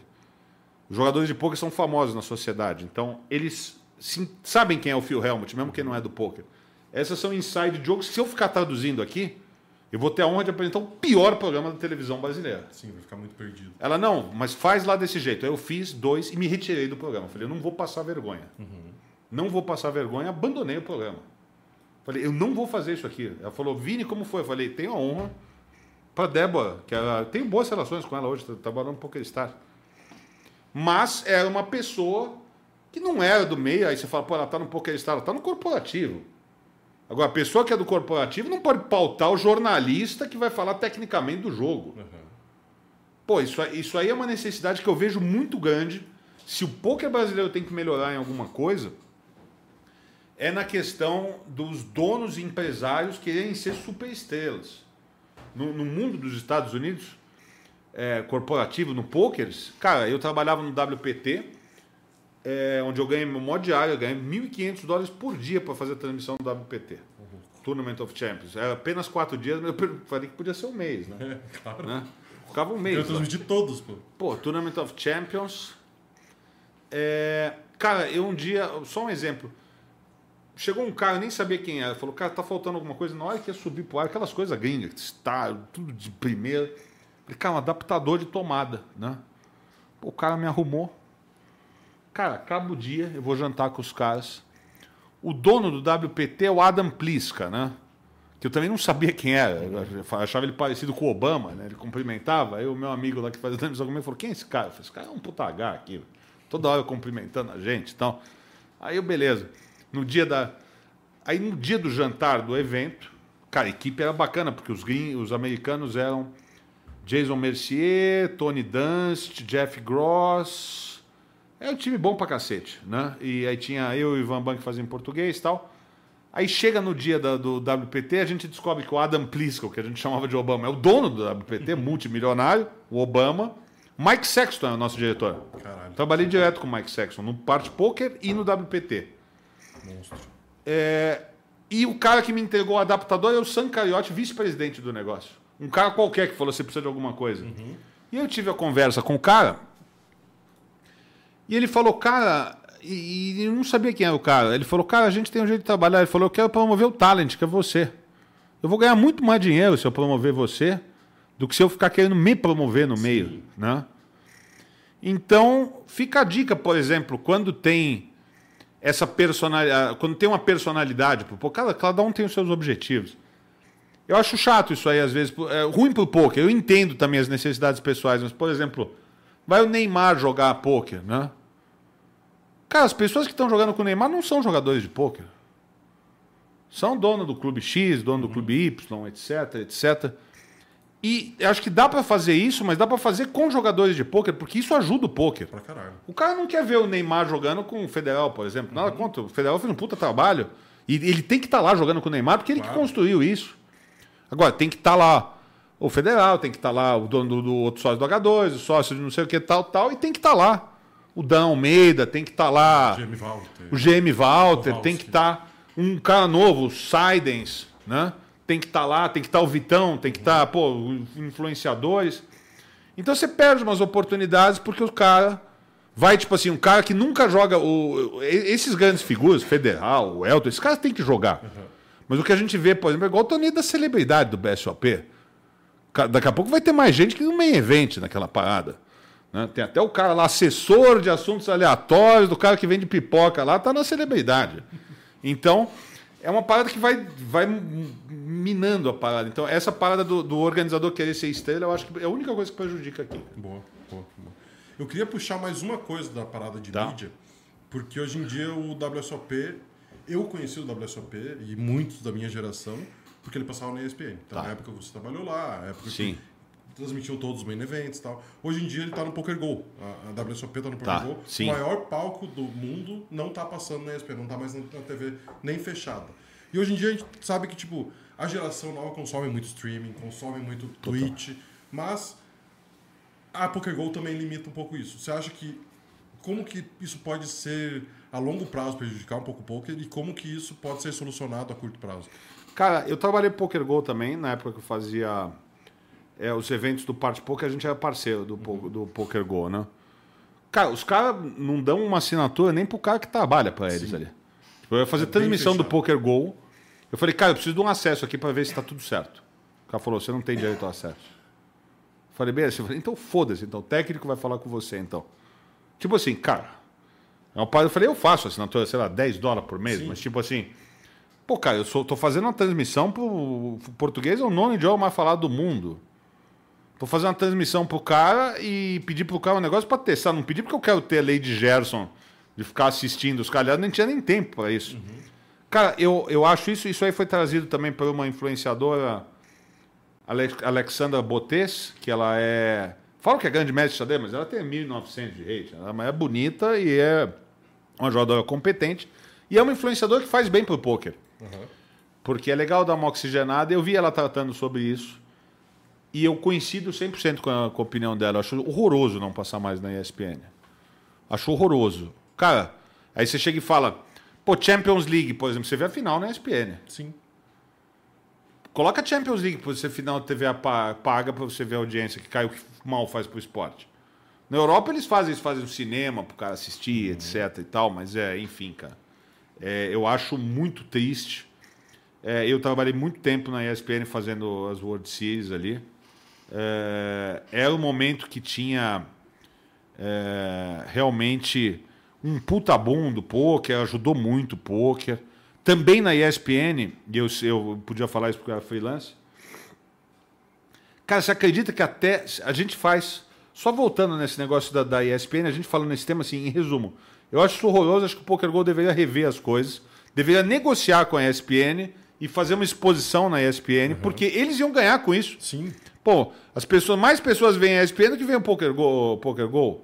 Então eles não chegaram em acordo com isso, porque a ESPN já achou que, que os caras tinham que colocar dinheiro por causa da exposição, e os caras falaram, os direitos são nossos. Faltou um pouco de jogo de cintura das- do- dos dois lados, porque os dois ganhariam se ninguém der dinheiro para ninguém. O ESPN coloca o ícone do Poker Go e o Poker Go fica com é, o bônus, fala, pô, assine hoje o Poker Go com o bônus de ESPN e ganhe lá 5 Não, e só a dólares. exposição que ele já tem lá dentro Exato. do torneio é absurdo. Então, né? é uma coisa que assim, é uma- um ego, um negócio meio. é, cara, que sinceramente não funciona, cara. Isso aí vai fazer. Vai fazer, cara, vai fazer muito mal pro poker, eu acho, para a questão do. Agora, e falando em ESPN, cara, é, nas transmissões da World Series, se acredita que a gente é, é, no dia 1 trending topic número 1 do Twitter, cara, no Brasil. Que era a época que o, tava o Bruno Foster, o Uhum. cara e tal. Cara, no outro dia veio um diretor, cara, daqueles guru de televisão, que tem um monte. Tem uns que são gente boa, mas a grande maioria são os caras muito cretinos, velho. E eu, eu, na época, eu já era freelance, né? Então eu tinha mais liberdade de falar do que o Ari, por exemplo, ali. Tava o Mojave ali, eu falei, puta, esse cara é muito chato, cara. Aí o cara veio fazer o briefing ali antes do estúdio, a gente gravou no estúdio, que os caras gravam o Sport Center hoje. É, o cara. Não, gente, olha só, foi muito boa a transmissão ontem, mas vamos mandar menos abraço hoje, focar mais no técnico. Eu levantei a mão e falou: pode falar, Vini. Eu falei: qual que é o objetivo? Ser número 3 ou 4 do, do Trending Top? Ontem a gente foi um. Você quer melhorar o quê? Pra onde que a gente vai, né? Pô, isso aqui é uma TV por assinatura, você tem que falar o nome do assinante. Eu falei, desculpa te falar desse jeito, você é o diretor, você pode fazer o que você quiser, cara. Mas o Zé Boquinha, que é um cara fã do poker, que é um cara que eu sou fã do basquete, etc e tal, uma vez falou uma verdade isso aqui. E a- ESPN é numa esquina, né? Falou, isso aqui tá virando uma televisão de esquina, porque a gente tá esquecendo que o telespectador é o que faz. E ele provou com fatos. O dia que ele estava narrando com o Ari aqui, e eles falaram de um sanduíche de birigui, de Bragança, sanduíche de Bragança, de linguiça, que era famoso e o negócio bombou ali. Falei, pô, qual que é o objetivo, velho? Diminuir o. Nós somos o quê? Rede Globo, velho? Não somos Rede Globo. Rede Globo não fala com ninguém, até, se bem que hoje em dia já até fala. Fala o nome do cara, etc. Eu falei, Sim. cara, então, esses gurus, é o que eu falo, esses gurus de televisão que tem a mídia, tirando o Walter Palermo, que era do Band Esportes, que é um cara muito foda, que é um cara que dava liberdade para as pessoas trabalharem. Ele falou, velho, eu contrato você, você faz o que você quiser, velho. Confio no teu trabalho. Esse cara até é bom, cara bom de trabalhar. Celso Foster é um cara que foi do Poker Stars, é um cara bom de trabalhar. Porque é um cara que sabia ser, concentrar o poder na, na organização e deixar você criar. Agora, o guru de televisão, o empresário que quer pautar o seu trabalho, né, que quer pautar o seu salário também, né? Porque parece que é inatingível isso aí, né? O cara só ele ganha, você não pode ganhar mais. Então, são essas coisas que a gente tem que tomar cuidado e eu acho que o Poker Go é muito boa a tua questão. Vai prejudicar demais o poker. Boa. Cara, eu queria trazer como uma última questão dentro do poker. Tá bom. Uma entrevista tua que eu achei de 2008. Porra, vamos. Ah, pro Tevez, foi boa aquela entrevista. Pro Tevez, Pô, exatamente. acertei boas, boas, boas coisas ali. Boas coisas e, tipo, reclamações que não foram completamente consertadas no poker até hoje. Cara, que legal. Que você falou um pouco de rakeback da época, que Aham. não sei como era o estado, porque realmente eu conheci o poker em 2008, então não, não sei como funcionava, mas a gente ainda está discutindo a regulamentação do poker, a gente ainda está passeando nesse, nesse, nesse espaço. É, como que foi até agora a evolução desse assunto? Como foi até agora a evolução desses, dessas polêmicas, pode-se dizer assim? E qual que é a perspectiva para a gente mudar essas coisas? Cara, olha só, eu tenho, eu tô por dentro desse tema há muitos e muitos anos. É, Essa. Cara, o que eu falei em 2008, eu critico o reiki, né? Reiki abusivo, é. Critico é o bom- reiki falar isso abusivo. pro pessoal. Critico o reiki abusivo e critico é, que é pouca regulamentação. Cara, o negócio não foi totalmente regulamentado porque não é de interesse da comunidade do poker, das pessoas que ali estão presentes, que regulamentem o poker. Por enquanto, qualquer é melhor um clube de poker ser sociedade gamer recreativa, esportiva e social que paga zero de imposto ou ser totalmente regulamentado. né? Aí você fala, pô, vai, vai, vai andando, a gente vai crescendo, o dia que regulamentar, a gente vende para o grupo grande. Por isso começam a ter clubes. É, São Paulo, Curitiba, é, pega os grupos grandes, H2, Max e outros grupos, etc. e tal. Não estou fazendo crítica a ninguém, estou dizendo que assim, o sistema é esse. O sistema é esse, ou seja, eu, eu parei para pensar, é interessante para os grandes conglomerados de poker brasileiro regulamentar o poker totalmente ou melhor deixar na área cinzenta até um tempo? Então, é, eu acho que isso aqui é um. E não estou dizendo que ele não, é, não são nenhum interesse escuso, estou dizendo que às vezes a situação atual é melhor do que, eh, do, do, do que- do que talvez seja. Saiu há dois dias atrás o regula- marco regulatório das apostas que vai passar ali. E o, o aporte para a empresa fazer parte do Brasil é 6 milhões de dólares por ano. Ou seja, isso, isso é um grande lobby do, de Bet365, Betfair, para acabar com os Nas menores. grandes, a gente sabe sim. que tem os skins. Mas, enfim, parece isso, né, de quem está de fora. E por que essa visão não ser ampliada para o poker? Né? Ou seja, será que realmente é, tem tanto interesse? Eu digo tanto interesse, não estou dizendo nem que, assim, por favor, galera, até para os haters de plantão ali, que eu sei que até todo mundo sempre tem, não é meu, mas o do. não estou falando que ninguém está ganhando dinheiro de maneira escusa. Estou dizendo só que talvez para o negócio seja melhor consolidar de alguma outra maneira. Você vê o, o, o- imposto no BSOP, já caiu o imposto. Porque é uma expertise jurídico, que você, consegue coisa com expertise jurídico. Você talvez não precise virar lei para as coisas acontecerem. Então eu acho que só não foi regulamentado porque não é de interesse do poker atualmente regulamentar. Perfeito. É, eu acho que é bom para o H2, é bom para o jogador do H2 e é bom para toda a comunidade. É incrível a gente falar, a gente está num país que talvez xadrez, né? a ameaça é mais forte que a execução. Então, enfim, é isso aí. É melhor deixar no ar do que regulamentar, Massa. eu acho. Massa. Como um dos últimos assuntos pra gente falar aqui, Beleza. eu queria trazer um pouquinho da Poker Bros. Boa. Seu trabalho lá dentro, um espaço também para você divulgar um pouco. Ótimo, muito obrigado, cara. Muito obrigado. Cara, estou muito feliz. Assim, eu, eu que já tive de tudo, fui de tudo um pouco. Fui jogador, fui comentarista, dono cavalo de time, dono de time. Fiz de tudo ali. É, quase tudo na, na vida. Melhor sempre bom, né? Pontuar, né? Que não é quase tudo, né? Me olhou esquisito meu mestre ali, né? Mas vamos por quase tudo, né? Lady Mas- Gil, né? A lei de Lei Gil. de Gil, é, exatamente. Lei de Gil, só não vale não, não, tanto. E, cara, Poker Bros é, é meu momento profissional mais feliz dentro do poker, cara. Eu tô lá faz. é, desde o começo da pandemia. Eu ia para. É, primeiro contato foi para ser influenciador, e depois gostaram de mim, fui para fazer entrevista para de negócios e ali fiquei. Cara, eu, eu tra- trabalho com expansão dos mercados. Poker Bros, pra- pra- a gente tem tipo 70% do mercado americano de aplicativos. Tá? Caralho. Muito grande. Muito grande. Muito grande. Tem 2 milhões e meio de clientes, né? É, muita ativos, é muito grande. Tipo assim, é muito grande, é muito maior dos aplicativos que a gente conhece aqui, e é- mas assim, corpos de vantagem. Claro que existem mercados regionais, por exemplo, aqui temos concorrentes muito maiores e assim a gente está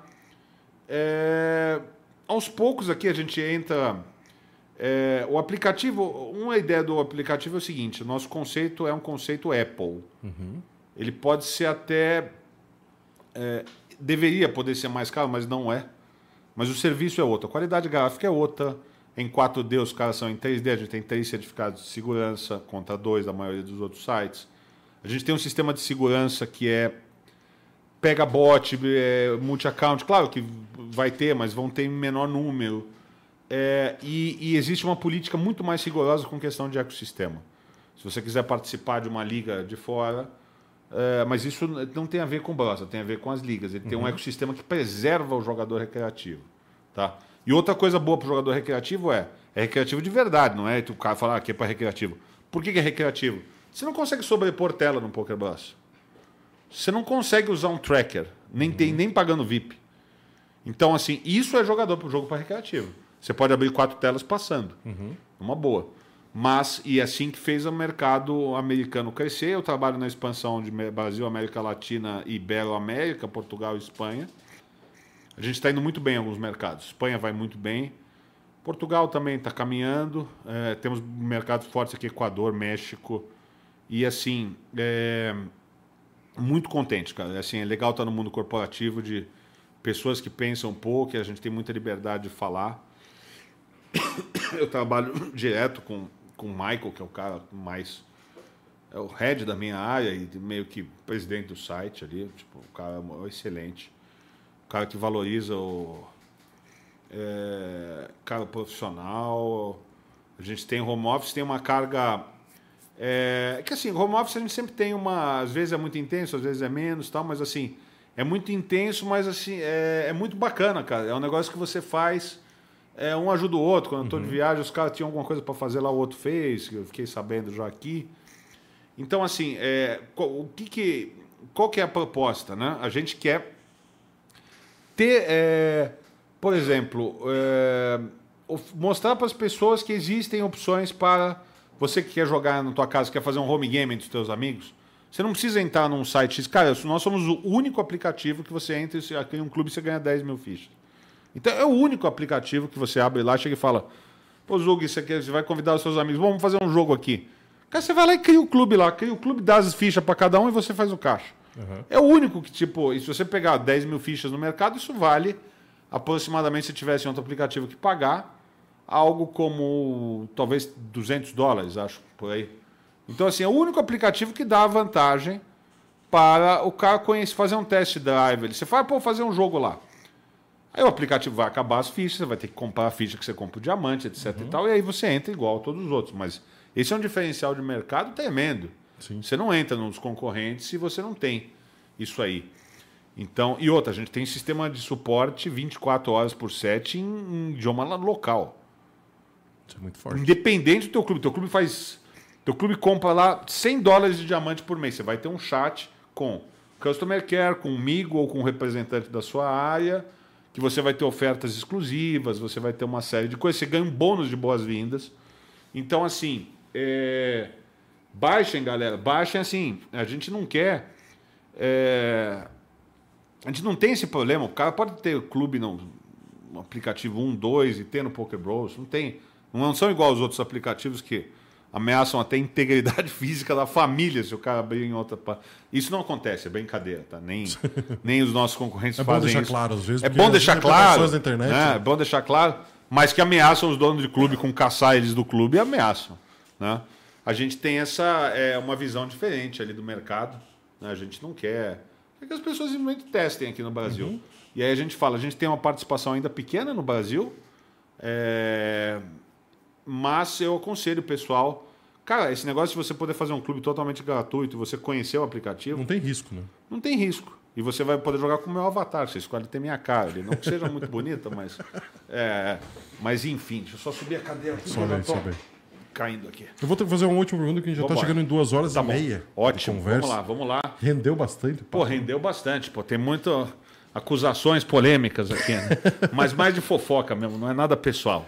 Cara, eu queria saber do Vini no tempo livre. O que, que, o, que que o Vini, quando ele não tá ocupado. E, e, na verdade, vou fazer duas perguntas em uma já. Primeiro, o que, que você faz de algum hobby, alguma coisa que você curte fazer no teu tempo livre, depois das tuas mil funções que você deve fazer hoje em dia. E outra coisa, você nas suas redes sociais, e claro, com a sua relação com o seu irmão, todo mundo vê, vocês valorizam muito família, valorizam muito. que legal você ter a Júlia. Puta, que legal. cara. Então, é, como que isso te dá um suporte também para continuar fazendo as coisas que você faz? Cara, muito legal ouvir isso, porque assim, a gente é muito. É muito ligado na questão de família, né? Eu e o Vitão, por fato de ter trabalhado junto, por fato de a gente morar colado. Tô com um amigo meu aqui, o Rodrigo, que conhece meus pais, conhece minha casa, sabe como é que é a, relação. É, com minha filha, eu tô muito feliz, foi aniversário dela, fez 14 anos, tá ótima, né? Tá ótima, é, tá lá com os objetivos dela. Então, assim, a gente é, tem essa questão assim, e às vezes eu eu tô viajando muito por conta, eu viajei agora, eu fui para Espanha e eu fui em Madrid, Costa do Sol, voltei, o Vitão foi Barcelona EPT.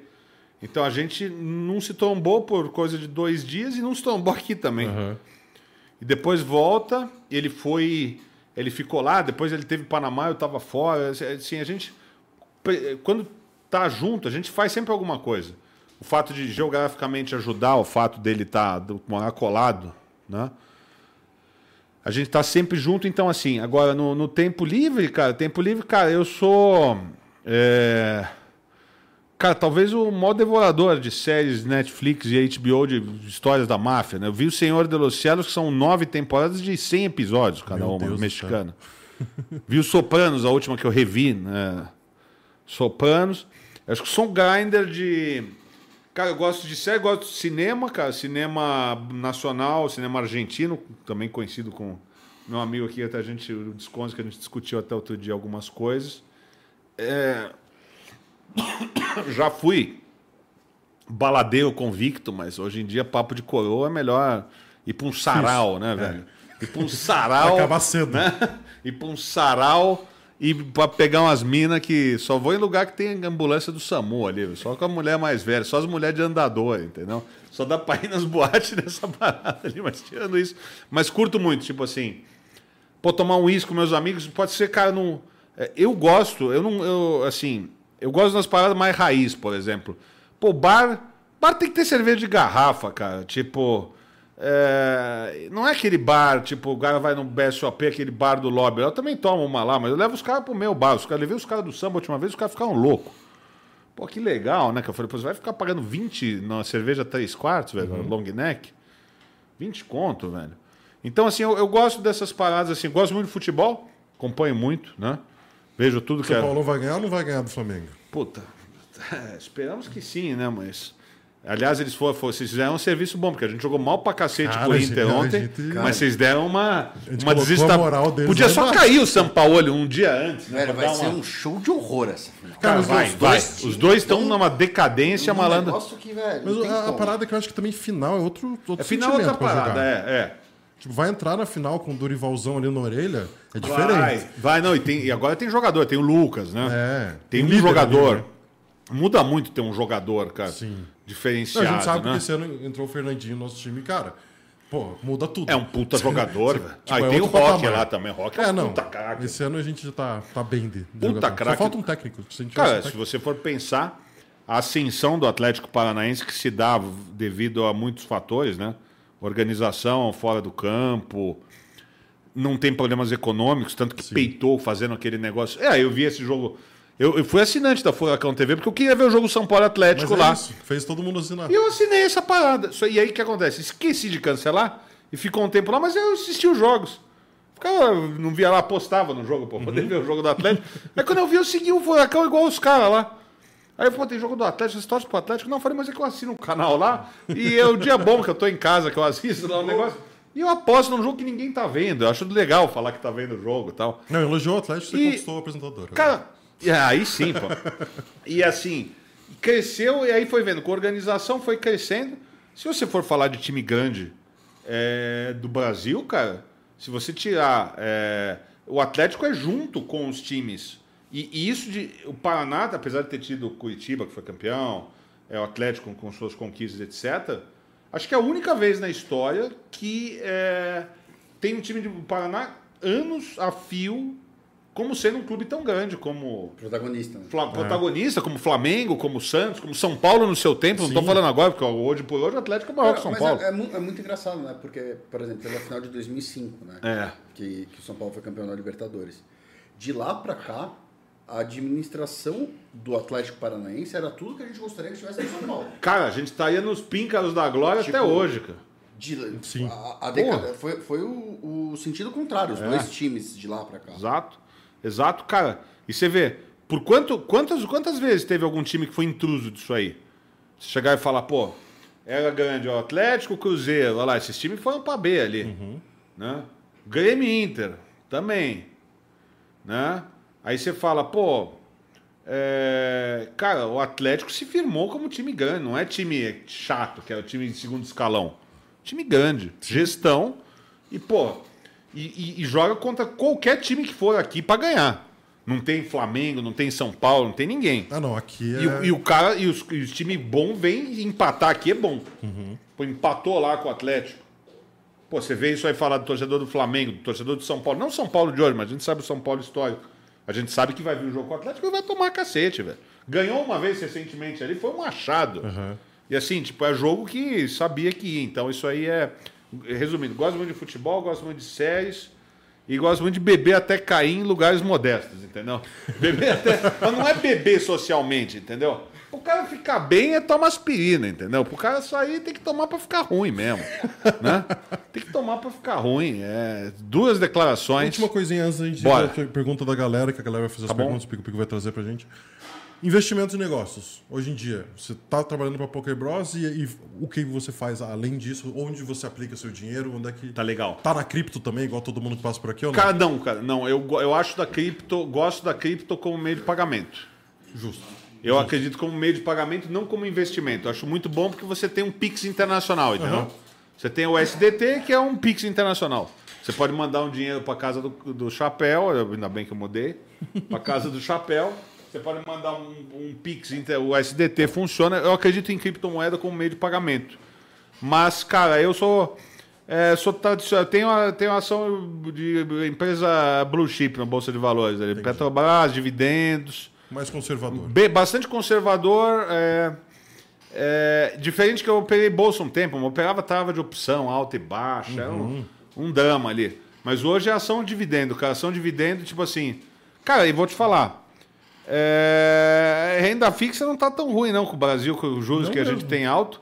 Cara, se você, você fala para as pessoas no Brasil que estão. é, os caras aplicam dinheiro por ano lá para render 3%. cara. Você fala que você tem 12 aqui. O cara fala, velho, que Sem isso? risco. Cara, isso gera nego financiar dinheiro nos Estados Unidos lá porque é fácil de conseguir para aplicar aqui. Isso tem um monte. O cara que faz sede de banco digital lá para captar dinheiro lá e colocar aqui e ficar com, com o spread. Cara, e assim, eu, eu, é, eu aconselho o cara a ser. É, é que assim, a gente vai ficando mais velho. Você tem. é, é, cara, eu acho que assim, não erra nunca, cara. Ação com dividendo. Tipo, e assim, mas não compra ação no. No, no, no fundo, não entra lá no Banco do Brasil e compra ações Petrobras. Você vai dar o dividendo pro banco, cara. Sim. Pô, vai lá, faz uma conta lá e pega o dividendo que é boa, Não é é bônus. Não é difícil. Eu acho que eu recomendaria isso aí, cara, assim. Criptomoeda, não sei se eu não sei o suficiente. Aliás, meu pai é diretor de um banco digital, cara. Meu pai, com 70 anos, me explicou criptomoeda. É muito louco isso aí. Que né? massa. É, e eu tenho minha wallet ali e tal, eu faço, mas assim, eu acredito só como meio de pagamento. Eu acho que o boom de. é, você vê esse negócio que eu falava há algum tempo atrás, como é que é? Ada Cardano, que explodir. Os caras lá estão na Rua da Amargura, quem Ah, sim. colocou uma nota, né? As paralelas. Das paralelas, sim, tipo, o Bitcoin é forte, é sólido. Vai ser forte, é. Vai ser forte sempre. Mas. Mas é mais ou menos por aí, cara. Maneiro, maneiro. Pico Pico, traz as perguntas que o pessoal fez durante a nossa conversa, então. E o pessoal deixou o like. Bom, o pessoal, o pessoal sempre assiste e não deixa o like. Então, por favor, Porra. galera, ajuda o trabalho. Deixa o like dos caras, pô. O pessoal quer história, né? Claro. O Vitor já pediu as histórias do Paradise e do Automóvel Clube de São Paulo. Puta que pariu. Quem é esse cara? Foi fundo, hein, velho? Cara, Bom, deixa eu só. Eu lembro, eu lembro o Automóvel Clube. Eu lembro que volta e meia. Sabe aquele jornal da Globo de 15 minutos antes da novela, Sim. no final Aham. do dia? Sabe, sempre estouravam o clube. Era, era sempre, tava sempre estourado no jornalzinho da Globo. Os caras indo pra delegacia. Cara, eu, eu tive. Cara, eu fui. Vamos lá. Cara, o Paradise é o clube do doutor. É, o- é o que sucedeu a companhia Perfeito. na rua Clodomiro Amazonas. Aliás, Qual o nome dele?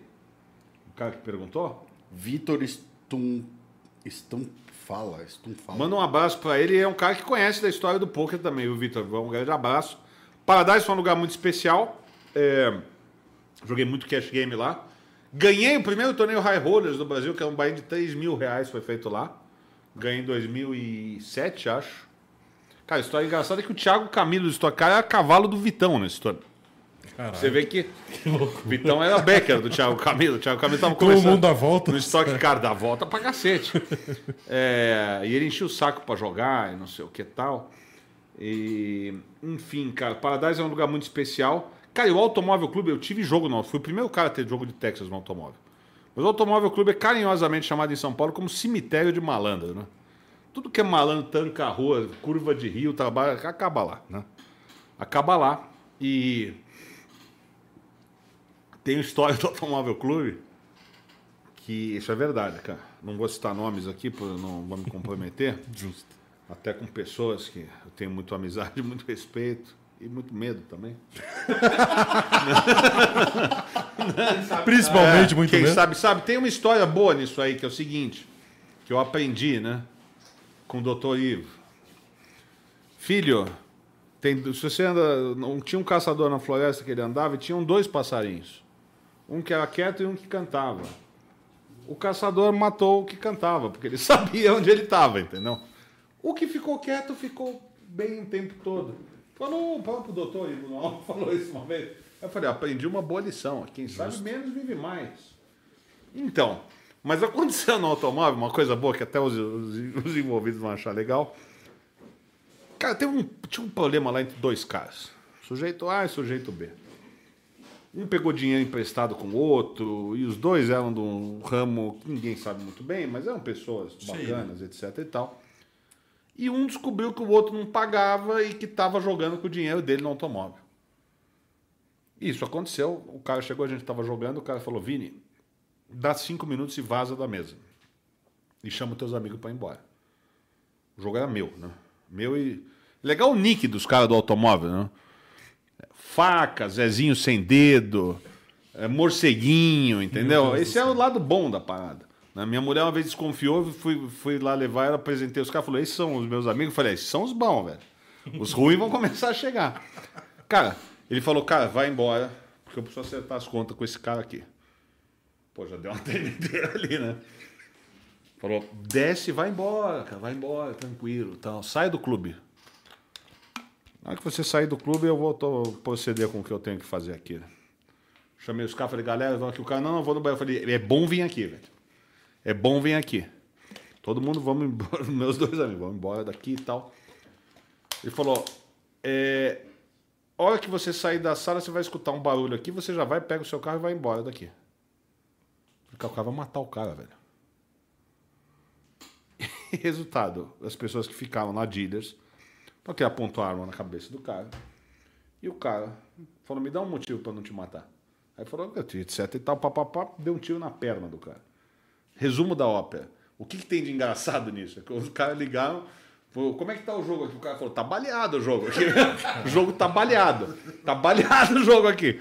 E o cara foi até, atirou na perna, o cara foi lá, e legal que parece aquela cena do filme Goodfellas, Os Bons Companheiros. O cara dá um tiro no pé do cara, no Spider, né? Dá um tiro no Spider, que é o Chris Moltisanti do Sopranos, né? E, e o cara que tá embaralhando, tem a cena lá que o cara fala, pô, nice fucking game, né? Que o cara tirou na perna do cara ali. E, cara, e a história era. Cara, o, o jogo era desse jeito, cara. Tipo assim, o, o jogo era um mix, entendeu? De, de gente. é, tem gente de todo tipo. Isso que eu acho legal do jogo, que o jogo todo mundo é, se respeita lá. Então, se o Vitor não sabia dessa daí do Automóvel Clube, ele tá sabendo que teve um jogo baleado de verdade ali, velho. Caralho, que assustador. Teve um jogo baleado de verdade.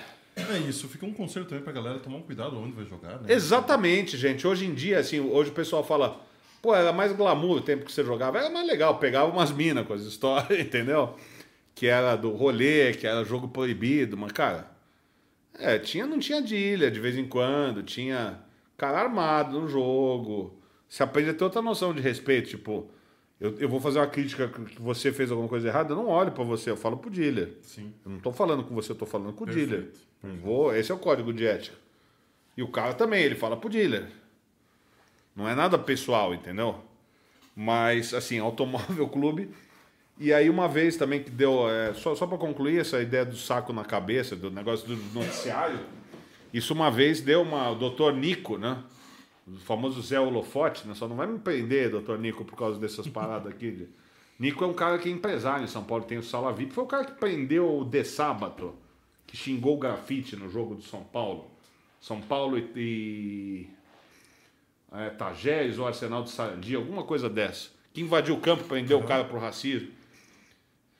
Ele volta e meio estourava os clubes de poker, apesar dele ser parceiro nas viagens também de punta, mas é, ele é empresário, ele é um cara do. Mas ele é um cara que não tá fazendo pelo, porque ele corre pelo errado, entendeu? Ele tá fazendo porque tem demanda, morador reclamando, e o cara no meio da mídia.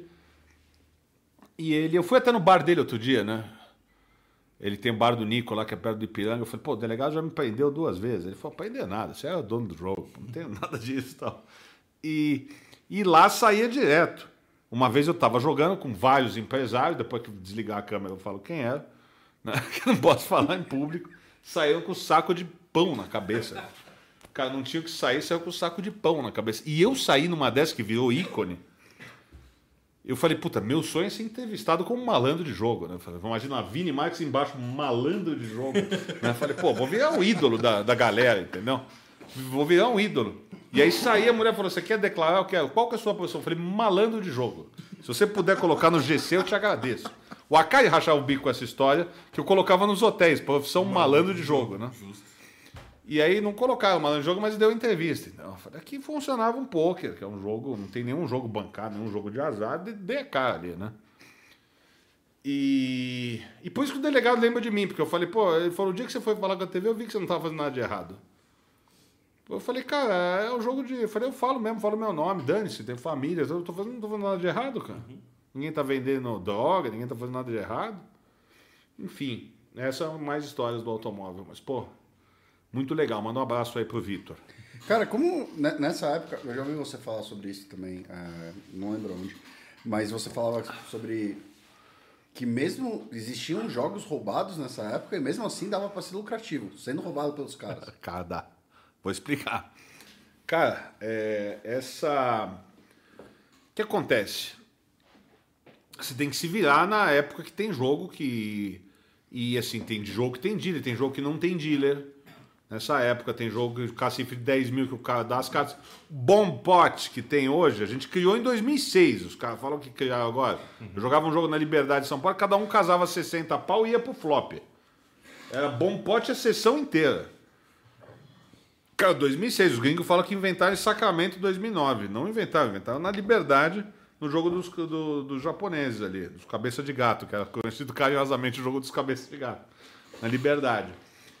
É, cara, essa, essa, esse tema, cara, é, é, cara, é, é muito difícil da gente é, conseguir, é, por exemplo, se a gente voltar a essa questão de, é, eu, eu- eu perdi, eu voltei, falei do negócio do bom pote agora, que assim, só fazer um parênteses que assim, a gente, às vezes a gente é protagonista de algumas coisas e as pessoas não sabem, né?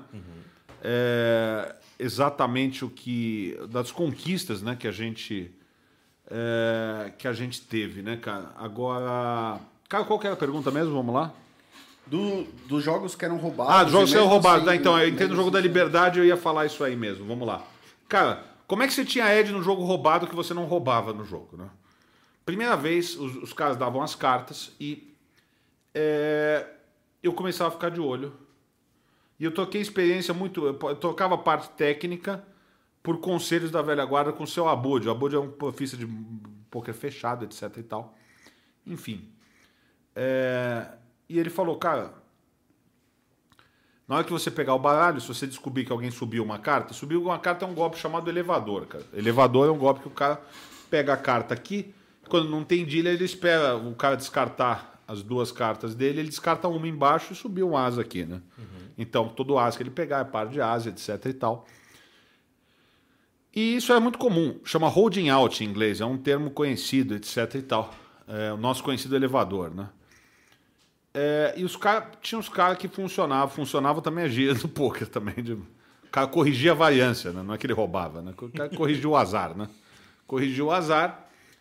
E aí, eu, cara, a primeira vez que eu descobri, que eu, eh, e eu falei, pô, Abud, como é que eu faço aí? Ele falou, cara, quando você suspeitar que tem alguém subindo alguma carta, na hora que você for embaralhar, pega igual Honda, que você pega uma carta de cima, uma carta de baixo, e vai sobrar uma carta, não pode sobrar. E o cara vai se dar conta. Aí, beleza. Aí aconteceu comigo, primeira vez, fiquei emocionado até, porque eu descobri falei, esse cara rouba no jogo, é um McLaren, um cara que já morreu, inclusive. É, e ele olhou meio todo pra mim e tal. Aí eu falei, Abud, o que eu faço? Eu derrubo o cara, velho? Ele falou, você é muito novo ainda, hein, velho? Eu falei, por quê? Ele falou, eu ganho no jogo roubado sem roubar milhões de anos aqui, ninguém sabe como. Eu falei, conta essa mágica, Abud. Ele falou, "Ba- você joga firme, toda hora que o cara der raise, dá outra. Vai tudo no meio. Se você pega mais fichas, se você perder 20 mil, você não paga, fala que tem uma carta a menos. Falei, que gênio, velho. Chegava pra mim, o cara tava em campo, era bala e bala, né? Jogava firme, o cara, raise, outra. Pegava mais ficha no caixa, né? 30 mil, né? Vem mais 20 aqui que eu vou balear esse jogo aqui. O cara ficou louco aí, velho. Jogava filho, eu o Vini, Vini Cabeção me chamava, né? Por causa da cabeça grande. E, e era esse o método, cara. Descobri o cara, o cara tinha que ficar duas horas no jogo e a bala e bala. E como jogava Se firme. vire. E aí, e aí o que acontece? Com, cara, e vou te falar que meu santo é forte, porque eu nu- nunca tive que derrubar ninguém. É, então ficava o ladrão lá e eu ficava feliz, velho. Porque eu não roubava no jogo, eu só tinha, sabia o que eu tinha que fazer. Aí a hora que o cara ia embora, eu voltava a jogar normal. Então, Né? então ficava. Então, assim, existe Ed num jogo roubado sem roubar. Sem ser a parte que rouba. Então, isso eu devo graças ao seu Gladstone Abud, que, que é os ensinamentos da velha guarda. Isso aconteceu, cara. Ganhava no jogo roubado sem roubar desse jeito. Ele falava, só dá outra, mais e mais, velho. Você perder, se chegar pra você o baralho, você fala, ó, velho, tem uma carta a menos, o jogo parou. Cara, é muito bom, cara. Os caras eram muito lisos, cara. Muito lisos. Imagina, pô. Outra época, tá louco. Nossa, os A caras. época que existia o ambiente escuro, fechado. Isso, uísque, uísque. Fumaça. Fumaça. Mulheres. é, Aquilo que minha avó achava que eu jogava quando eu comecei a Existia jogar. isso. Isso. Exatamente. Existia tinha, isso, tá tinha esse lado mais. Eu vi que tem uma pergunta de um rapaz chamado Victor Marques. Opa! Teu irmão pediu pra você contar sobre a jornada da juventude católica na viagem pro Peru. Puta E que- como bolhar a classe executiva. Cara, olha que azar foi isso aí, velho. Cara, olha só. Eu, a TV Poker Pro, é, Super Poker, é, TV Poker Pro na época, ia fazer a transmissão em Lima, do LAPT. A gente fazia parte do Poker é, Stars em português. Eu não fui com a equipe porque eu tava jogando a mesa final do High Rollers do BSOP. Uma mesa final do High Rollers teve o Ariel Bahia, ó, cara, mesa difícil, Christian Cruel. Aliás, uma parada que eu ganho do Christian Cruel, que eu elimino ele, tem uma passagem icônica. é- Eu, eu vou, eu as valete ele 6-6 e tá o Caio Rei na mesa final. E aí o flop foi se desenhando de uma maneira que um rei me salvava, né? Eu olhei pro Dile e falei, agora cai o rei, né? Caiu o rei e caiu o rei, cara. Caralho. O Cruel, o Christian Cruel ficou muito puto. Ele falou, ô mestre, sem, sem pedir carta, sem falinha, pô, puta torneio importante aqui. Falei, pô, mas cai o rei, pô, tá aqui. Né? Enfim, eu, nessa mesa final que aconteceu isso, eu fiquei em quarto ou quinto, acho. Ainda tinha um swap com a velha. Eu acho que eu fiquei em quinto ele quarto, que ele teve que me mandar algum. Aliás, mandou sim, mandou, tô brincando. Imagina cobrar agora. Mandou. Mandou, mandou, mandou. A velha pa- pagadora. Demora, mas paga. Chora, mas paga. Escreveu o cara rico que você vai jantar com o cara rico, quem paga o café é sempre o duro, velho. Ou o que tem menos, né? Não é, nunca é o rico. É, então, aí eu jogo isso aí e vou fora da equipe, né? Então, aí vou para viajar para o Peru, ainda um, jogo, um voo, só tinha um voo. Camp- é, tive que ir São Paulo, Viracopos de ônibus, Viracopos, Rio de Janeiro, esperar cinco horas no Rio de Janeiro e pegar Rio de Janeiro e Lima. Era a visita do Papa no Brasil, cara. O aeroporto tava cheio de peregrino, fiel, não sei como é que chama essa parada hoje. Mas beleza, né? Eu, me, me encostei num canto, cansado pra caraca, feliz, já ganhando um bom dinheiro. Sentei lá no Rio um tempo, fiquei lá, embarquei no voo, cara. Falei, puta, vou dormir, cara. Vou dormir. Começa aquela galera da juventude católica entoar cânticos é, religiosos em espanhol, velho. E eu tava lendo o livro, cara. Os caras me olhavam torto, papião, fugindo do inferno, né? Coloquei na mesa, os caras tudo me olhavam torto ali, cara. Fui nessa viagem inteira, cara. Esses cretinos cantando música o tempo todo, cara. Eu não conseguia dormir. Eu viajei, o voo atrasou, cara. Eu chego lá. É, E, e tem. é, aí a bolha da classe executiva é na volta, cara. Na volta, falaram: não, a gente vai comprar a classe executiva ali para para TV tal, isso, aquilo tal. Ficamos todo mundo feliz, né? Como eu vim num voo um dia depois, eu e o Javier, um cara que era da técnica. Aliás, o cara é sensacional, o Javier, que ele fazia conteúdo de pôquer e também era proprietário do, do clássico canal do produção, ganhou o AVN do pornô, com aquele é, Sexo na Van, né? Um cara que era do pôquer e também do entretenimento adulto. É um cara genial, o Javier Falcon, meu amigo. Eu e o Ravi, a gente, aliás, me apresentou boas amigas, o Ravi. Né? Um grande abraço a ele. Bons tempos, viu? Grande abraço. Tinha que pegar uma câmera lá para gravar um negócio. Ele falou, passa lá na casa da fulana lá. Eu falei, vou, eu vou. E fui. E foi o resto da história. Mas, é... resultado, cara. Olha só a merda. Roubam a câmera da TV no aeroporto. Tem seguro, tudo bem e tal. O Javier, que é uruguaio, vai fazer o BO e eu sou amigo dele, vou com ele. Não vou deixar o cara ficar sozinho ali. Vou com ele. Vou eu e ele fazer o BO da porra da câmera. Ficamos com ele, somos liberados quase na hora do voo. Resultado, como não tinha a minha reserva do Javier, foi todo mundo na executiva, menos eu e o Javier, que ficamos duas horas e meia resolvendo um problema alheio da empresa. E o filho da puta do Gabriel Otranto, com, esses, com toda com essas palavras, meu amigo, que é magrinho, pequenininho, não, minto, o Henrique Chiarato Neto, nosso diretor, também um, um amigo, um grandíssimo FDP, vendeu para o Gabriel Otranto, outro cretino, a passagem por 20 dólares para ele ir na classe executiva. E um cara que trabalhou comigo durante 200 dias não teve a dignidade de me pedir para eu comprar por 20 dólares que eu pagaria para ir na classe Sim. executiva desse 1,91 tamanho. de altura. Porra. O cara, o cara que trabalhou comigo o tempo todo, não, mas você tava lá resolvendo o negócio da câmera. Eu falei, você acha que eu não vou te pagar esse dinheiro, velho? Você vendeu pra esse cara chato ainda, velho. Meu amigo, mas, pô. Então, foi uma facada atrás de facada, mas tem uma história boa também de, desse LAPT, e eu vou falar a galera vai gostar. Tava lá o Otávio Mesquita, né, como embaixador do Paulista, um puta de um cara mala, entendeu? Um cara que ninguém suporta. Os caras patrocinam, ninguém suporta eles, patrocinaram ele no. Eu tenho fontes naquelas corridas de carro porque queriam que ele morresse para se encher o saco, velho. O cara é unanimidade, cara. O cara é o Clóvis Bornai, é o concurso da mídia, não, ninguém suporta ele. E eu não gostava dele porque ele só me cumprimentava quando eu tava do lado do meu irmão, cara. Porque o Vitão fechou um programa lá para ele, quando ele não tava, ele era um puta idiota ali, cara. E é verdade mesmo. Aí eu chego lá, tive a vingança perfeita contra esse cara, velho. Eu chego cansado da jornada da juventude, dormi uma hora no quarto do hotel, Fiesta Thunderbird em Miraflores, espetacular. Comer lá um. Tomei uma Inca Cola e comi uma pizza lá e fui jogar. E fui tra- trabalhar. Aí tô lá, trabalho uma hora. E aí chega o Otávio Mesquita, patrocinado pelo PokerStars, foi lá se aparecer na sala da transmissão, porque tinha um diretor do PokerStars com uma namorada que ele tá, tava lá porque ele ganhava uma grana. Aí foi lá, né? Tava mes... Ah, vocês têm um estúdio bacana aqui, só com a mesma piada de sempre. Pô, isso aqui, vocês se divertem bem aqui, né? Tal, pá. Pai, tá a galera do PokerStars pagava uma grana pra ele, pra ser embaixador, influenciador. É... E aí ele quer mostrar serviço, né? Ele falou, pô, tô à disposição, posso entrar com vocês aqui 15 minutos? Ele disse, achava também a. Né? Pô, você achava a última bolacha do pacote, né, cara? E, porra, aí sentou lá. Sentou lá, começou o Vitão tocar, o cara meio polarizar o negócio, falar umas coisas sem noção. O cara me deu uma ideia, mais, a ideia mais brilhante que eu tive na minha vida, cara. Eu falei, Tavinho, Tavinho, né, no ar, né? Tavinho, você, eu preciso dar, resolver um negócio aqui embaixo. Você fica aqui com o Vitão, uns 15, 20 minutinhos? Na frente do cara do PokerStar, não pode falar que não. Claro. claro. Eu fui pro hotel dormir, velho. Fiquei três horas e meia dormindo.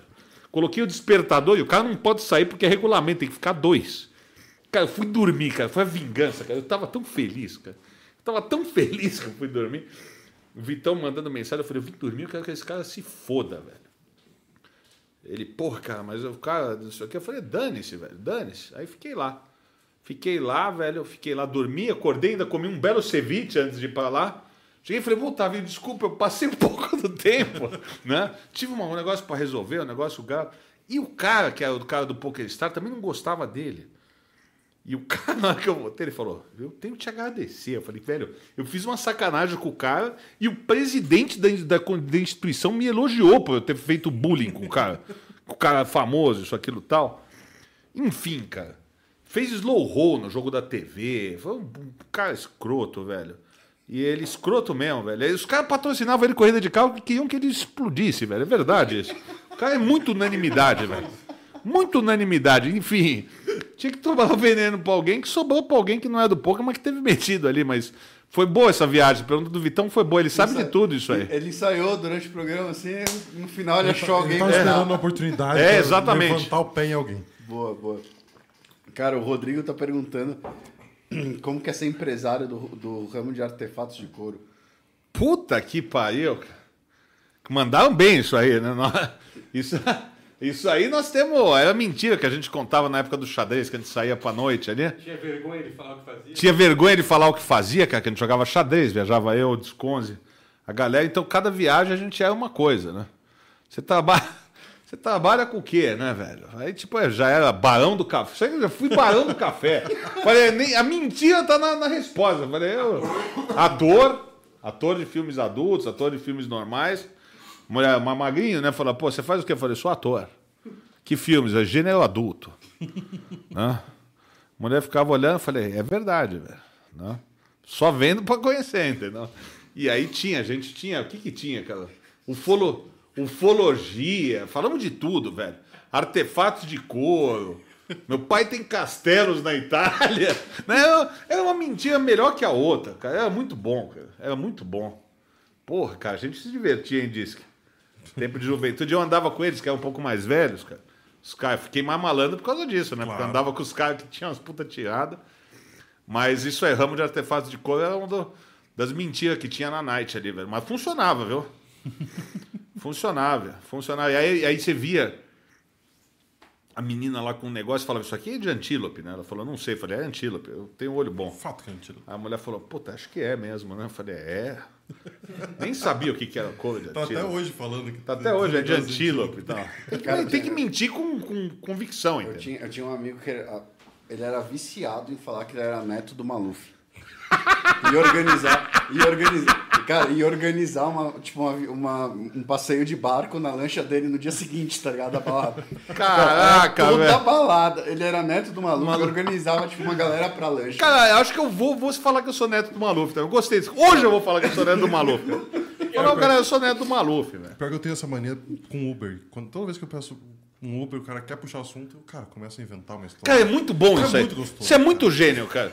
Porque isso aí. Porque não vai, tipo... Você, não vai- você não vai perder o 20 contato. Então, é muito bom isso aí, porque você estimula a criatividade. Exato. Isso aí é muito bom, é uma boa ideia, velho. É, isso é- aí dia do Uber fazendo uma história legal pra ele, que ele vai... Cara, vai- vai isso aí é bom. Eu tô até pensando na próxima, cara. Eu vou com, com paletó preto, com a roupa meio preta tal. O cara falou, o senhor é Vinícius? Eu falei, eu tenho muitos nomes, velho. o resto fica na sua imaginação. É só falar coisa draculesca, entendeu? Só falar coisa de tomar. beber a cabeça desse cara. Eu, cara, eu vou deixar o cara. Porque você vai ser bom. Eu tenho muitos nomes. Eu gostei dessa sua ideia. Boa. Mas é uma boa ideia, cara. Cara, pra terminar, é uma minha. Até eu, tava, eu andei pensando nisso. Eu- a gente conversou sobre isso, sobre o negócio da Poker Go, né? De ter saído da ESPN não ter mais. Você hoje, tipo, endossou muito essa parte. Cara, será que no Brasil a gente não teria um espaço na TV para transmitir o poker, para transmitir o BSOP, para transmitir um KSOP da vida? Porque hoje a transmissão ela atinge muita gente, mas ela atinge o pessoal que já joga poker. Isso. Você não Que fala pra sabe fora o da canal, bolha. que, que vai tá no atrás. canal específico. Isso.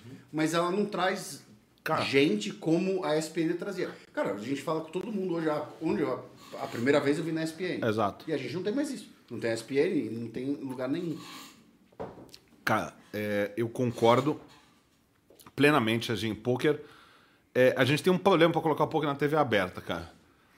O poker ainda tem muito preconceito das pessoas que fazem mídia de TV. Como tinha o UFC, os caras falavam que o UFC nunca ia passar na Globo. Já mudou. Tem o combate, eles fizeram um canal específico. Mas leia-se, na Globo aberta passa uma luta ou outra. E olhe lá. Madrugada. É, um brasileiro Madrugada. na final. não- Um brasileiro numa final, uma luta, não é o card inteiro, é uma luta.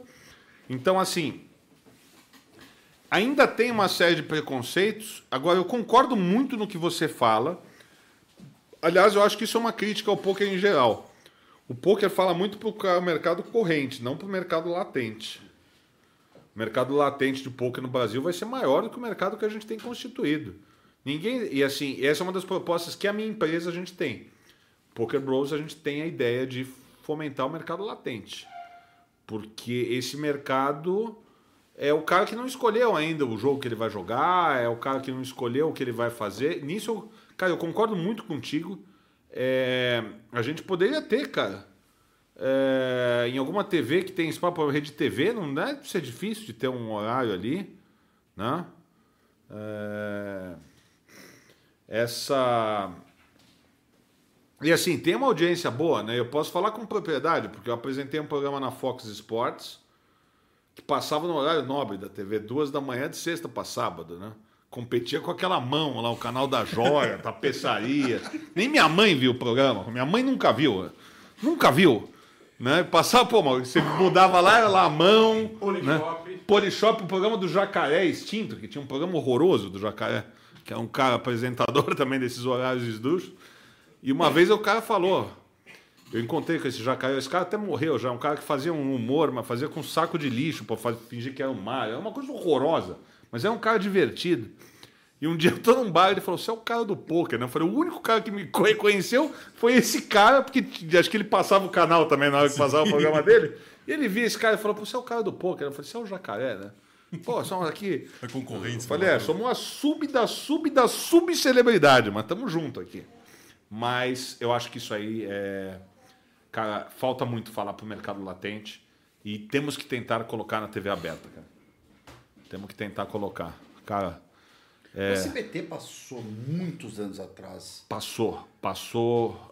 é, Era um torneio, eu acho que na América do Sul, em algum lugar. Era, tinha, era Maridu do Poker Stars que comentava, cara. Faz tempo isso aí, velho. Faz tempo. Maridu é companheiro de Napoleão coroa, Bonaparte. né, né? irmão? Tem, a gente busca lá no fundo, né? É, então. Então, a SBT teve, a Band, a Band teve também, o Vitão apresentou um programa na TV aberta. É, foi legal, cara, foi legal. Precisa, precisa de um espaço desse. Né? O PH ficou um tempo com o Band Sports. né? É, é, e o. Ainda que seja. Cara, hoje a gente perdeu espaço no cabo, cara. O PokerCast no Brasil não tem ESPN, não tem Fox, não tem Band Esportes. Não passa poker em lugar nenhum. Sim. Por quê? Porque as pessoas, tipo, o pessoal do poker, nesse aspecto, acho que tinha que ir um pouquinho mais fundo, cara. Nisso aí tem muito. A emissora dá um monte de vantagem, entendeu? É que assim, não tô querendo puxar a brasa pro lado da, da gente que fazia conteúdo, mas a gente ia atrás das coisas. Vitória ia atrás de patrocínio, a gente tinha ESPN e tal. Acho que a galera ficou meio parada ali e. Natureza não gera vácuo, né, cara? Sim, Os caras vão. Tem que correr atrás. Tem que correr atrás, cara. Enfim, cara. Eu acho que isso daí tá. É, é o caminho, cara. O caminho. Tô, tô muito feliz de ter participado aqui com vocês, velho. Muito legal. Muito grato. Não sei se temos mais perguntas, mas estou muito contente. Essa daí, pô, muito, cara, conversa franca, conversa bacana. Não, e falando de Falamos, falamos de todos os temas, velho. Puta, muito legal. É... Pô, quando vocês tiverem. A gente, quando vocês já tiverem feito um ciclo, que tiverem começando a repetir os convidados, eu quero vir uma segunda vez pra gente analisar essa daí. Fechou? E- Vai Vai. E ó, e vou te falar que as condições do Midas aqui, aí da Almeida, estamos aí, hein? Se quiser um correspondente aí na cidade de São Paulo, eu já vi que os caras trabalham bem, que tem sintonia aqui. Eu adoro Curitiba, já pedi para ficar dois dias a mais, porque eu adoro a cidade. Não tenho problema nenhum em vir para cá e ser o correspondente de São Paulo, para poder estar com essas pessoas que eu gostei tanto aqui, galera. Muito obrigado, A gente viu? agradece mesmo. Mas a gente tem um último quadro. Vambora, vambora. Se você já viu o programa, o Momento HU. Vambora, Então vambora. fala uma palavra e você. A primeira coisa que tiver na tua mente, você solta. Bora, vamos. Tipo Marília Gabriela, das antigas. Lembro, lembro. Vamos lá. Então vamos lá. É, família. Família, o amor, amor maior do mundo. Comunicação. Comunicação, uma paixão. Poker. Poker é minha vida, cara. Melhor viagem off-poker. Melhor viagem off poker. Ah, ah, pro Nordeste com a minha mãe e com a minha filha. Massa, massa. Ídolo no poker. Um só. Ídolo no poker, um só. Phil Ivey. Comida favorita. Sushi. Júlia. Ah, minha princesa, meu amor, meu tudo. Amo você, filha. Lugar que ainda quer conhecer. Santorini, na Grécia. Vitão Marques. Minha alma gêmea. Uma saudade. Uma saudade. cara, de, de estar. Vou usar um exemplo aqui de estar mais com pessoas que fizeram parte da minha vida. Como hoje eu estou muito feliz que está o Rodrigo Desconze aqui, que foi muito importante na minha vida como jogador de xadrez. Eu tenho saudade desses momentos. Por isso que a gente se falou o primeiro dia. Eu cheguei e mandei mensagem para ele. Eu tenho saudade de viver esses momentos. De, assim, de ter contato com pessoas que eu gosto muito, que a gente, por questões de tempo e geografia, não consegue estar. Maneiro. Xadrez. Xadrez, eu. eu é... Cara, vou tentar fazer uma analogia boa. É... Cara, o xadrez. É... Eu, eu falei poker na minha vida. O xadrez seria. O, o poker é minha mulher e o xadrez seria minha amante, velho. Não sei quem que vai mais longe, entendeu? eu sou um cara solteiro, eu posso falar, entendeu? Porque é aquela história. Eu não quero, eu vou complicar os caras, devo falar. Pô, com a mulher, o cara. Com o amante, o cara é 100% do tempo que ele é de verdade, entendeu? Com a mulher, às vezes não é. entendeu? Mas, enfim, não quero gerar polêmicas. Não, é- não quero generalizar. Não quero né? generalizar, enfim. Mas o xadrez é uma grande paixão também. Maior sonho? Maior sonho, cara, seria. é, Eu acho que viver num mundo mais justo, cara. Mas seria meu sonho maior. Mas. É, um ídolo fora do poker. Ernesto Guevara de la Serna. Tchê. É, uma frase que você leva pra sua vida. É, frase que eu levo pra minha vida, vamos lá. É, então, eu vou falar. é, cara, vou falar uma frase do Che, que é uma que eu levo muito. Que independente de qual revolução você esteja participando, a maior virtude de um revolucionário é o amor. Pra tudo. E um recado que você deixa para as próximas gerações. Para as Caiu próximas. o pet. Aproveita o pet. Ah, o pet. Opa, isso aí não posso. É, exatamente, Paga o pô. salário aqui, velho. hey, guys. I'm here, né? Please. É... Cara, um sonho... é, Segredo para as próximas gerações em geral, não seria só do poker, Não, né? cara, pra- o que você quer deixar. É, quero Uma deixar o legado, vamos lá. Cara, é, eu acho que a gente tem que cuidar é, do nosso bem mais valio- valioso, que é o nosso ecossistema, cara. A gente tá. Se esse recado não chegar, a gente talvez não tenha três, quatro gerações como a gente teria. É, falo da minha experiência pessoal, eu, eu como peixe, só não como mais carne, por uma questão de achar que o consumo exagerado de carne vai gerar falta de água. E assim, não, não sou aquele cara que quer pegar absolutamente nada, então. Mas me gerava culpa é, eu ter um discurso diferente da minha prática. Isso aí me gerava culpa. E numa daquelas conversas, você vê que bêbado também tem ideia boa. Claro. Conversa de Natal que você começa com os seus brothers de culpa e não sei o quê. Eu falei, cara, eu tenho culpa nessa porra. No outro ano, 10 de janeiro, eu parei. Me senti bem. Me senti bem, assim, eu acho que recado para as gerações é, é, se a gente não é, não investir em energia sustentáveis, se a gente não voltar a plantar árvores, se a gente não deixar de poluir o oceano, tudo que o homem construiu, e as pessoas é, acreditam muito que o homem vai resolver tudo, né? Porque ele é foda, etc e tal.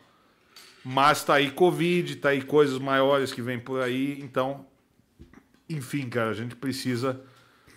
Resumo, a gente precisa que o, o, o coletivo seja de todos, não de ninguém. Coletivo é de ninguém, isso é problema. O cara joga lixo no oceano porque é de ninguém. O dia que ele entender que aquilo lá é de todos, ele não joga. né? Então acho que fica essa, essa mensagem. Maneiro, maneiro. Cara, antes de encerrar o papo, agradecer as pessoas que fazem isso acontecer. Agradecer primeiramente ao Midas Team. As inscrições do Midas Team estão abertas no www.midasteam.com.br. Então, se inscreve lá, vai procurar o time, vai procurar conhecer o time para começar a sua carreira ou continuar a sua carreira dentro do. Agradecer também a Midasware, que é a loja da coroa mais querida do Brasil. Se você não conhece os produtos, www.midasware.store. A gente está com a coleção da The Union, da Reg Life. E quem quiser descontinho, papo 10. Perfeito. Deixar as nossas redes sociais também.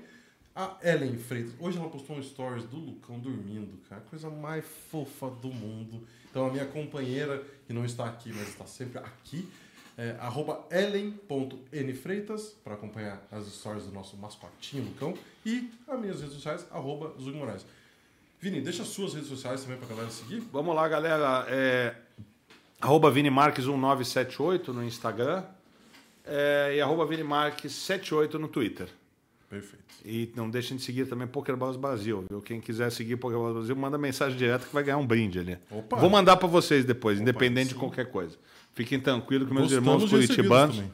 também, vão, vão, vão aproveitar. Galera, E muito obrigado. Todo mundo participou do nosso, do nosso bate-papo aqui recebe um troféuzinho. Ô, louco! Do Papo de Coroa. Pra, Que pra isso, marcar a vinda. Então, muito Que obrigado. beleza, obrigado, viu? Obrigado você por ter Poxa, muito- disponibilizado o tempo, por ter vindo aqui conversar com a gente, por ter falado tudo, respondido as perguntas da galera de casa. Pô, e, e vou só falar um negócio. Galera, venha porque os caras recebem bem, viu?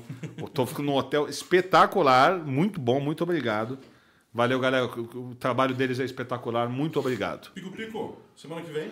Semana que vem temos imprensa. Caralho, estamos Quem é mesmo? Guilherme Schiffer, né? Schiffer. Ótimo, ótimo, cara, ótimo, cara. Vamos conversar com o Guilherme Schiff aqui, então, ele que é do Mundo Poker. Então, vamos tocar essa ideia com ele na semana que vem. A gente espera você na próxima quinta-feira, às 19 horas, aqui nesse mesmo canal. Muito obrigado a você que acompanhou, a você que está no YouTube assistindo depois, muito obrigado também. E até a próxima semana. Um abraço e falou.